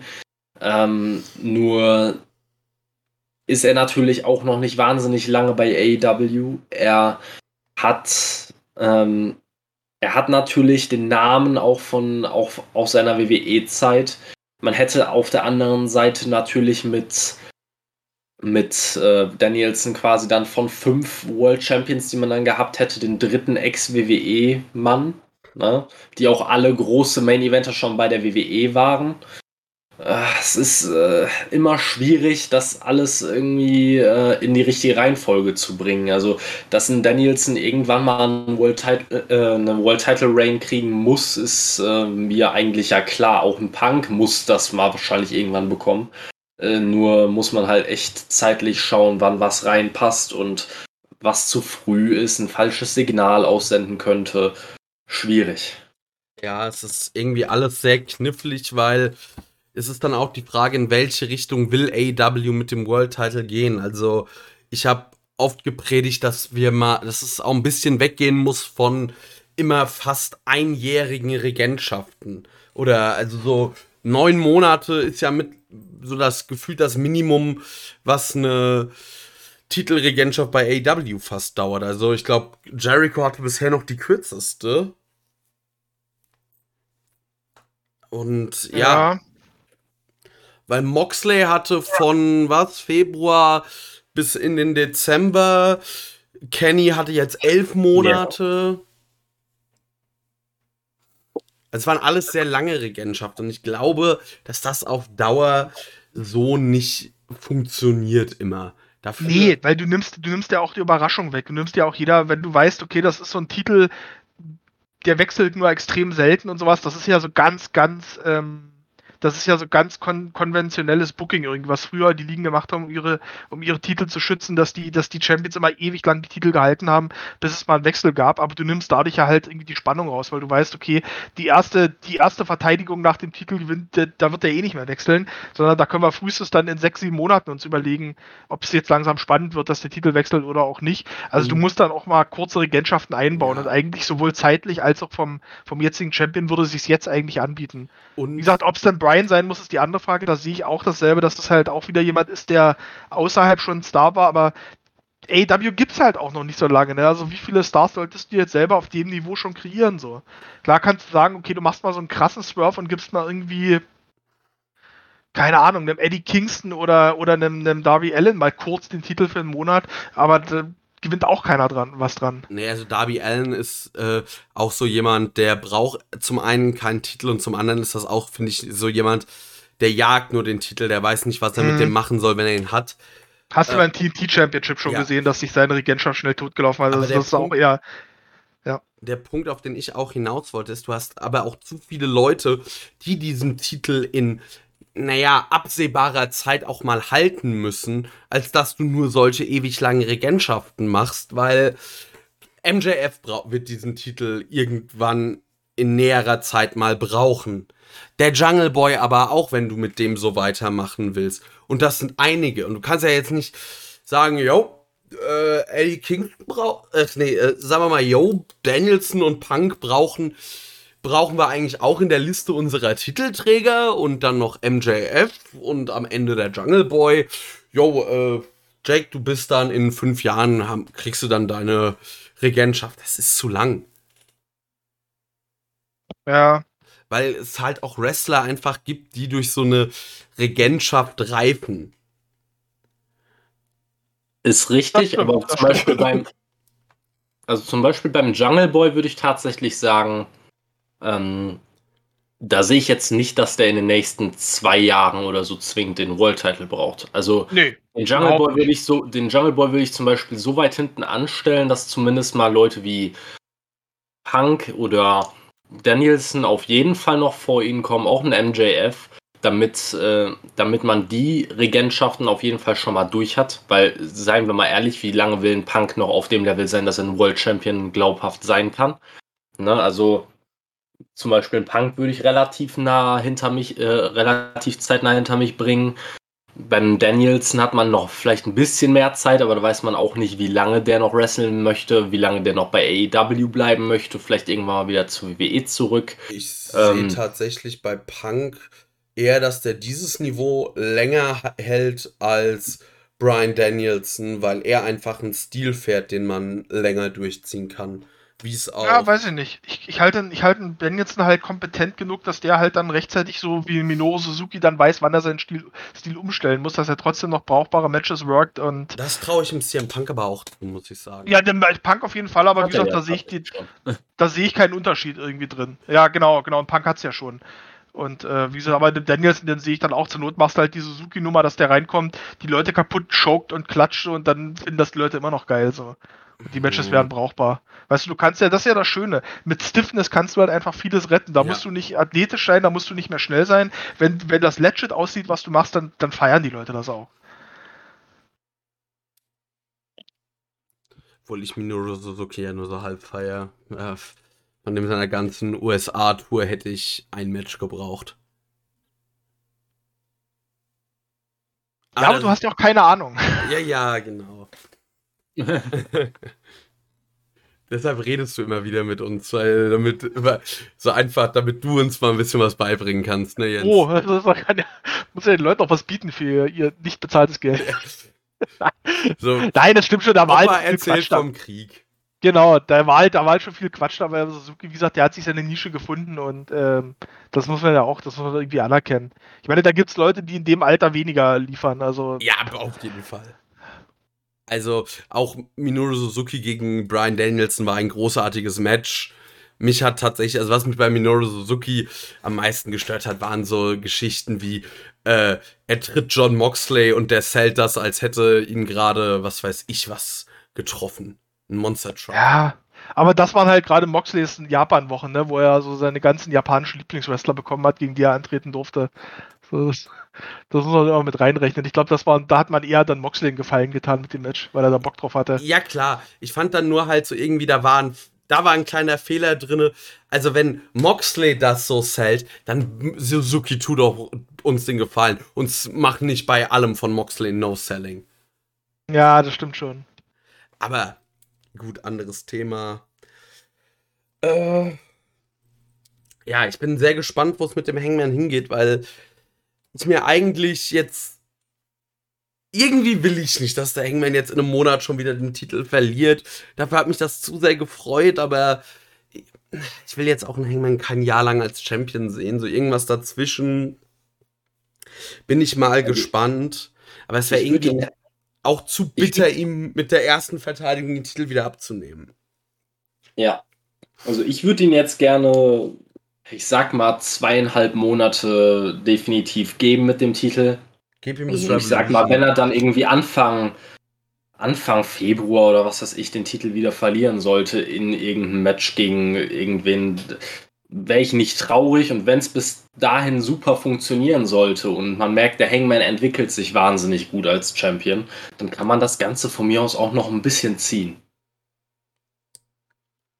Problem ist halt wirklich, also da wird es vielleicht jetzt mit einem Face Champion man gucken, wie man da als Gegner dann realistisch hat, die man jetzt bringen kann, ohne dass man die Leute verbrennt. Also ein Brian ist, also Danielson ist tatsächlich schon kritisch, finde ich jetzt, dem jetzt irgendwie so als erste, das ist jetzt gar nicht das respektierlich gemeint, auch wenn es so klingt, aber als erste Wegwerfverteidigung zu bringen und dann musst du gucken, wen du im Heal-Sektor noch da hast. Klar, einem Eddie Kingston kannst du jederzeit mal so einen Titel geben, der kann auch nach Belieben zwischen Heal und Face wechseln irgendwie und der kann das Match verlieren, ohne dass es, ohne dass er was verliert. Aber das Problem ist halt, wenn Hangman jetzt eine lange Regentschaft bekommt, dann musst du wieder ewig lang zum Beispiel was für einen MJF finden, weil ein MJF, dem darfst du dann keinen Title Shot geben, dem er nicht gewinnt. Also allgemein darfst du, MJF mit seinem Aufbau darf keinen Title-Shot mehr bekommen, indem er den Titel dann nicht gewinnt. Das, Das heißt, dann stimmt. musst du denen jetzt auch wieder dann die nächsten 5, 6, 7, 8 Monate was zu tun geben.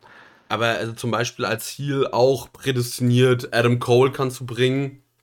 Adam Cole, aber den musst du jetzt auch erstmal von Null aufbauen, weil das bisher so unterwältigend war, was er gemacht hat. Also den würde ich jetzt auch eher so als Kategorie Übergangscontender sehen, was ihm dann eigentlich auch wieder nicht gerecht würde. Ja, ich Man merkt, wir sind wieder bei den Sackgassen-Booking irgendwie, was AEW gerne mal so hat. Also ich würde halt sagen, lass den Hangman das Ding verteidigen. Das ist ja geplant für hier dieses erste TNT-Special. Wohl. Mhm. Und dann, Genau. das ist Anfang Januar, dann lass ihn gar nicht so viele Verteidigungen machen. Je nachdem, wenn halt Moxley zurückkommt, gib ihm noch den Shot gegen Moxley. So einfach aus Prinzip. Das kann man, finde ich, da kann man auch Face gegen Face machen, weil es zwei unterschiedliche Arten von Face sind.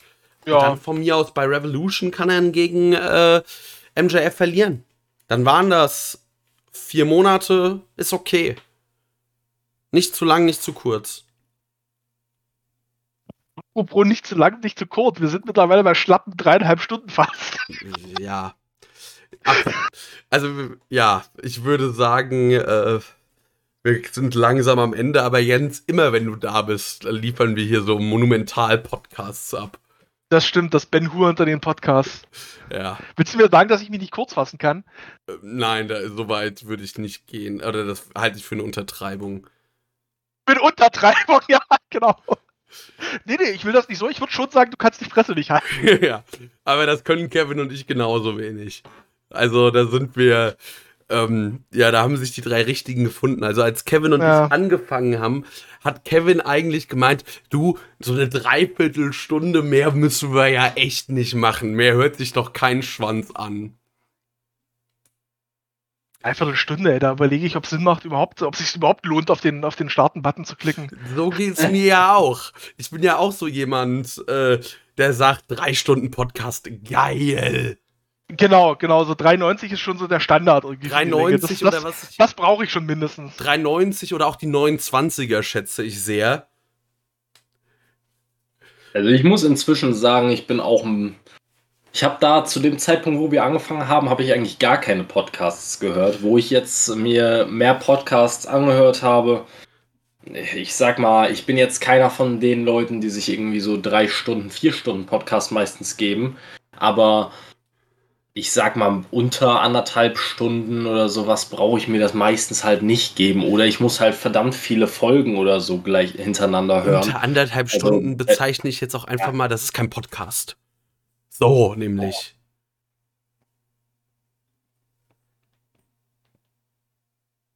Unter Das, das ist eigentlich schon die Meta. Wir machen einfach einen Podcast über Podcasts. So. Ja, so anderthalb, alles unter anderthalb Stunden ist irgendwie ein Audioblog oder was weiß ich was.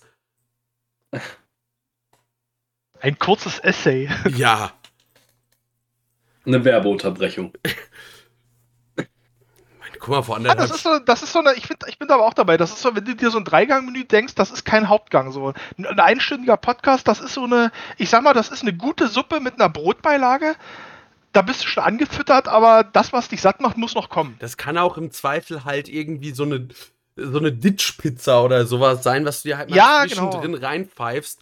So, Aber- so, ein- so ein Flammkuchen, den du in Häppchen rumreichst vor dem, vor dem eigentlichen Essen. Genau. Ja, aber halt, ich meine, so hier, so drei Stunden, das sind dann halt solide drei Gänge und fünf, also danach ist halt die Stundenanzahl die Gänge. Ach, bist du satt und du kannst dich abends ins Bett legen und hast, weißt du, so anders. Das ist aber auch ein gutes Essen. Weißt Ja. du, das ist halt nicht so, dass du dann abends um, wenn du um 21 Uhr zu Hause bist, dann wieder denkst so, ach, jetzt noch mal ein Brot könnte ich mir schon noch essen. Nee, du liegst dann abends im Bett und hast das Gefühl, obwohl das Essen jetzt vier Stunden her ist, habe ich trotzdem noch das Gefühl von Sättigung. So. Gern geschehen. Ja. Äh, Ich werde das auch heute, glaub, liebe Hörer, ihr werdet das, glaube ich, erst Montag zu hören bekommen. Es wird alles jetzt ein bisschen, so langsam sonst ein bisschen knapp bei mir mit äh, Arbeiten gehen, weil in zweieinhalb Stunden geht meine Schicht los. Nun ja, äh, außerdem, äh, die Eintracht hat gewonnen. Hochverdient natürlich. Ja, gerade wenn ich mir den Expected Goals Wert angucke. Manchmal reicht eine Halbzeit und zwei gute Momente. Ja, aber also Kevin Trapp und die Abwehr waren heute auch einfach nicht zu schlagen. Gut, in diesem Sinne nochmal erstmal vielen Dank an dich, Jens, dass du dabei warst. Ähm, hier jetzt auch nochmal ein bisschen Werbung, wie immer, für den Streitclub, den Podcast vom Jens, wo ich irgendwann hoffe, auch mal äh, dabei sein zu können. Ich habe da nämlich Bock drauf, mich mit Leuten übers äh, Catchen zu streiten. Mach mal. Irgendwann passieren. Das wird wundervoll. So, dass, Da kannst du dich, du kannst doch eigentlich auf jeder Plattform kannst dich über das Wrestling streiten. Letztens hat mir eine auf, äh, auf Facebook hat eine geschrieben, sie könnte sich den Hangman als World Champion nicht vorstellen. Stattdessen sollte doch viel lieber Evil Uno gegen ihn turnen und den Titel halten. Da dachte ich auch kurz, sie will mich verarschen. Ja, aber ich habe keinen Bock, ich, ich habe keinen Bock, Opern zu texten und Romane zu Oh, schreiben. A, A, A, das sag ich mal, und B, man muss doch auch nicht auf jeden dummen Kommentar antworten. Ich weißt du, das ist, Also nee. gut, wenn der Jens mir jetzt äh, sowas zum Fraß vorsetzt, dann äh, ist das halt so eine rhetorische Aufwärmübung, ist okay. Aber nee, ich hab, ich will, ich brauche ja Gegner und keine Opfer. Ja, es ist, wie gesagt, man, man darf Leute auch, weißt du, man darf auch dumme Meinungen nicht legitimisieren, indem man auf sie eingeht. Ja. Da muss man auch einfach sagen, sorry, wenn dein Lieblingsmatch von der Card Jake Cargill gegen, gegen Red Velvet ist, dann gibt es auch keinen Grund, dass wir miteinander reden. So, da gibt es keine Da Basis. haben wir keine Faktengrundlage. Genau so ist es. Da ist so wenig, da ist so wenig Basis da, dass, es, dass ein Gespräch keinen Sinn macht. Ja, So, ich, ich, was ich unterhalte mich auch nicht mit meinem Hund über Quantenphysik. nee. Ja. Und letztendlich sind Geschmäcker eh anders. Also ganz ehrlich, wenn an dem, an dem Punkt, äh, wo, äh, wo wir über Jade Cargill gegen Red Velvet sprechen, da, können wir auch genauso gut über Selbstgeißelung reden. Ja, also das, das hat nicht nur schwere Züge von Sadomaso, das, wir stecken mittendrin. Also das ist quasi Fifty Shades of Grey nur in äh, düsterer. Ich bespreche auch, äh, ich diskutiere auch mit gewissen Gruppenadministratoren auf Facebook nichts über Deathmatches. Ich weiß nicht, ob du das mitbekommen hast, Kevin. Äh, ich, bin mir jetzt gerade nicht sicher, wen du meinst, aber ich habe so es ist ein nicht, es ist nicht, es ist kein Administrator der World Wrestling Fanbase. Auch Grüße an die Jungs und Mädels. Ich kann mir vorstellen, wer es ist, ja. Übrigens, äh, da können wir off the record nochmal drüber reden, aber es, äh, Jens, bist du zufällig, ahnst du, um welche Gruppe es geht? Ich habe gerade überlegt, bist du in der, seid, seid ihr in der Gruppe von der Power Wrestling oder?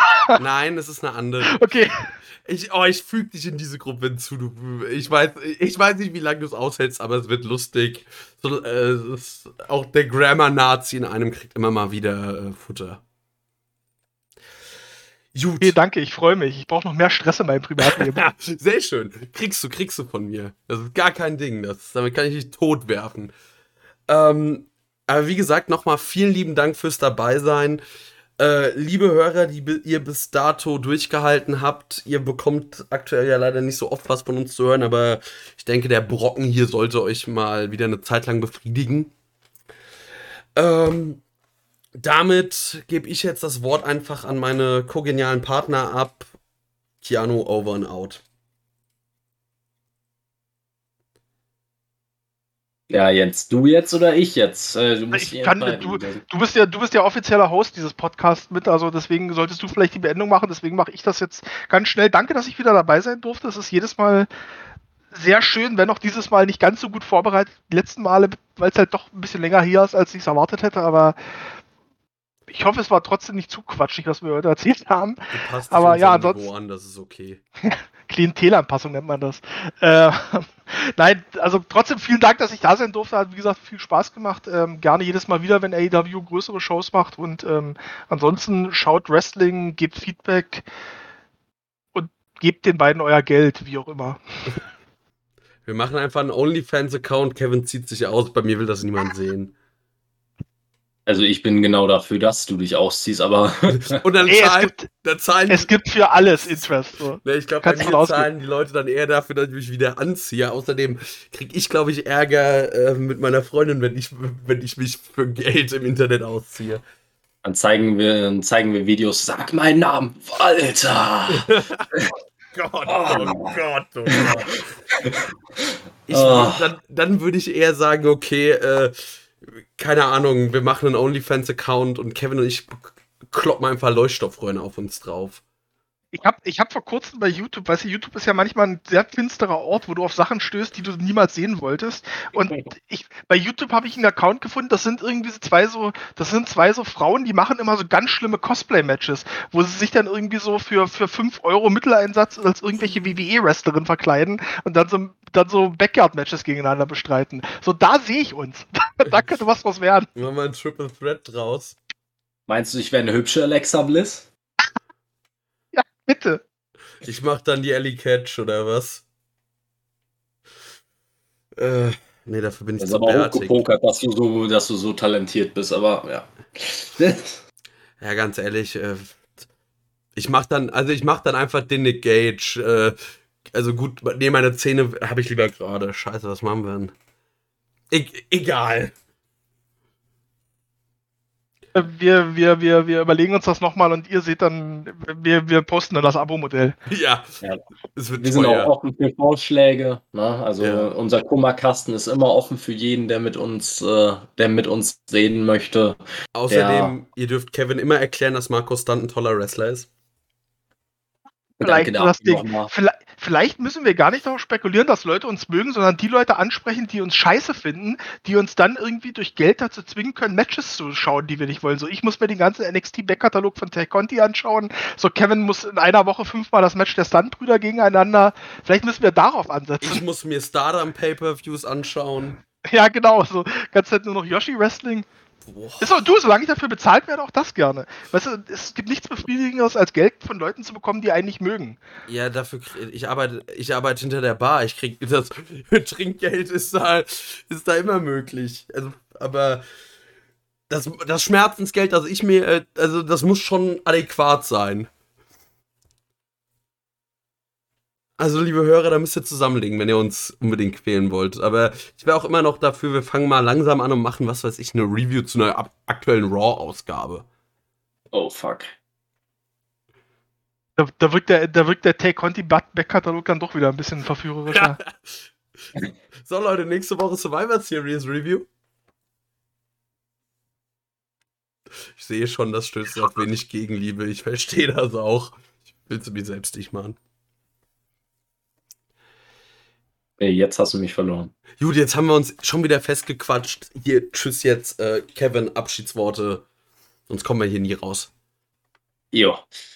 Ähm, Nochmal danke an alle Leute, die sich das hier angehört haben. Äh, bei der Länge ist das absolut nicht selbstverständlich, dass ihr jetzt noch dran seid. Also selbst wenn es nur ein, zwei verrückte Leute sein sollten, die sich das angehört haben. Lasst einen Kommentar da, sagt uns, was ihr von unserer Meinung haltet. Äh, sagt uns, warum Jens absolut keine Ahnung hat, weil Tai Conti ist die Wrestlerin des Jahrtausends. Sagt uns dringend, warum Cody Rhodes der größte Nichtskönner des Jahrtausends ist oder was weiß ich was. Lasst uns einfach eure an eurer Meinung teilhaben und ja, wir freuen uns immer über Feedback, über irgendwelche Antworten auf den Schwachsinn, den wir hier von uns gegeben haben. Von daher, wir versuchen auch das möglichst jetzt wieder ein bisschen regelmäßiger hinzukriegen. Wir sagen das zwar jedes Mal, aber ja, was soll man sagen? Ne? Wir, wir geben uns ja Mühe. Ihr seht ja gar nicht unsere Bemühungen. Wir waren Nee. stets. er war stets bemüht. Wir waren stets das. bemüht, genau. Und deswegen hoffe ich aber, dass euch dieser viel zu lange Podcast hier gut unterhalten hat und dass ihr auch beim nächsten Mal wieder reinhört. Macht's gut, genießt Wrestling und ciao. Tschö.